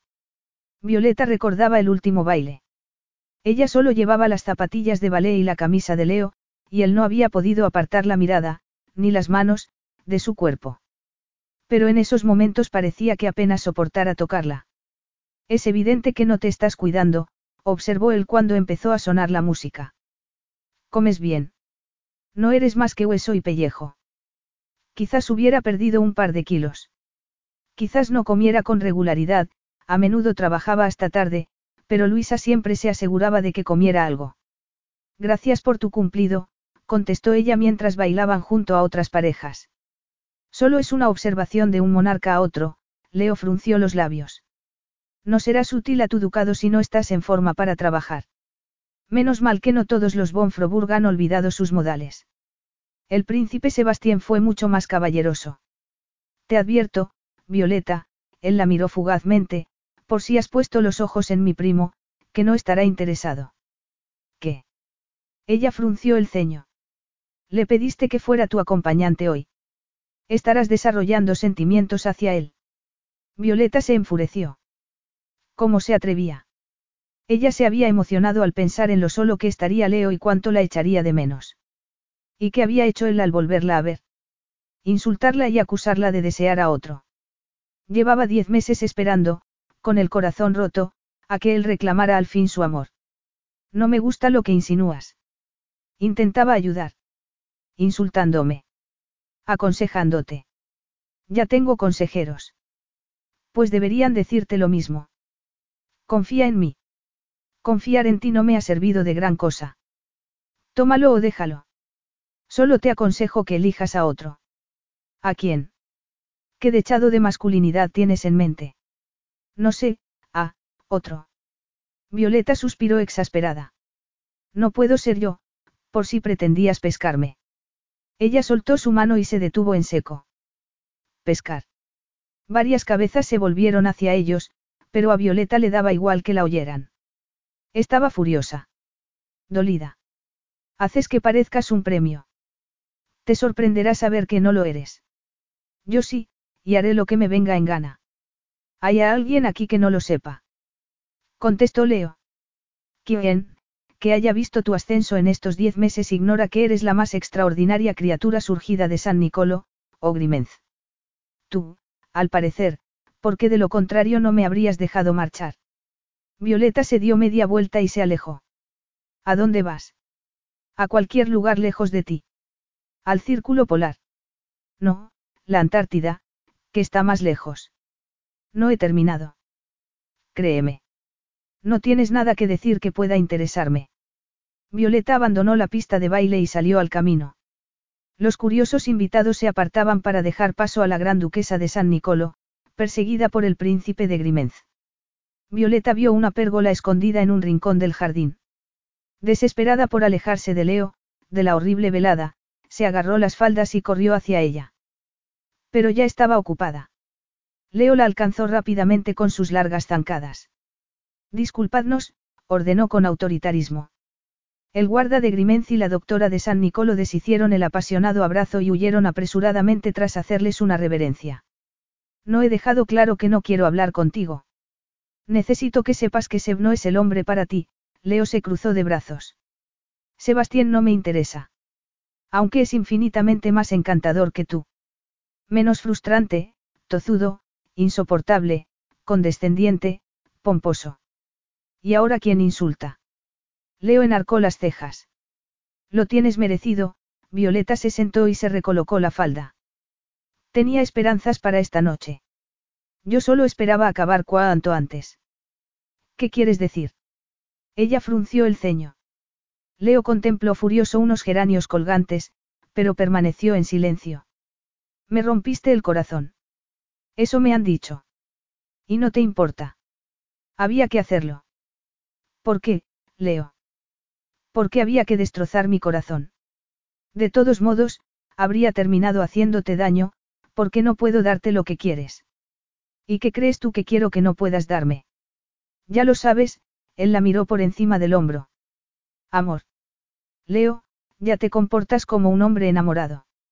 Sé que utilizaste tu influencia para ayudarme. Habría hecho lo mismo por cualquier monarca vecino en apuros incluyendo convertir a su tío en un apestado social para que dejara de avergonzarla. Leo encajó la mandíbula en un férreo silencio. Gracias, ella lo miró con tristeza. Me ayudó mucho. Da igual. El amor no funciona en los matrimonios reales. Tonterías. Hay muchos ejemplos de lo contrario. Lo diré de otro modo. El amor no puede formar parte de mi matrimonio. ¿Por qué no? No lo deseo. ¿Por qué estás asustado? Leo se mantuvo en silencio. Admítelo, Leo. Estás asustado. Viviré con ello, contestó. No cambia nada. Violeta sintió que al fin parecía llegar a alguna parte. Leo había mostrado una debilidad en su coraza de supuesta indiferencia. Y él lo sabía, pues se tensó aún más. ¿Y cómo te va? Solo, aquí en tu enorme y vieja fortaleza. He oído que no eres el mismo desde que me fui. No deberías creer todo lo que oyes, Leo fulminó con la mirada a un inocente Romero. ¿Vas a negarlo? Niegas que me echas de menos. Estaba muy ocupado. Esa es tu excusa. Violeta se levantó, bloqueándole la salida. Iba a tener que apartarla, tocarla, y si lo hacía, no podría parar. Pues a mí no me sirve. No tienes elección. Quizás no, pero me conoces. Se me da bien encontrar soluciones alternativas. Voy a tomar el mando y a dibujarte una imagen para que entiendas las consecuencias de tu elección. Violeta alzó la barbilla orgullosa. Quiero hijos. Tus hijos. La mirada de Leo brillaba. Pero si no los consigo de ti, tendré que encontrar a alguien dispuesto. Y por San Nicolo, lo haré. Mi pueblo necesita un heredero. Leo la fulminó con la mirada. Eso significa que necesitaré un hombre en mi vida, autorizado para tocarme. Imagínalo, Leo. Seb me tomó del brazo amistosamente y casi no lo aguantas. Tu mirada era de asesino. La mandíbula de Leo se tensó aún más. Desde tu castillo ves mi estandarte. Sabrás cuando estoy en casa, con mi esposo, y qué haremos en la cama noche tras noche, hasta que me quede embarazada. Violeta, le advirtió él. Para. Me abrazará, me besará, tocará cada centímetro de mí. Ya sabes cómo me gusta que me toquen. Leo permanecía tenso e inmóvil, salvo por ese músculo de la mandíbula. ¿Qué te asusta más, cómo te sientes ahora o cómo te sentirás entonces? Violeta, repitió Leo, con una mezcla de ira y desesperación. Te molesta imaginártelo, ¿verdad? Violeta acarició la solapa del smoking y Leo se estremeció. Lo estaba destrozando sin ahorrarle ni un detalle. Le haría admitir cómo se sentía. Estaba harta de permitirle esconderse. Y cuando nazca el bebé, Leo, el heredero o heredera, ¿cómo te sentirás? Violeta, susurró él. Por favor, para. No, Leo. No hasta que me des una razón por la que no podamos estar juntos. Es evidente que nos amamos, no te atrevas a negarlo. Sin poderse contener, Leo acarició el broche que Violeta llevaba en el pelo. Lo llevas siempre. Unos ojos oscuros como la medianoche lo miraron, llenos de las emociones que él intentaba desesperadamente reprimir. Hace falta que te explique por qué. Intentas decirme que sigues enamorada de mí. Sí, contestó ella con una envidiable seguridad. Pero ¿y si no conseguimos que funcione? ¿Y si nuestros deberes se interponen? Leo, acabo de salvar a mi país de la ruina económica. Tú has reconstruido el tuyo tras el desastre. Comparado con eso, coordinar dos agendas, será una tontería. Violeta hacía que sonara muy sencillo, pero... ¿Y si no consigo hacerte feliz?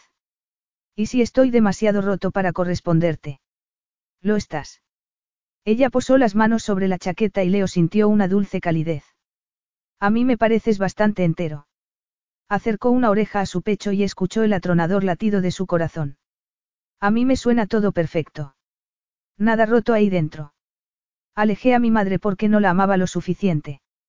Se fue por mi culpa, le oía al niño, pero una parte del adulto también lo creía.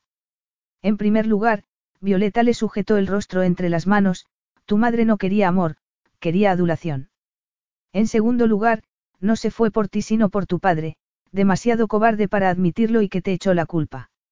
Ninguno de los dos me amaba. La gente no me ama, Violeta. Por fin lo había dicho. La verdad enraizada profundamente, como un cáncer, en su alma. Tú crees que me amas, pero, su voz se quebró, cambiarás de opinión. Querido, ella le acarició la barba con los nudillos, no te librarás tan fácilmente de mí. Te amo. Siempre te amaré. A pesar de tus esfuerzos por alejar a todo el mundo. Seb, Mateo, tu pueblo, tu maravillosa abuela. Todos te amamos, no lo podemos evitar. Eres un buen hombre. Los respectivos estandartes ondeaban en los muros del castillo. En los jardines y la pista de baile, los dos pueblos se fundían. ¿Por qué no podía hacer él lo mismo? ¿Por qué no abrazar la felicidad, el amor? Por culpa de una mujer que había fallado a su único hijo. De un padre tan desalmado que lo único que le enseñó fue a ser avaricioso con sus vecinos. Pero Leo no era como ellos. Servía bien a su pueblo, había sido como un hermano para Seb, había renunciado a San Nicolo por motivos morales. Apoyaba a la gran duquesa siempre que podía. Y ella estaba allí, ofreciéndole su corazón. ¿Cómo podía dejar escapar, por miedo, a una mujer así? ¿Cómo podía dejar vía libre a otro hombre? Una furia posesiva lo invadió y la abrazó con fuerza. Ningún otro hombre será el padre de tus hijos, Violeta, ella era su puerto seguro. Se dejó caer en un banco y la sentó en su regazo mientras apoyaba la frente contra la suya. Tienes razón. Mi vida no es nada sin ti porque yo también te amo. Cásate conmigo. Sálvame. Violeta suspiró de felicidad y le rodeó el cuello con los brazos. Sí, Leo, lo haré, una sombra cruzó brevemente su mirada. Me has regañado por no cuidarme, pero tú también trabajas demasiado y sé por qué. Te has centrado en arreglar tu país para no tener que arreglarte tú. Eso se terminó. Lo haremos juntos. Día a día. Aquí, o en San Nicolo. O en ambos lugares. Me da igual dónde viva siempre que sea contigo, contestó él, sellando el trato con un beso. Cuando regresaron tomados de la mano, los esperaban Seb, Elene y Mateo. ¿Y bien? Preguntó Seb. Sí, Violeta sonrió resplandeciente a Leo. Por fin. Pensé que iba a tener que meterte la sensatez a golpes. Entonces luz verde, señora. Preguntó Elene. Luz verde. Haré que el chef saque la tarta. El equipaje está preparado, Alteza, intervino Mateo. Haré que lo lleven al antepatio, tras una rápida reverencia siguió a Elene. Tarta. Leo frunció el ceño. Equipaje. ¿Qué pasa aquí? Creo que deberíamos casarnos, Violeta le tomó ambas manos y sonrió. ¿Qué? Ahora. Sí, ahora. Nuestro pueblo será testigo. Y tu arzobispo también. Casualmente lleva todos los documentos que necesitábamos en julio. Siguen vigentes. Lo comprobé. Lo planeaste todo. Leo la miró con los ojos entornados. Espero que no te importe. Claro que no. No quería perder ni un instante más de su vida sin ella. La abrazó y la besó. Si vamos a hacerlo, necesito recoger algo del palacio primero, a punto de marcharse, se volvió. Estarás aquí cuando vuelva, ¿verdad? Estaré aquí, el rostro de Violeta se iluminó. Siempre estaré aquí para ti, Leo. Los invitados se agolpaban alrededor de la pista de baile. Realeza, súbditos y empleados. Leo caminaba nervioso en un extremo. Bajo un arco de flores, el arzobispo aguardaba para oficiar la ceremonia. Y entonces apareció la novia. El corazón de Leo casi se detuvo al verla acercarse, resplandeciente de felicidad. Llevaba un ramo de rosas que los jardineros de Leo habían cortado para ella. Violeta puso su mano sobre la de Leo, que sintió desaparecer los nervios. Jamás había hecho algo tan acertado. La ceremonia fue retransmitida en ambos países desde pantallas gigantes colocadas en las plazas y las murallas. Ambos pueblos fueron testigos de la unión. Cuando el arzobispo preguntó a Violeta si aceptaba a ese hombre, su respuesta afirmativa arrancó un coro de vítores. Antes de que Leo pudiera responder, uno de sus padrinos gritó. No lo haga, señor. Un mayordomo le propinó un empellón, y todos estallaron en risas. Si quiero, Leo se llevó la mano de Violeta a los labios. Al coro de vítores se unieron los claxones de los coches y las sirenas de los barcos. El arzobispo tuvo que esperar varios minutos para poder continuar. Hizo una señal al padrino, Seb, que se acercó con los anillos. Violeta levantó la mirada sorprendida y Leo sonrió. Por algún motivo no pude deshacerme de ellos. Tras colocar el anillo en el dedo de Violeta, sacó otro del bolsillo y se lo puso también. Anillo de compromiso, Leo acarició la exquisita esmeralda encastrada con diamantes. Al ser proclamados marido y mujer, la cacofonía estalló de nuevo, acompañada de fuegos artificiales. Pero Leo apenas se dio cuenta, ocupado sellando su matrimonio con un beso a la novia. Brindaron con el mejor champán y un trozo de tarta. El pastel era una maravilla de cinco pisos con el escudo de Grimenz y San Nicolo unidos por el glaseado. El guardia de la pérgola, ofreció su sable para el ceremonial corte de la tarta. Y llegó el primer baile. Un vals, concretamente, el que habían bailado en el chateau. Cuando Violeta lo miró sorprendida, Leo sonrió angelicalmente. Pensé que te gustaría algo familiar para bailar en público, la abrazó y acercó la boca a su oreja. ¿Estás segura conmigo, il mio dileto principesa, puedes dejar volar tu corazón? Y en sus brazos, más feliz de lo que podría expresar, su amada princesa lo hizo. En el antepatio, luciendo un cartel de recién casados, aguardaba un Ferrari rojo. Por favor, esta vez no te caigas en una zanja, suplicó Seb con las llaves en la mano. No era una zanja, Leo lo fulminó con la mirada. Era un inevitable socavón. No te preocupes, Seb, Violeta sonrió. Me aseguraré de que tu Ferrari permanezca intacto. Salieron de la ciudad, seguidos discretamente por el equipo de seguridad. Tengo una sorpresa, afirmó él. Seguí tu consejo. He reabierto Chateau Elisabetta. Pensé que podríamos empezar allí nuestra luna de miel. Ante la primera imagen del Chateau, Violeta se quedó sin aliento. Las escaleras hasta la puerta delantera estaban bordeadas de pequeñas velas. Dentro, más velas iluminaban el camino hasta el dormitorio, donde aguardaba una botella de champán helado. Leo. Es perfecto. No sabía que bajo ese gruñón había un viejo romántico. Solo contigo, aseguró él mientras la empujaba hacia la cama y le bajaba la cremallera del vestido. Más tarde, con Violeta dormida en sus brazos, emitiendo unos adorables resoplidos, Leo repasó las fotos de la boda. Una, en particular, llamó su atención. Estaban en una terraza saludando a la multitud. Él tenía una mano en el aire y la otra en la cintura de Violeta. Miraba a la multitud a sus pies, pero ella lo miraba a él con una expresión. De amor. Leo se tapó la boca con una mano. ¿Qué pasa?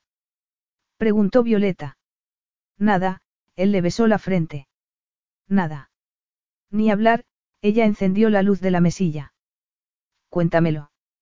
Lo miraba ansiosa, pero él le tomó la mano izquierda y la sostuvo en alto para admirar el anillo. Entonces te gusta. No cambies de tema. Compláceme, por favor, suplicó él con voz temblorosa. De acuerdo, la expresión de Violeta se suavizó. Me encanta. Lo sabía. ¿Te gustan mucho las esmeraldas? Esta viene de la misma colección que tu tiara. Inspirada por la intrépida Elisabetta. Sí, pero no te conté toda la historia. Espero que no vayas a contarme que se sacrificó y murió una horrible muerte. ¿Por qué no es la clase de historia que desea oír una novia en su noche de bodas? No, él la besó. Nada de eso, esperó a que ella apoyara una mejilla sobre su pecho. No solo salvó a Grimenz por un deber moral. Se entregó al príncipe por amor. Por amor. Violeta lo miró sorprendida. Me gusta cada vez más. Según la historia, se habían conocido en la corte de su padre meses antes, y aunque él era reservado y osco, ella vio al hombre que había bajo las heridas, bajo el dolor, Leo deslizó una mano hasta la mejilla de Violeta. Se enamoró de él. Por eso se casó con él, no solo para salvar a Grimenz, sino porque quería pasar su vida con él. Hizo una pausa, y Violeta aguardó paciente a que verbalizara algo que, unas horas antes, habría sido impensable para él. Ha sido esta foto, admitió él al fin. ¿Cómo me miras? El amor en tus ojos. Ahora lo entiendo. Me amas como Elizabeth amaba a su príncipe. Siempre, los ojos de Violeta brillaban húmedos. Eternamente. Siempre, repitió él. Eternamente, mi amor. Epílogo. Leo, el último en retirarse, apagó las luces. Pasó frente al comedor donde la mesa ya estaba puesta con manteles limpios. Las copas de champán brillaban entre los adornos navideños que Francesca y Luisa habían colocado durante toda la tarde. Al día siguiente celebrarían una lujosa cena de Navidad con todo el mundo vestido de punta en blanco. Pero esa noche, habían compartido una bulliciosa cena informal, sentados a la mesa de roble de la cocina. El servicio disfrutaba del día libre, y Violeta y Matteo habían cocinado pasta casera con la famosa salsa pomodoro de la abuela, seguida de tiramisú, la receta secreta de Matteo. La cocina había resonado con risas y bromas. Leo, sentado a la cabeza de la mesa, había supervisado la escena, sorprendido. Dos hermanas distanciadas, una antigua prometida y el hombre por el que lo había abandonado. Max también estaba allí con su nueva novia, una atractiva mayor del ejército de Grimenz. Convencido de librarse de la aterradora responsabilidad de ser el heredero, Max se había enfrentado a sus miedos. Nunca estarían tan unidos como Sevileo, pero Max era de la familia, y Violeta le había enseñado lo importante que era valorar esos lazos. De modo que Leo había dado el primer paso, encomendándole a su primo el mecenazgo de una asociación de ayuda para jóvenes con problemas mentales. Invitarlo a pasar las navidades en el chateau también le había parecido lo correcto, y verlo esa noche hablando con Seb, casi como los hermanos que eran, le había agradado sumamente. Durante el día, los invitados habían decorado el enorme árbol que ocupaba un rincón del vestíbulo. Apenas quedaba un centímetro sin decorar. A la abuela le habría encantado la ostentación. Y más aún ver a Leo reunir a su nueva familia por Navidad. Aquí fuiste feliz, le había escrito. Podrías volver a serlo. Y tenía razón, pues lo era. Casi. Algo le inquietaba, algo sobre Violeta. Un tractor de juguete colgaba de una rama. El sobrino de Violeta estaba entusiasmado con él, importunando continuamente a su tío, lo, para que lo tomara en brazos para verlo mejor. Leo se preguntó cuándo haría lo mismo con un hijo, o hija, propio. Acabarían por tener hijos. Desde luego no sería por no intentarlo. Cuatro patitas trotaban a su lado, y un húmedo hocico empujaron su mano. Leo acarició las suaves orejas. El perro se había unido a la familia unos meses atrás. Siguiendo la tradición de la abuela, era un perro abandonado. Un mestizo de tres años llamado Héctor. Leo subió las escaleras y siguió al descansillo, pero Héctor no lo siguió. Parado ante la habitación ocupada por el invitado más pequeño del chateau, dividido entre la lealtad hacia Leo y su recién descubierta adoración por el hijo de Francesca, el perro gimoteó. Buen chico, le aseguró Leo mientras Héctor se dejaba caer sobre la alfombra. El hijo de Francesca estaría bien protegido. Cualquier hijo que tuvieran sería potencialmente el jefe del Estado de ambos países, pero jamás sufriría la carencia emocional y la crueldad que Violeta y él habían experimentado. En la vida de sus hijos no faltaría el amor. Al entrar en el dormitorio, la encontró junto a la ventana con las cortinas abiertas. Está nevando, ella se acercó a él con los ojos brillantes de emoción. A lo lejos, las campanas de la catedral y todas las iglesias de Grimenza anunciaban la medianoche. Es Navidad. A Leo le faltó el aliento. Todavía no se había acostumbrado al impacto físico que ella le provocaba, ni quería. Por mucho que le asustara el amor que sentía, no cambiaría ni un instante por su vida anterior. Algunos días los viejos fantasmas regresaban, obligándolo a esconderse. Pero Violeta siempre lo encontraba, abrazándolo, besándolo, tranquilizándolo. Le decía que era normal sentirse asustado, que ella también lo estaba. Luego le recordaba que iban a superarlo juntos. Y así, cada día resultaba más sencillo, y amarla se volvió la cosa más importante y natural. En esos momentos, abrazada a él, los ojos brillantes, sabía que tramaba algo. Sé que hasta mañana no deberíamos darnos los regalos, pero ya que es oficialmente Navidad, quiero darte algo ahora. Leo miró a su alrededor buscando un regalo. Pero no había nada. Violeta le tomó una mano y la besó antes de apoyarla contra su estómago. El corazón de Leo falló un latido. De repente comprendió lo que le había extrañado durante la cena. Violeta solo había bebido agua. Sí, Leo, ella sonrió. Estoy embarazada. Vas a ser padre. Mientras su familia dormía, la nieve caía y las campanas anunciaban la Navidad, Leo abrazó a su esposa y a su hijo por nacer. Felicidad, pensó. Así se siente. Fin.